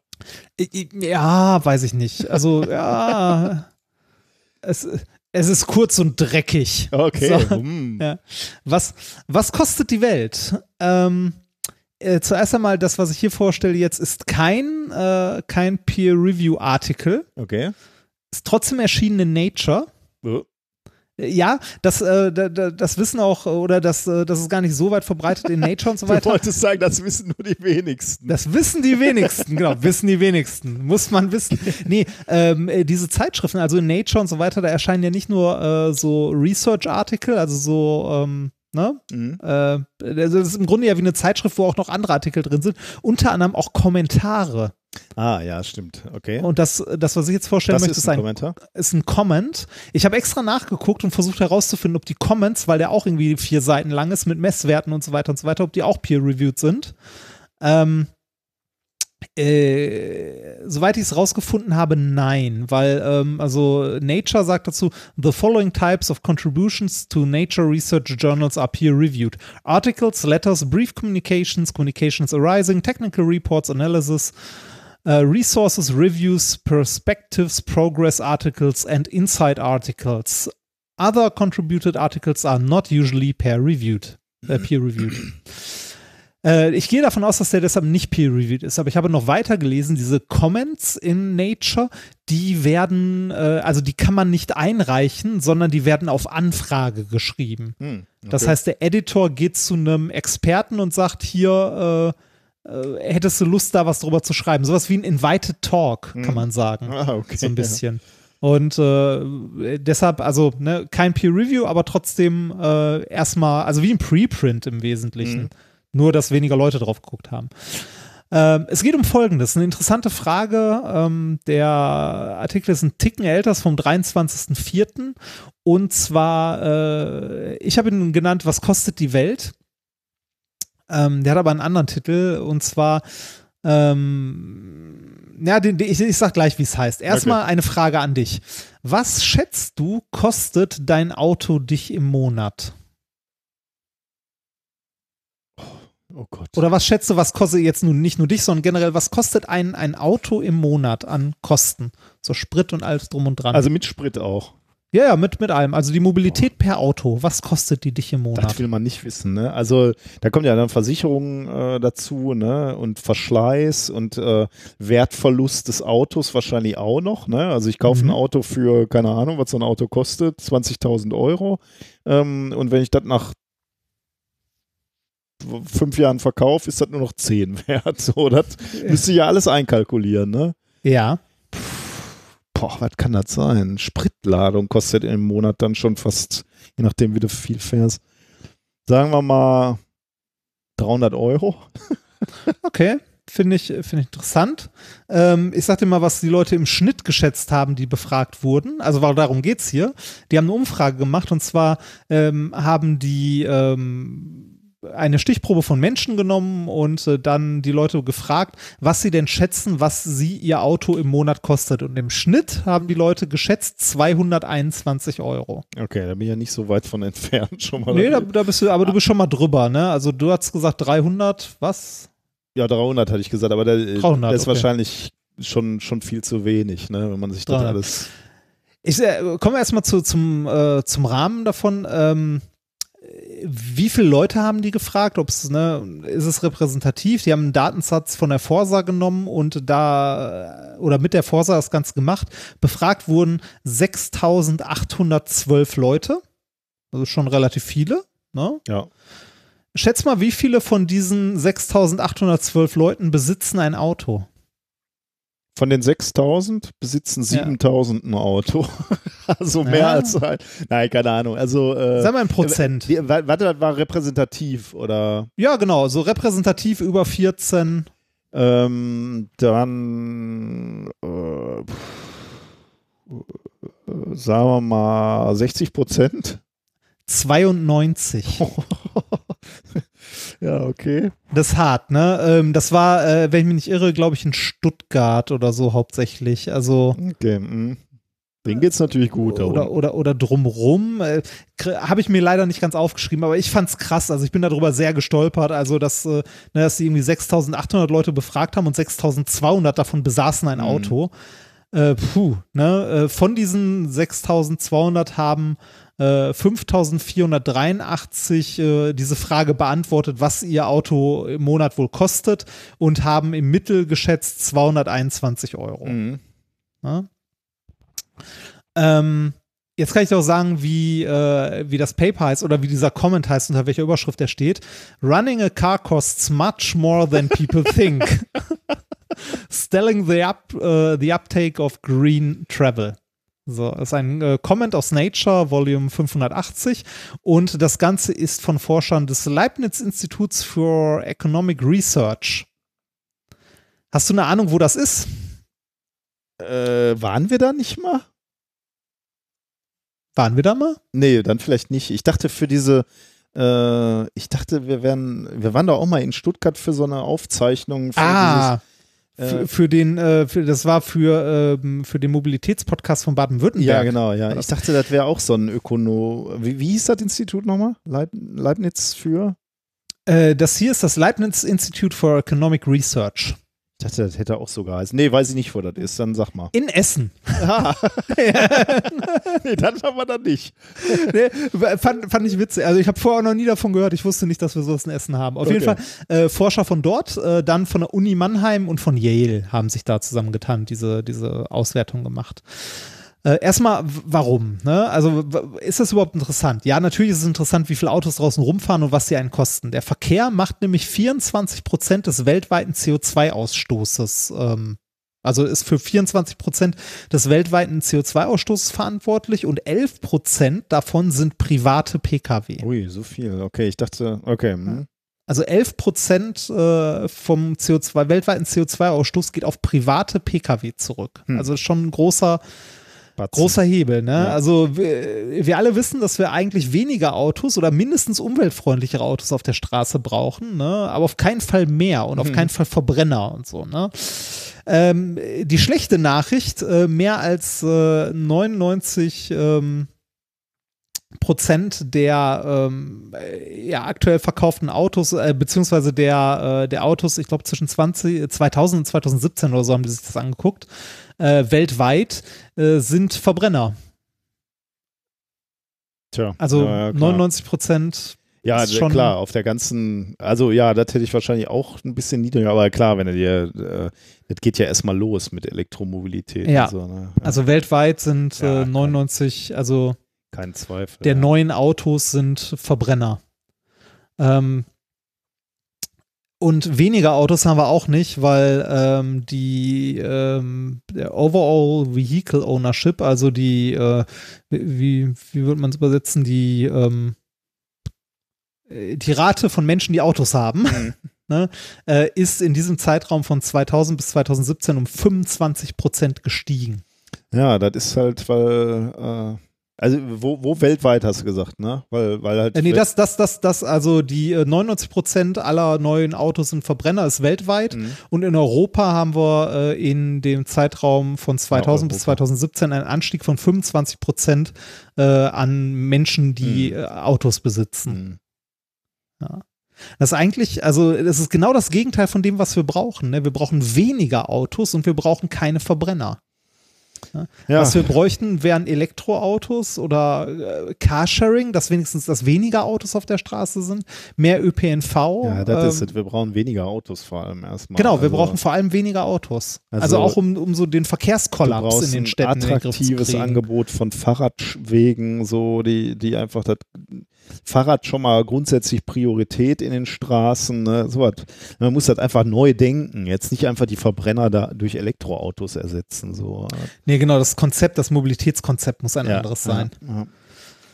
Ja, und äh, da haben Städte und so auch schon viel getan. Also, äh, wobei wahrscheinlich auch nicht genug, aber ähm, ne, man, man hat ja mehr Fahrradstrecken, ähm, Ausbau von ÖPNV und so weiter, aber das reicht bei weitem nicht. Nee.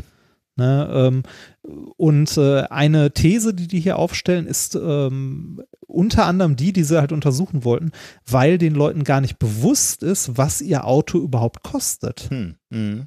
Ne? Weil du hast ja 300 Euro geschätzt, ne? Ja, rub it in. Ja, der, Moment, Moment, ja, nein, so schlecht warst du gar nicht. Ähm, die, die Leute haben im Durchschnitt 221 Mhm. Euro geschätzt und mit 221 Euro liegen sie 52 Prozent unter den tatsächlichen Kosten. Oh, da, okay, dann bin ich tatsächlich nicht so weit weg. Ne? Nee, also die tatsächlichen Kosten liegen so bei 450 Euro Ah, ungefähr. okay, dann bin ich doch weit Monat. weg. Ja, also ne, ein, bisschen mehr als das Doppelte. Also so vier, okay. 440, 450, da so in der Ecke liegen wir. Monatliche Kosten, weil, äh, wie, wie du schon richtig erkannt Erstaunlich, hast. ne? Also die, äh, man, man hat ja irgendwie so, normalerweise hat man ja ein Gefühl für seine Ausgaben irgendwie, ne? Aber Richtig. ich glaube, das ist beim, beim Auto komplex. Also du hast natürlich sowas wie Versicherung oder äh, Benzin oder sowas, äh, da hast du ja irgendwie, das kriegst du noch mit irgendwie so, ne? Aber du hast auch einmal eine große Anschaffung und Wertverlust dann über die Jahre und das preist du, glaube ich, häufig nicht ein irgendwie Nee. so, ne? Das ist ganz witzig. Die haben nämlich in diesem Comment gibt es ein paar Graphen, wo du sehen kannst, wie die Leute im Durchschnitt, also äh, beziehungsweise die Verteilung war, was die Leute geschätzt haben und wo der tatsächliche Wert ist. Das kann man sich ganz gut angucken. Und ähm, was die Leute auf die Kette kriegen, also wo die, also wo die Leute richtig schätzen, also wo der geschätzte Wert äh, fast genau mit dem äh, tatsächlichen Wert übereinstimmt, sind die Spritkosten. Mhm. Ja, klar. Weil, ne, ja, genau, weil die, die du weißt halt, genau, wie oft du da hinfährst und wie oft du Ja. da die, die Kreditkarte zücken musst, das weißt du halt. Ne? Ja, was die Leute gar nicht auf die Kette kriegen, ist der Wertverlust. Ja, das ist genau wie ich gesagt Na? habe. Ja, das ist. Und- äh, Wo sie auch schlecht sind, sind Reparaturen, mhm. weil die hat man halt mal ein Jahr gar nicht und dann mal ein Jahr vielleicht zwei oder so. Mhm, ja, oder halt stimmt, eine ja. große. Hab und ich ja das, Habe ich ja jetzt gerade auch nicht dran gedacht. Ne? ja, genau. Dann ja. Versicherung und Steuern ist auch so. Steuern kommen einmal im Jahr, Versicherung läuft so ein bisschen irgendwie so nebenbei, meistens auch einmal im Jahr, weil es Mhm. billiger ist, als monatlich zu bezahlen. Also das unterschätzen die Leute massiv. Und ähm, also 52 Prozent daneben ist schon krass, oder? Ja, ja, das summiert sich ja, also diese Diskrepanz summiert sich ja über so ein Jahr zu, zu allerlei Geld zusammen. Wenn Ja. du halt monatlich um, äh, was, 200 Euro verschätzt, äh, das Ja. ist halt bei zwei, äh, bei zwölf Monaten, ähm, hast du, ja, eine, eine Diskrepanz von 2400 Euro auf dem Konto, wo du nicht Ja. weißt, wo die hingegangen sind. Und was Da- dabei ein Urlaub sein könnte. Oder gut, Urlaub ist jetzt umwelttechnisch auch nicht das Beste. Äh, aber was war, was auch immer, Urlaub in der Region, ne? Ja, oder, äh, oder einfach Geld, äh, das du für was anderes hättest ausgeben können. Ne? Also Mhm. ähm, äh, Autofahren, ähm, also die Leute schätzen Autofahren zu billig ein. Mhm.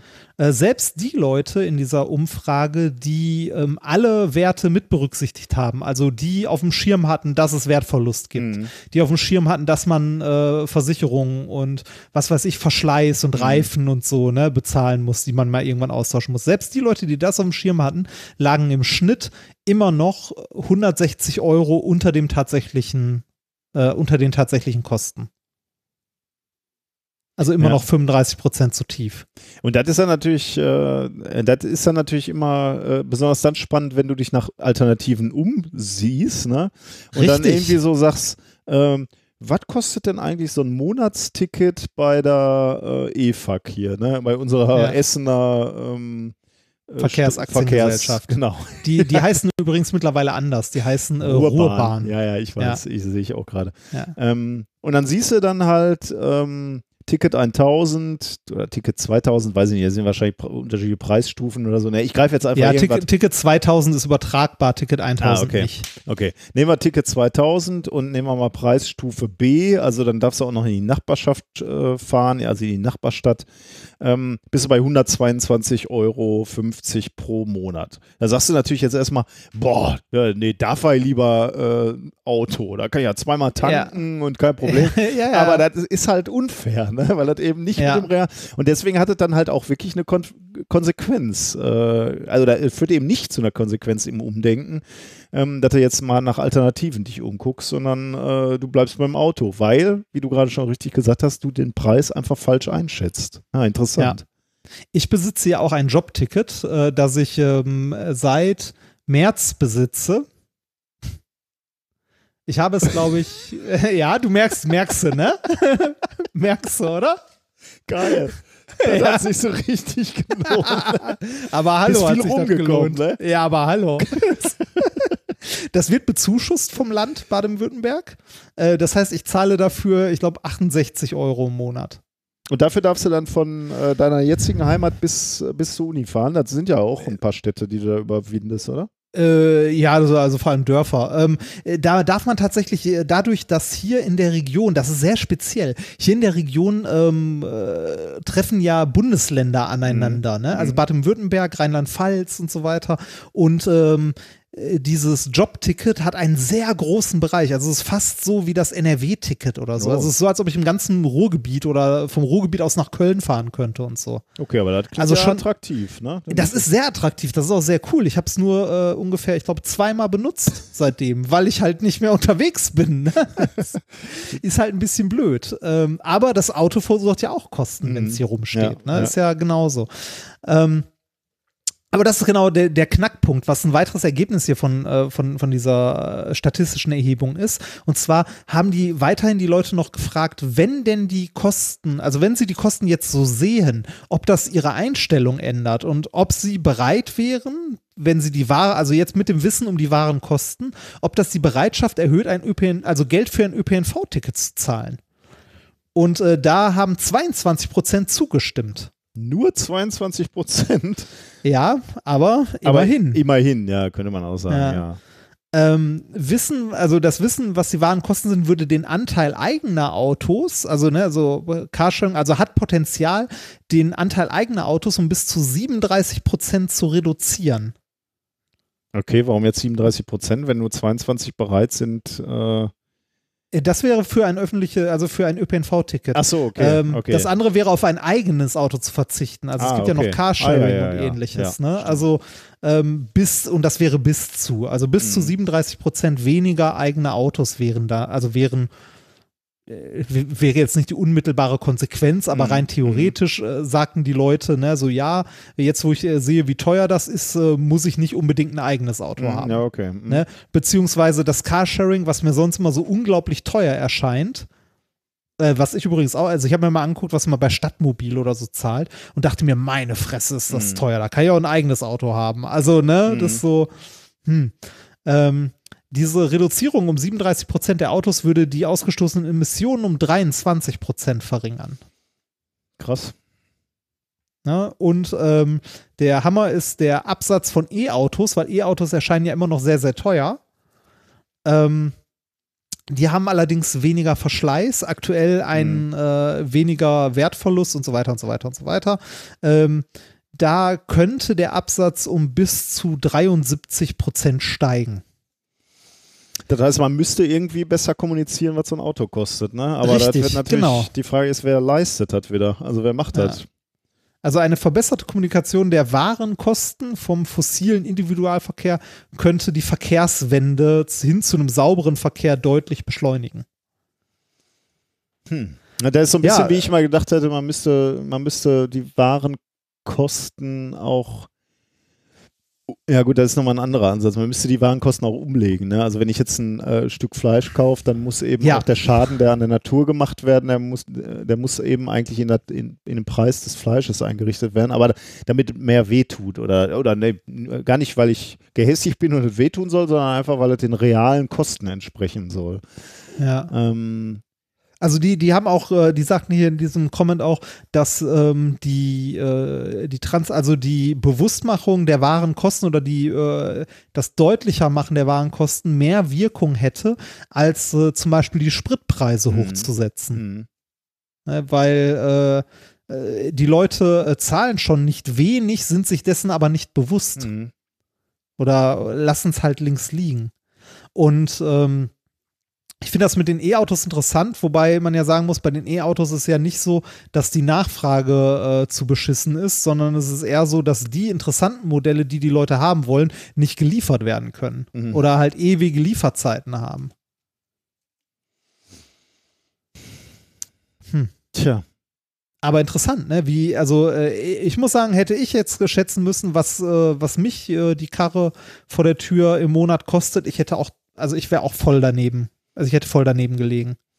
Ja, aber was macht man jetzt? Also ich meine, ist ja schön, schön und gut, dass man sagt, äh, muss besser kommuniziert werden oder transparenter gemacht werden, aber wie und wer soll das machen? Also Ah, die, ich meine, unser Land hat ja einen Sinn oder hat ja äh, den großen Wunsch, dass äh, der Rubel rollt und der, der Kapitalismus die Marktwirtschaft immer weiter dreht. Äh, die werden jetzt nicht anfangen, dir das Autofahren malig zu machen, leider. Nein, sie- garantiert nicht. ähm, Garantiert nicht.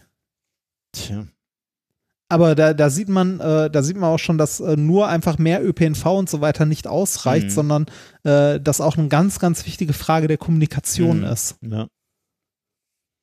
Und äh, ich sag mal so, solange wir in unserem Steuersystem äh, Leute dafür belohnen, dass sie mit dem Auto zur Arbeit ja, fahren ja, oder, das äh, oder nee, mit dem Auto stimmt ja nicht mal. Du kannst ja auch mit der Bahn fahren und Pendlerpauschale und alles bekommen, ne? Aber äh, es fahren mehr Leute 50 Kilometer mit dem Auto als mit der Bahn Mhm, morgens zur. Arbeit.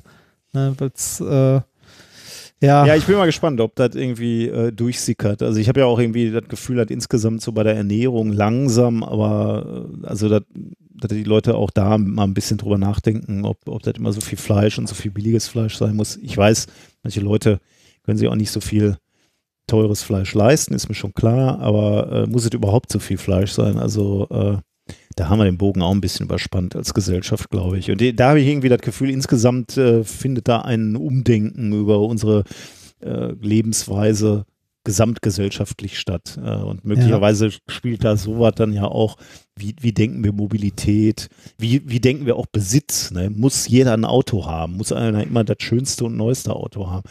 Da denken ich, ich habe vielleicht da, ich hab da immer noch die, äh, die utopische Hoffnung, dass äh, wir irgendwann die selbstfahrenden Autos haben, wo man nur noch die Dienstleistung kauft Ja. und nicht mehr das Auto, Mhm. wo einen das Auto von A nach B bringt und man gar kein eigenes Auto mehr besitzen möchte, sondern äh, ähnlich wie, äh, weiß ich nicht, äh, dank Streamingdiensten wie Spotify und so habe ich kaum noch irgendwie CDs, eigentlich Mhm. gar keine mehr irgendwo rumliegen oder Apple Music, sondern ich habe halt ne, die Streamingdienste, wo ich meine Musik höre. Gleiches gilt für Filme. Mhm, ja. Ne, ähm, vielleicht kommen wir auch mal irgendwann in die Richtung, dass wir für Mobilität nur noch das bezahlen, also ne, die Dienstleistung an sich bezahlen und nicht mehr das Gerät, was vor der Tür steht. Mhm.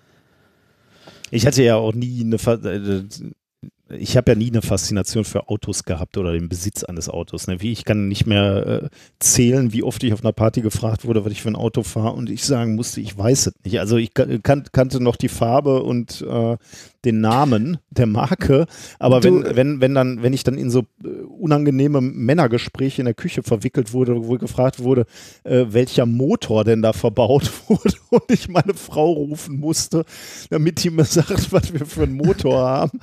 Ähm, weil ich, das ist mir völlig egal. Das Ding fährt und ist gut. Ne? Da könntest du sowas entwickeln wie, äh, wie ähm, Automimikrie. Das ist also die große, die große Maschine. Wir haben die große Maschine drin. das, Das könnte ich nicht. So, so überzeugend, wie du das beim Fußball rüberbringst, könnte ich das nie. Ich werde sofort auffliegen. Ich kann mich zwei Stunden lang über Fahrräder unterhalten, so, da wäre ich Ja. gerne dabei. Aber Autos, äh, der, da Kann ich habe auch ich nicht, auch hab ich auch nicht. überhaupt keine Faszination für irgendwie. ist bei mir genau. Also du, du erinnerst dich an diesen, an diesen Wagen, den ihr uns äh, zur Hochzeit überlassen habt, Ma- Ja, ja. lieberweise, Ja. der äh, ne? ähm, vor zwei Wochen hat äh, meine Frau den in die Waschstraße gefahren, weil sie es nicht mehr mit ansehen konnte. Ich hatte den noch original, wie ich ihn von euch bekommen habe vor einem Jahr. Ja. So viel zu, also ne? Also bevor jetzt hier irgendeiner guckt, äh, warum, also das, war eine, das ist eine alte Karre, ne? Und du brauchtest eine oder Ja, ja, ja, ja, genau. äh, eine- Der hatte, als, als, als ich ihn bekommen habe, ich glaube, der hatte 190.000 runter oder so. Naja, Das, ja, ein, also der, der hat sein Leben gelebt, aber er rollt immer noch. das ist sein Leben gelebt. Na gut, sind wir damit durch, oder?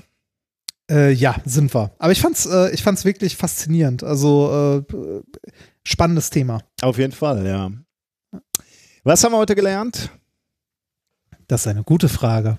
Wir haben gelernt, dass wir als allererstes den Sendungsplan immer offen lassen sollten. dann haben wir, dann haben wir des Weiteren Ich bin gelernt, ja immer froh, dass du so ein bisschen stammelst, weil ich muss dann ja eine Kapitelmarke erstmal setzen und dann muss ich selber den Sendungsplan und gucken, was war nochmal Ja. Thema dann, 2. dann, dann haben wir des Weiteren gelernt, wenn wir ihn offen lassen, haben wir dafür zu sorgen, dass wir nicht zu viele Tabs offen haben, um ihn auch wiederzufinden. Und dann haben wir heute gelernt, dass ähm, sich äh, die Erde ungleichmäßig dreht, aber wir das äh, dank äh, Laserpyramiden, oh, Laserpyramiden, dank Laserpyramiden können wir das berechnen. Sehr gut. Apropos Laserpyramiden, du hast uns gezeigt, wie wir äh, mit Lasern und ähm, dem LIGO-Experiment Interferometrie sogar die Bewegung der Spiegel messen können, die durch die, den Quantenschaum, durch, durch das Rauschen auf der Quantenebene entstehen. Das ist ja unglaublich. Dann haben wir noch etwas sehr Praktisches gelernt und zwar, wenn wir über die Nachbarn lästern, dann machen wir vorher das Licht aus. Genau, du hast uns den wahren Wert, oder die, nee, nicht den wahren Wert, sondern die wahren Kosten von, von Autos nahegebracht, genau. ähm, okay, wir haben noch einen äh, Schwurbel, äh, das fand ich ganz spannend. Äh, das wurde auch so ein bisschen durch die ähm, durchs Internetdorf getrieben, aber das fand ich ganz spannend. Ähm, die, es geht um eine Studie, ähm, eine Arbeit, die ähm, ja, in der argumentiert wird, dass 5G, Mobilfunktechnologie, ähm, zu einer Infektion mit dem Coronavirus führen kann. Äh, ist ja ein ganz beliebtes Thema, ne? also äh, äh, 5G, also der Zusammenhang 5G und Coronavirus wird ja die ganze Zeit immer zusammengeschwurbelt. Ähm, Das ist gut, dass wir hier sicher sind in Deutschland. ja, weil wir nicht so auf moderne Technik im Mobilfunk stehen. Ja. Ne? Ja, der, aber siehst du wieder eine Korrelation. Ne? Wir haben auch die geringste Ster oder wir haben wenig Tote. Also Ja, das kann ja das- eigentlich nur damit zusammenhängen, dass wir so ein Hinterwäldlerland sind.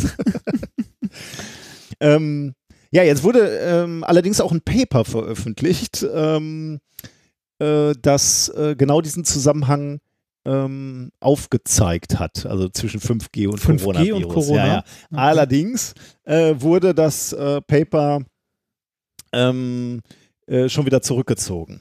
Das ist ein bisschen, Ah. also äh, das ist natürlich gut, äh, aber sonst hätte man sagen können, das ist mit Sicherheit das schlechteste Paper von 2020, weil es wirklich Hanebüchen ist und es ist wirklich interessant, sich dann mal anzugucken, weil ähm, also äh, auch weil irgendwas publiziert ist, heißt das halt immer noch nicht, dass es gut ist. Ne? Da kann immer, man muss immer genau hingucken, wo, wo sind die Fallstricke. Und wir werden ja auch immer oder relativ häufig mal gefragt ähm, in ähm, Hörerpost, äh, wie wie erkennt man denn ein gutes Paper oder ein schlechtes Paper? Und hier ist natürlich ein bisschen, äh, ja, hier sind natürlich sehr augenfällig, aber hier kann man zumindest schon mal sein Handwerkszeug abprüfen, äh, wie man so ein, äh, so ein Artikel, wie man so ein Paper ähm, checkt in gewisser Weise. Also es geht um einen Artikel äh, mit dem Namen 5G Technology and Induction of Coronavirus in Skin Cells. Kam von einer Gruppe, also von zwei Forschern, glaube ich, aus Italien, einen Vereinigten Staaten und einen aus Russland und erschien im Journal of Biological Regulators and Homeostatic Agents. Habe ich mal nachgeguckt, Impact Factor 1,4. Zeitschrift rausgegeben von BioLife. Ähm, behauptet, äh, Homepage sieht okay aus, komme ich gleich nochmal auf ein Detail, ähm, was nicht so gut okay aussieht, aber ähm, äh, also dieses Journal behauptet von sich auch, dass es peer-reviewed, also dass die Artikel von Kollegen, von Fachkollegen kontrolliert werden, gelesen werden und beurteilt werden. Mittlerweile ist also das Paper, wie gesagt, schon zurückgezogen. Aber das Schöne ist ja, das Internet vergisst nicht. Also man kann, Ah. man kann sich das Paper noch ansehen auf äh, diversen Seiten. Und es ist wirklich ganz lustig. Ähm, also, äh, worum geht's da? Lesen wir mal den Abstract. In this research, we show that 5G millimeter waves could be absorbed by dermatologic cells acting like antennas, transferred to other cells, and play the main role in producing coronaviruses in biological cells. Also, ja, Antennen und so, ne? Wir koppeln 5G, äh, elektromagnetische Wellen ein und dann werden im Körper diese Coronaviren erzeugt. Erzeugt. Das ist Ja, die das, Behauptung. Ähm, lustigerweise haben die scheinbar nicht äh, nur Probleme mit äh, 5G und Biologie mit ihrem Verständnis, sondern auch mit Mathe, denn äh, das geht nämlich hier dann auch weiter, also Mathematik. Es geht dann nämlich weiter. In another study, it was argued that 5G technologies cause great harm to human health. Cancer is only one of the many problems. 5G causes 720 factorial different diseases in human beings. Also 720 Fakultät. Wir erinnern uns. ähm, Okay. äh, Fakultät, Mathematik haben wir vielleicht alle mal gelernt, heißt ja, was war das nochmal, Fakultät? Ähm, ist in der Math- Mathematik Ein mal zwei, mal drei. Genau, mal also vier. Fakultät 5 wäre zum Beispiel einmal, zweimal, dreimal, viermal, fünf. Und da merkt man Ja. schon, ja, die Zahlen werden relativ schnell groß. Ja. Jetzt sagen die hier, also äh, 5G, also ist bewiesen, haben sie aus einer Study, ähm, 5G erzeugt 720 Fakultät äh, verschiedene Krankheiten. Das ist Ja, ganz lustig. Viele. denn äh, wenn man mal nachguckt, ähm, äh, im ICD-10, das ist der internationale statistische Klassifikation der Krankheiten und verwandter Gesundheitsprobleme, ähm, äh, da sind äh, im Wesentlichen alle Krankheiten und alle Gesundheitsprobleme, die es so gibt, gelistet. Ne? Da, da findet man äh, 13.000 Krankheiten. 13.000. Wie viel ist jetzt 720 Fakultät? Das ist eine Zahl, die ist relativ groß. 2,6 mal 10 hoch 1746. Ja, mein Gott, das ist ein Tippfehler. Das ne, kann mal passieren. Ja. Ähm, also, äh, also 10 hoch 1746 ist so groß. Äh, man könnte sich mal fragen, wie viele Atome gibt es eigentlich im Universum? 10 hoch 82. Also, das, das sind schon erstaunlich viele Krankheiten, die da durch 5G erzeugt werden. Also, Ja. äh, da hätte man sich vielleicht auf ein paar weniger äh, beschränken sollen, um glaubwürdiger zu sein.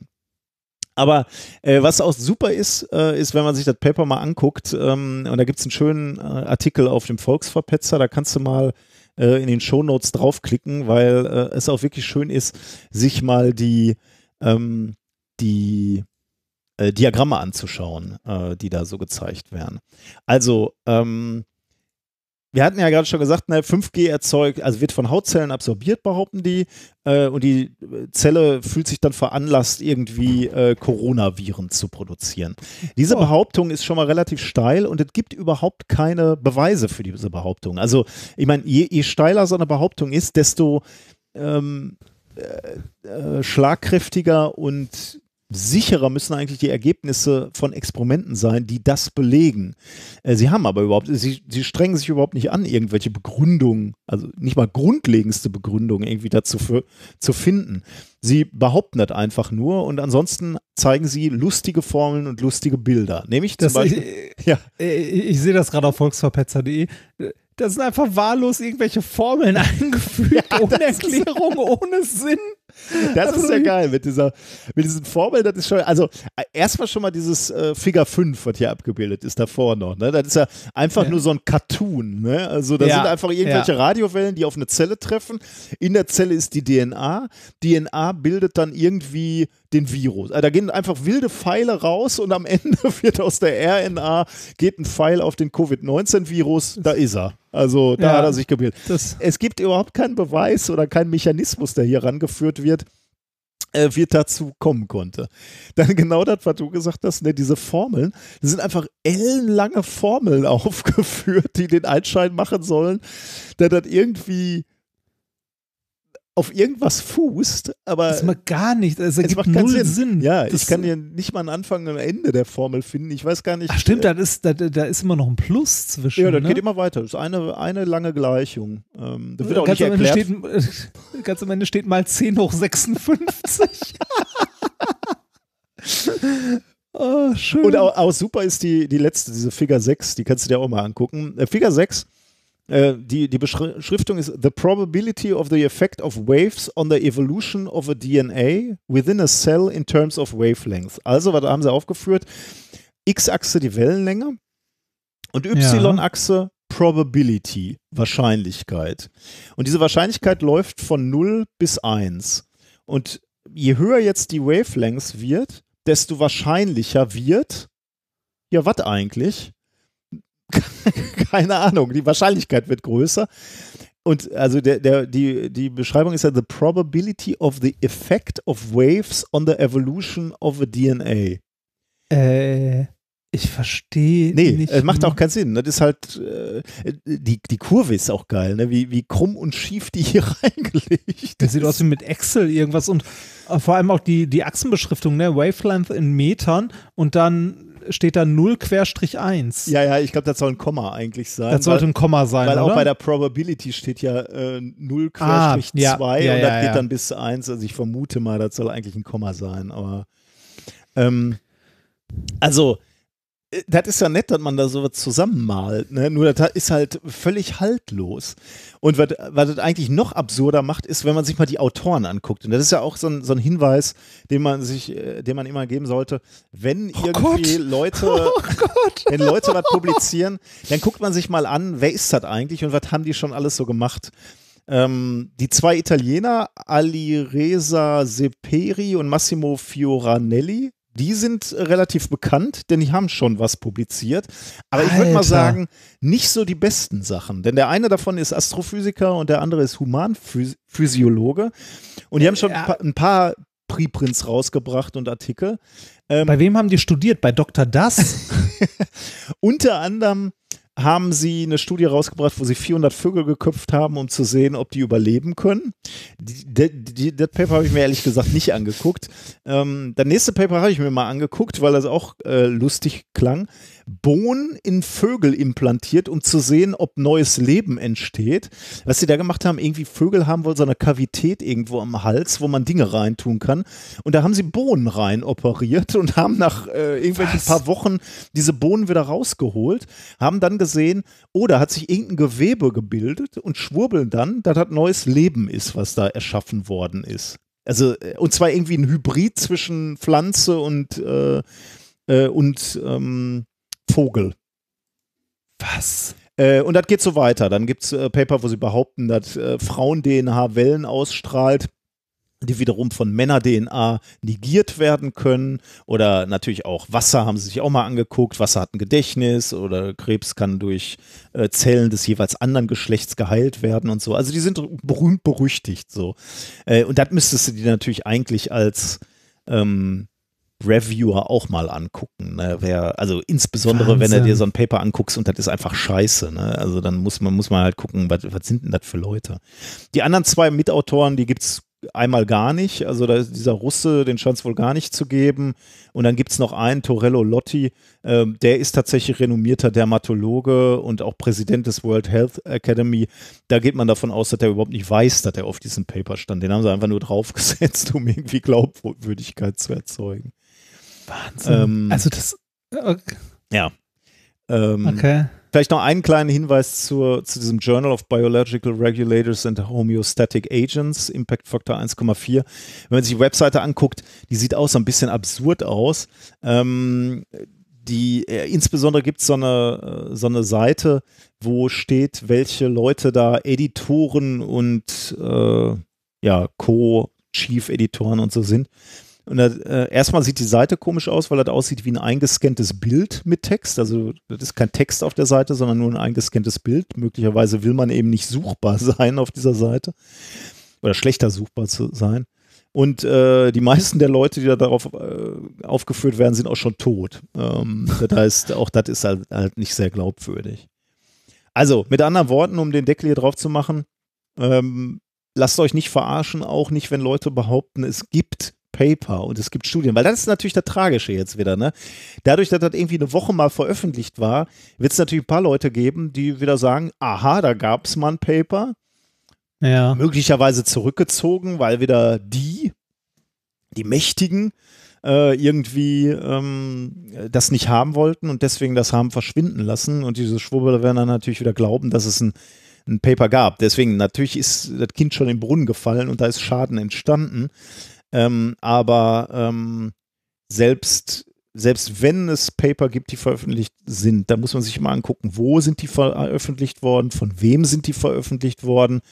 Ähm, denn auch Peer Review, also hier hat kein Peer Review stattgefunden, das kann ich nicht glauben, auch wenn der Editor äh, der Zeitschrift tatsächlich gefragt wurde auch, da gab es auch nochmal einen Briefwechsel äh, und er hat sich entschuldigt und hat gesagt, ja, ja, wir haben es ja direkt äh, zurückgezogen und wir werden auch ein Statement machen, äh, dass, dass uns dann Fehler äh, passiert ist. Ähm, aber er hat es halt darauf geschoben, dass im Moment jetzt wegen Corona auch so viele Paper veröffentlicht werden und da muss das wohl durchgerutscht sein. Das ist nicht zu entschuldigen, das darf nicht passieren. Ähm, aber es kann natürlich passieren. Damit will ich den Editor jetzt nicht in Schutz nehmen, sondern ich will nur sagen, seid auch dann vorsichtig, wenn irgendwann Paper irgendwo erschienen sind. Auch da muss man dann natürlich nochmal gucken, welche Qualität das Paper hat. Ich habe mir dieses, ähm, dieses äh, Vogelpaper mal angeguckt. da sind auch, äh, da sind auch Formeln drin, die über eine komplette Seite gehen. Ja, ja. Ne? Auch so äh, Fantasieformeln mit, äh, mit Doppel- und dreifache Brüchen, mit irgendwelchen Exponenten und Logarithmus und so. Ja, Hauptsache sieht, also die sind schon so kompliziert, ne? Die da stehen, dass du, äh, dass jemand, der äh, irgendwie mathematisch-wissenschaftlich mal gearbeitet hat, weiß, dass so etwas niemals Ja, in einem genau. Paper drinstehen Ja, würde. ja, genau, das Ne, stimmt. Das ja. würde niemals, also äh, selbst der, selbst der durchgeknallteste Theoretiker, den ich kenne, ne, würde mindestens irgendwas, was da drin häufiger vorkommt, mit einer Variable nochmal abkürzen, weil er keinen Bock hat, so viel zu schreiben. Das ist echt, Also- äh, das ist wirklich so ein, so ein äh, Schulniveau, wo du irgendwie versuchst, irgendwie Leute mit Pseudowissen zu erschlagen irgendwie. ne? Ja, das würde niemand machen. Niemand Nee, würde ein nee. ordentliches Paper so eine Formel Natürlich schreiben. Die, hat, äh, da sieht man ja auch nichts dran, ne? Nee, also null. nicht. Das ist einfach nur riesig, riesig lang und groß. Und äh, übrigens, das, das äh, Paper endet auch, das Paper hat 15, 16. Äh, auf Seite 18, äh, Figure 17. Äh, Moment, nee, Quatsch, da. Figure 15, a quail before removing head. Figure 16, Oh a quail after removing head. Oh, ernsthaft? Oh Ja. Gott. Ja, Will ich mir das angucken? Leider. Nee, Nein, ich nicht, willst du ne. nicht, willst du nicht. Das ist, äh, ah, Ja, also, ähm, Ah, ist das ein Scheiß. Äh, Tierquälerei ist das auch noch. Also, also da, da Wahnsinn. lernt man äh, ein bisschen was raus aus so, einem- so einem Paper. Also äh, zum einen, ja, äh, auch Peer Review, äh, das ist ja kein Peer Review, aber nee, äh, das ist nicht, das also wenn, wenn. Leute, ja, ja, wenn, wenn euch Leute erzählen, ähm, dass es ein Paper gibt und das publiziert wurde, dann muss man mal kritisch hinterfragen, ne, äh, wo, wo wurde das publiziert? Ist das überhaupt noch publiziert oder mittlerweile zurückgezogen, weil ein Fehler passiert ist? Ähm, wer hat das publiziert? Äh, hat er überhaupt irgendeine Expertise da drin? Ne? Also in dem Fall auch, ne? Also äh, davon mal abgesehen, dass der Russe, äh, russische Autor frei erfunden ist und der andere äh, davon gar nichts weiß, dass er auf diesem Paper steht. Die beiden Autoren hier, der eine ist Astrophysiker, wieso äh, publiziert der bitte zu, ähm, äh, zu, zu 5G und ähm, Coronavirus? Wo hat, wo hat er die Ahnung her? Der hat überhaupt keine Ahnung. Also deswegen, äh, allein da kann man schon mal an seiner Expertise zweifeln. Ne? Ich frage mich, ob es irgendeine, also die haben ja hier, hier mit Wasser ein Gedächtnis. Ich frage mich, ob dieses Paper in irgend, auf irgendeiner äh, Schwurbel hier unser, unser Wasser ist besser als normales Wasser Seite zitiert wird. Bestimmt. Bestimmt. Also die, die Schwurbler stürzen sich auf alles, was irgendwie äh, Mhm. publiziert scheint. Ne? Ja, okay, sind wir damit durch. Hammert. Ja, das ist schön. Ja, oder auch nicht, ne? Ähm, ja, haben wir noch Hausmeisterei? Wir haben am Anfang schon so ein bisschen Hausmeisterei gemacht. äh, die, die, äh, die, die Sticksachen haben wir erwähnt, die man jetzt auch Ja, unter modisch-inkorrekt äh, findet. Oh ja, Ähm, du musst mal den, äh, Modisch inkorrekt ist noch nicht auf, auf unserer Homepage Doch, verlinkt. ist- doch? Ah, okay. Doch, ist es. Kommt also, äh, kommt darauf an, äh, was du für ein, äh, äh, bei welchem DNS-Server du bist, ob der das schon hat, aber eigentlich ist das schon vor, boah, vor zwei Wochen oder so. Also al- an dem Tag, als der Shop online gegangen ist, habe ich die, äh, die Weiterleitung der Ah, Domain okay. umgestellt und das sollte. Nee, äh, ich schon- meinte auf unserer Homepage. Ist das verlinkt, unser Shop? Ach so, äh, sollte eigentlich. Also, warte mal, Das ich guck mal. eigentlich. Ich guck mal, ich dachte, du meintest die, äh, unsere, unsere tolle, äh, unsere Ich tolle Domain. Hatten wo. wir den alten, hatten wir den alten überhaupt irgendwo Wahrscheinlich verlinkt? nicht, ne? Nee, äh, hatten wir generell nicht, ne? Nee, wir müssten noch mal Hm. irgendwo. Da müssen wir uns mal zusammen überlegen, wo wir das hinpacken wollen. Ja, Ob wir das ja. als Banner irgendwo hinpacken Wahrscheinlich wollen. ins Banner, ja. S- Ja, solange müsst ihr modisch-inkorrekte.de nehmen. Genau. So. Ja, genau. Dann sind wir damit auch durch, ne? Ja, Dann ähm, würde ich vorschlagen, also dann bedanken wir uns nochmal für die äh, schönen Audiokommentare, die äh, jetzt kommen. Ja. Ähm, Ich habe übrigens äh, heute auch noch ein Paket mit einem Spielzeug bekommen, das ich dem nächsten Livestream äh, ähm, zeigen und dann äh, für äh, die Mini-Forscher bei dir zuschicken werde. Ah, okay. Es ist äh, angelehnt an das Experiment der letzten Woche. Auch aus dem Livestream? Äh, nee, äh, das aus der Folge, diese äh, Büroklammer, die halt ja. hochwandert. Ah, ja, ja, sehr gut. Genau. Äh, ich habe ja auch einiges Geiles schon liegen für den Livestream in einer Woche. Das wird sehr gut. Da Ich freue ich mich auch schon drauf. Ähm, genau, dann machen wir nächsten Montag, ne, wieder äh, 21 Uhr wahrscheinlich. Ja, live. Könnt ihr live auch. dabei sein ähm, auf Twitch oder nachher auch aus der Konserve auf Twitch und auf YouTube, würde ich sagen, Ja. oder? ja. Ähm, so, aber jetzt zu den Audiokommentaren. Vielen Dank. Das hat äh, diesmal so äh, toll funktioniert, wie wir uns das immer gewünscht haben, nämlich dass ähm, ihr reichhaltig kommentiert, wenn es Dinge gibt, von denen ihr einfach mehr Ahnung habt als äh, wir. Deswegen kommen jetzt die Kommentare von Christina, Amon, äh, Katharin, Lea, Stefan und Clemens ähm, zu Schwurbel im Allgemeinen, äh, zum Medizinstudium und Corona, zu ganz viel zur DNA-Sequenzierung ähm, und genau, proteinkodierende Genome. Und danach kommt noch ein Lied, ja. Warum machen wir uns überhaupt noch die Arbeit mit dem Podcast? Warum sagen wir nicht einfach, die Themen der nächsten Woche sind XYZ und dann warten wir, bis genug Kommentare da sind und schneiden die aneinander? Das ist doch. Das ist, äh, das wäre mal eine Überlegung wert. Ja, weil wir haben ja schon mal festgestellt, also bei Hörerinnen-Treffen, es gibt halt immer Leute, die mehr Ahnung haben zu jedem einzelnen Thema als wir. Ne? Also von daher, ähm, das würde wahrscheinlich, äh, es würde uns beiden wahrscheinlich nicht so viel Spaß machen, weil wir beide reden ja einfach gerne miteinander. Aber, Richtig. aber der Qualität wird es gut tun. Aber deswegen machen wir das jetzt so, dass hier ähm, Audiokommentare nach hinten kommen. Und ähm, ja, seid ermutigt bitte, äh, auch Audiokommentare zu schicken, weil ähm, da kommt noch mal ein kleines Wissenspaket jetzt hier hinten dran. Macht's gut, das war Minkorrekt Folge 171 vom 4.8.2020 und wir hören, wir sehen uns in einer Woche und wir hören uns in zwei. Bis dann. Hallo Nikolas, hallo Reinhard. Ähm, ich habe so einen Gedanken zu eurem Schwurbel der Woche. Also erstens, ihr hattet ja mal überlegt, ähm, den abzuschaffen. Ich finde den A sehr unterhaltsam und B finde ich macht es auch so ein bisschen sensibel für das Thema. Ähm, also ich finde ihn ganz gut. Ähm, aber was ich ganz oft im Kopf habe und was ich auch irgendwie äh, total wichtig finde, ist so die Überlegung, wo fängt der Schwurbel denn an? Also den Schwurbel, den ihr vorstellt, das sind halt immer so die allerextremsten Blüten, die man so finden kann. Ähm, und das ist natürlich super witzig, dass es echt Leute gibt, die das so für voll nehmen.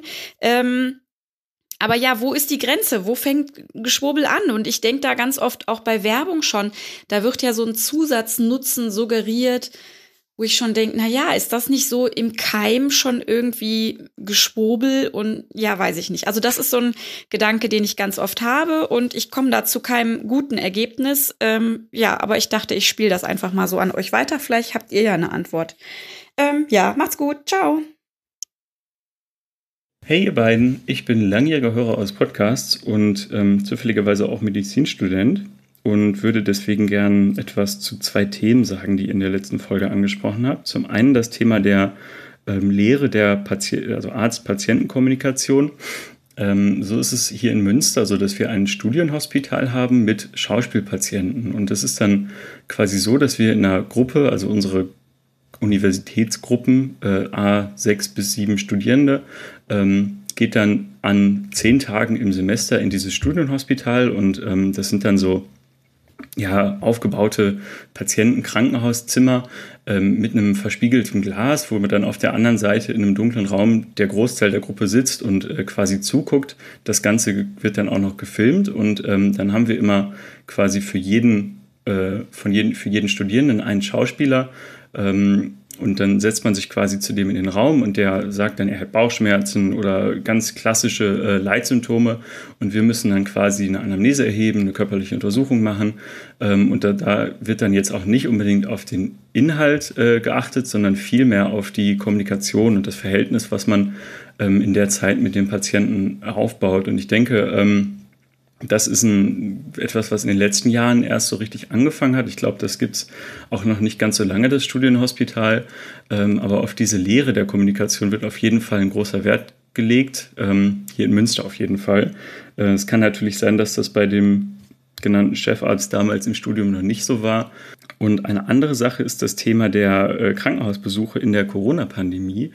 Ähm, als Beispiel äh, wurde da bei uns jetzt im Semester die ähm, Herzinfarktrate genannt. Es ist nämlich so, dass äh, an den Krankenhäusern 50 Prozent weniger äh, Herzinfarkte aufgenommen werden, einfach weil nicht weil es weniger Herzinfarkte gibt im Moment, sondern weil die Leute einfach nicht ins Krankenhaus kommen.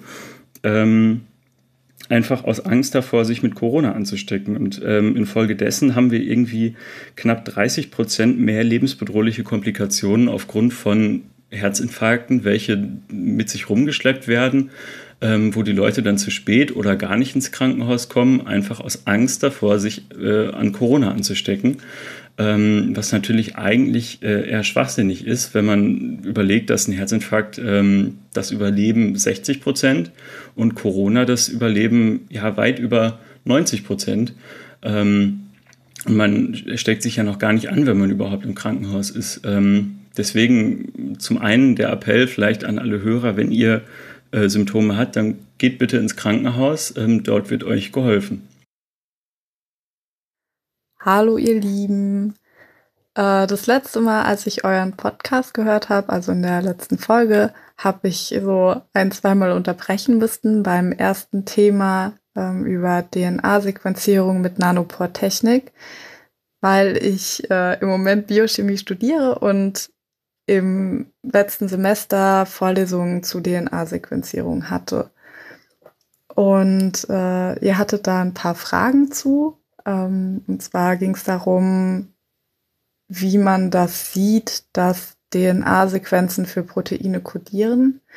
Und das kann man zwar daran sehen, dass bestimmte Abfolgen an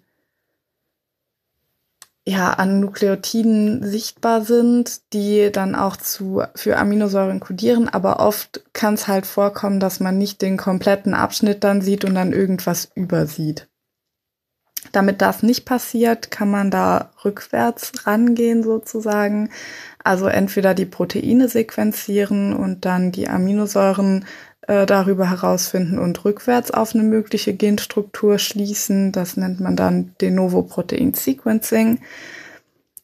Auf der anderen Seite ist es auch möglich, dass man die proteinkodierende mRNA, also die von der DNA abgelesene RNA-Sequenz, die dann zum Protein umgewandelt wird, aus dem Zytoplasma der Zelle zu extrahieren und zu sequenzieren und so dann zurück auf die DNA-Sequenz schließen zu können. Und dann kann man gezielter auf dem Genom suchen, wo das Gen für dieses Protein liegt. Dabei fun funktioniert das Sequenzieren der RNA auch sehr ähnlich wie das der DNA, weil sich auch die beiden Strukturen sehr ähnlich sind. Der zweite Punkt, der mich ein bisschen unterbrechen ließ, ähm, war, als ihr darüber geredet habt, dass es proteinkodierende und nicht proteinkodierende Sequenzen gibt.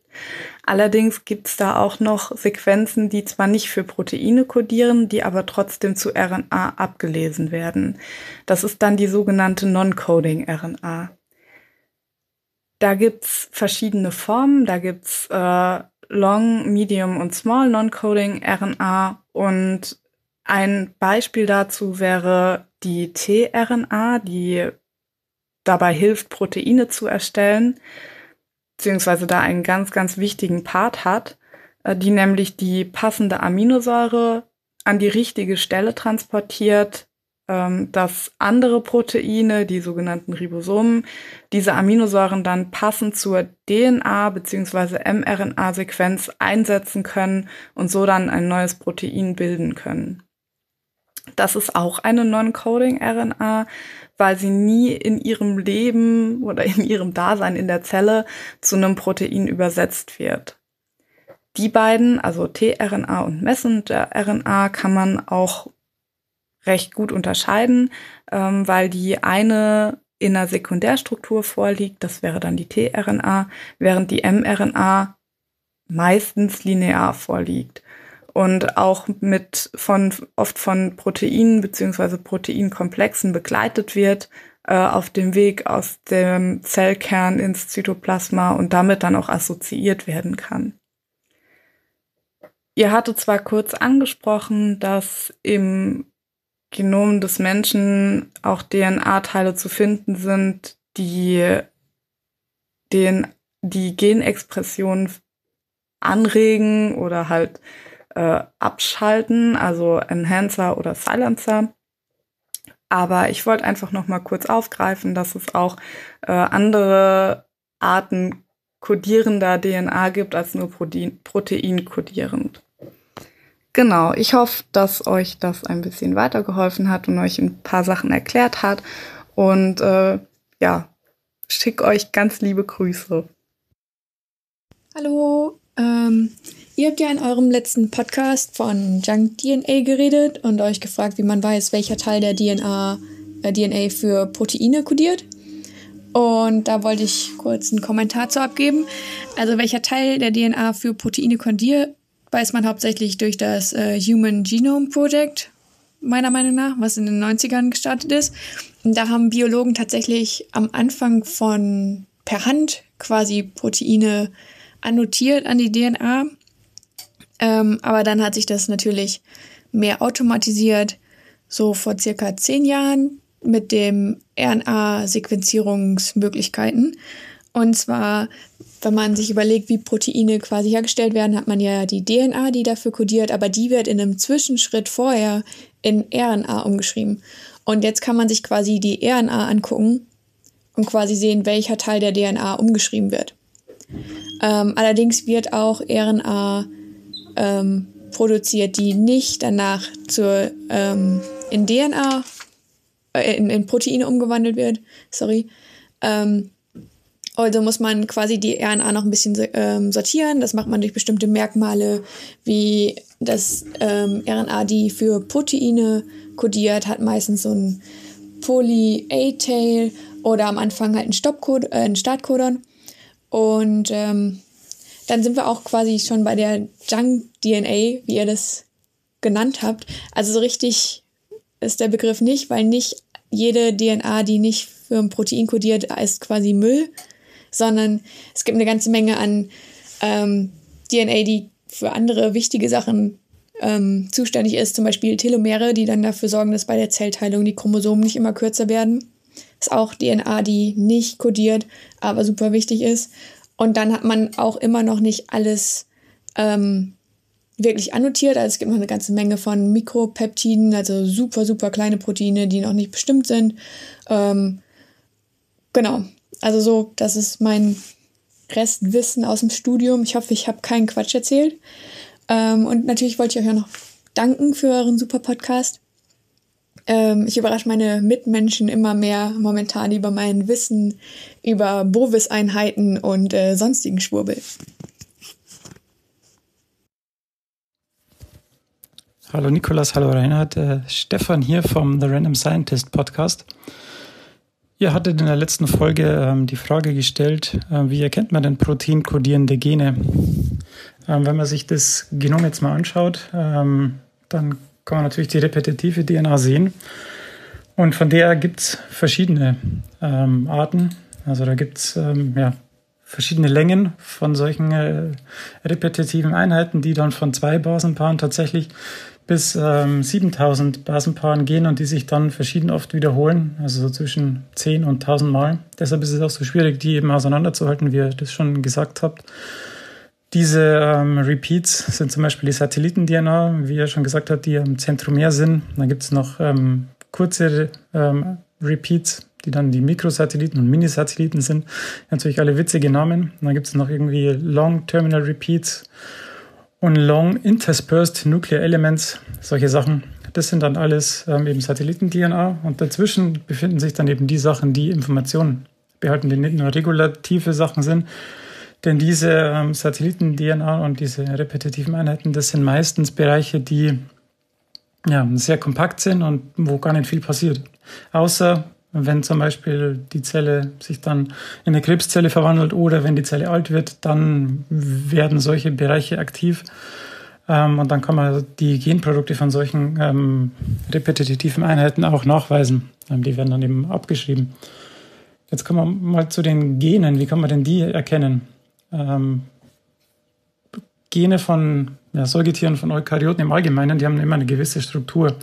Denn es gibt den Promoter, ähm, wo die Tata-Box ähm, ja, sich befindet, worin sich die Tata-Box befindet. Und der Name sagt schon, die hat eben eine gewisse Sequenz. Da ist immer TA, TA sich wiederholen und dann kann man schon gucken, aha, der Promoter ist da, also muss da wohl dann auch ähm, ein Gen kommen.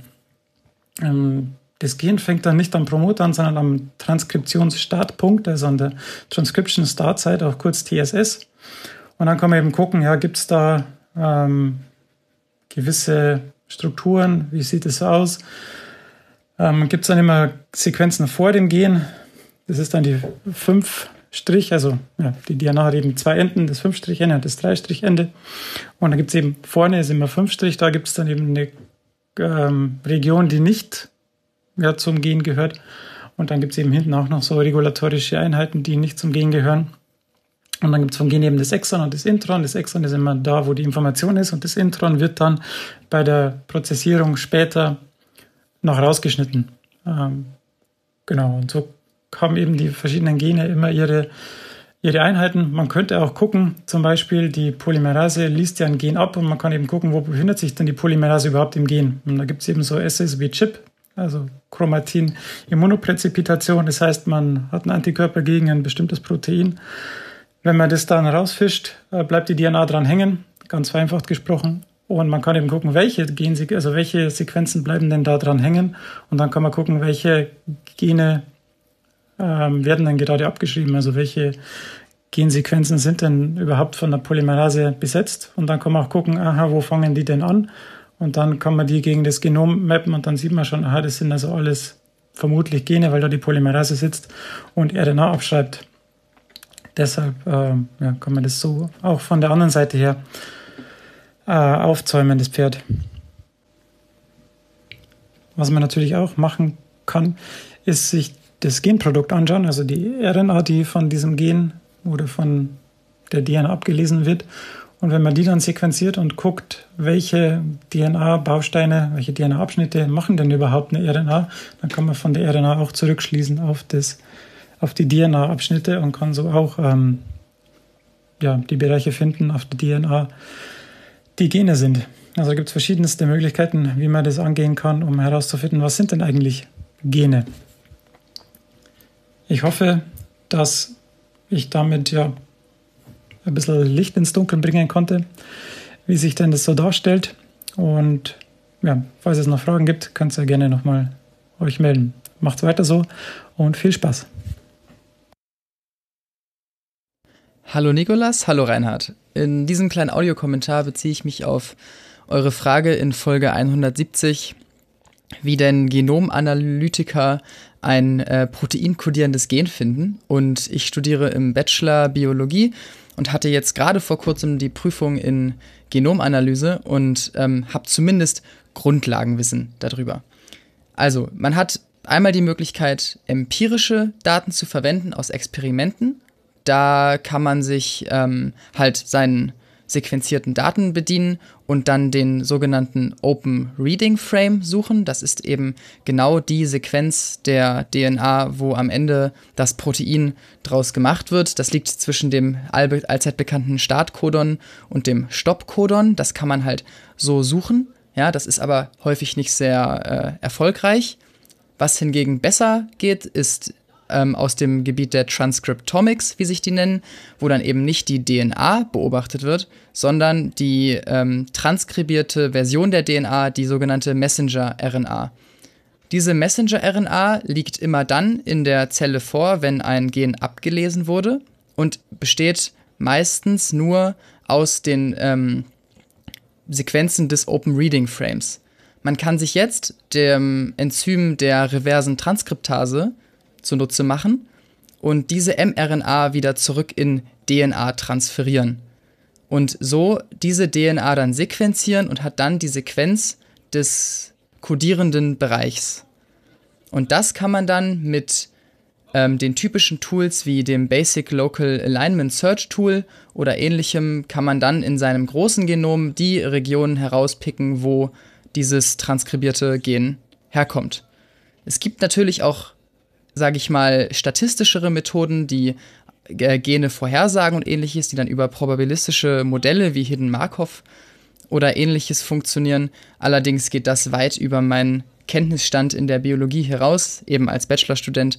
Aber ich hoffe, ich konnte euch trotzdem einen kleinen Einblick geben, wie man in der Biologie oder in der Genomanalyse eben empirisch Gene finden kann. Natürlich ist das aber nur eine von sehr, sehr vielen Methoden und ich habe das jetzt auch sehr ähm, grob nur beschrieben. Aber ja, wie gesagt, so könnte es funktionieren.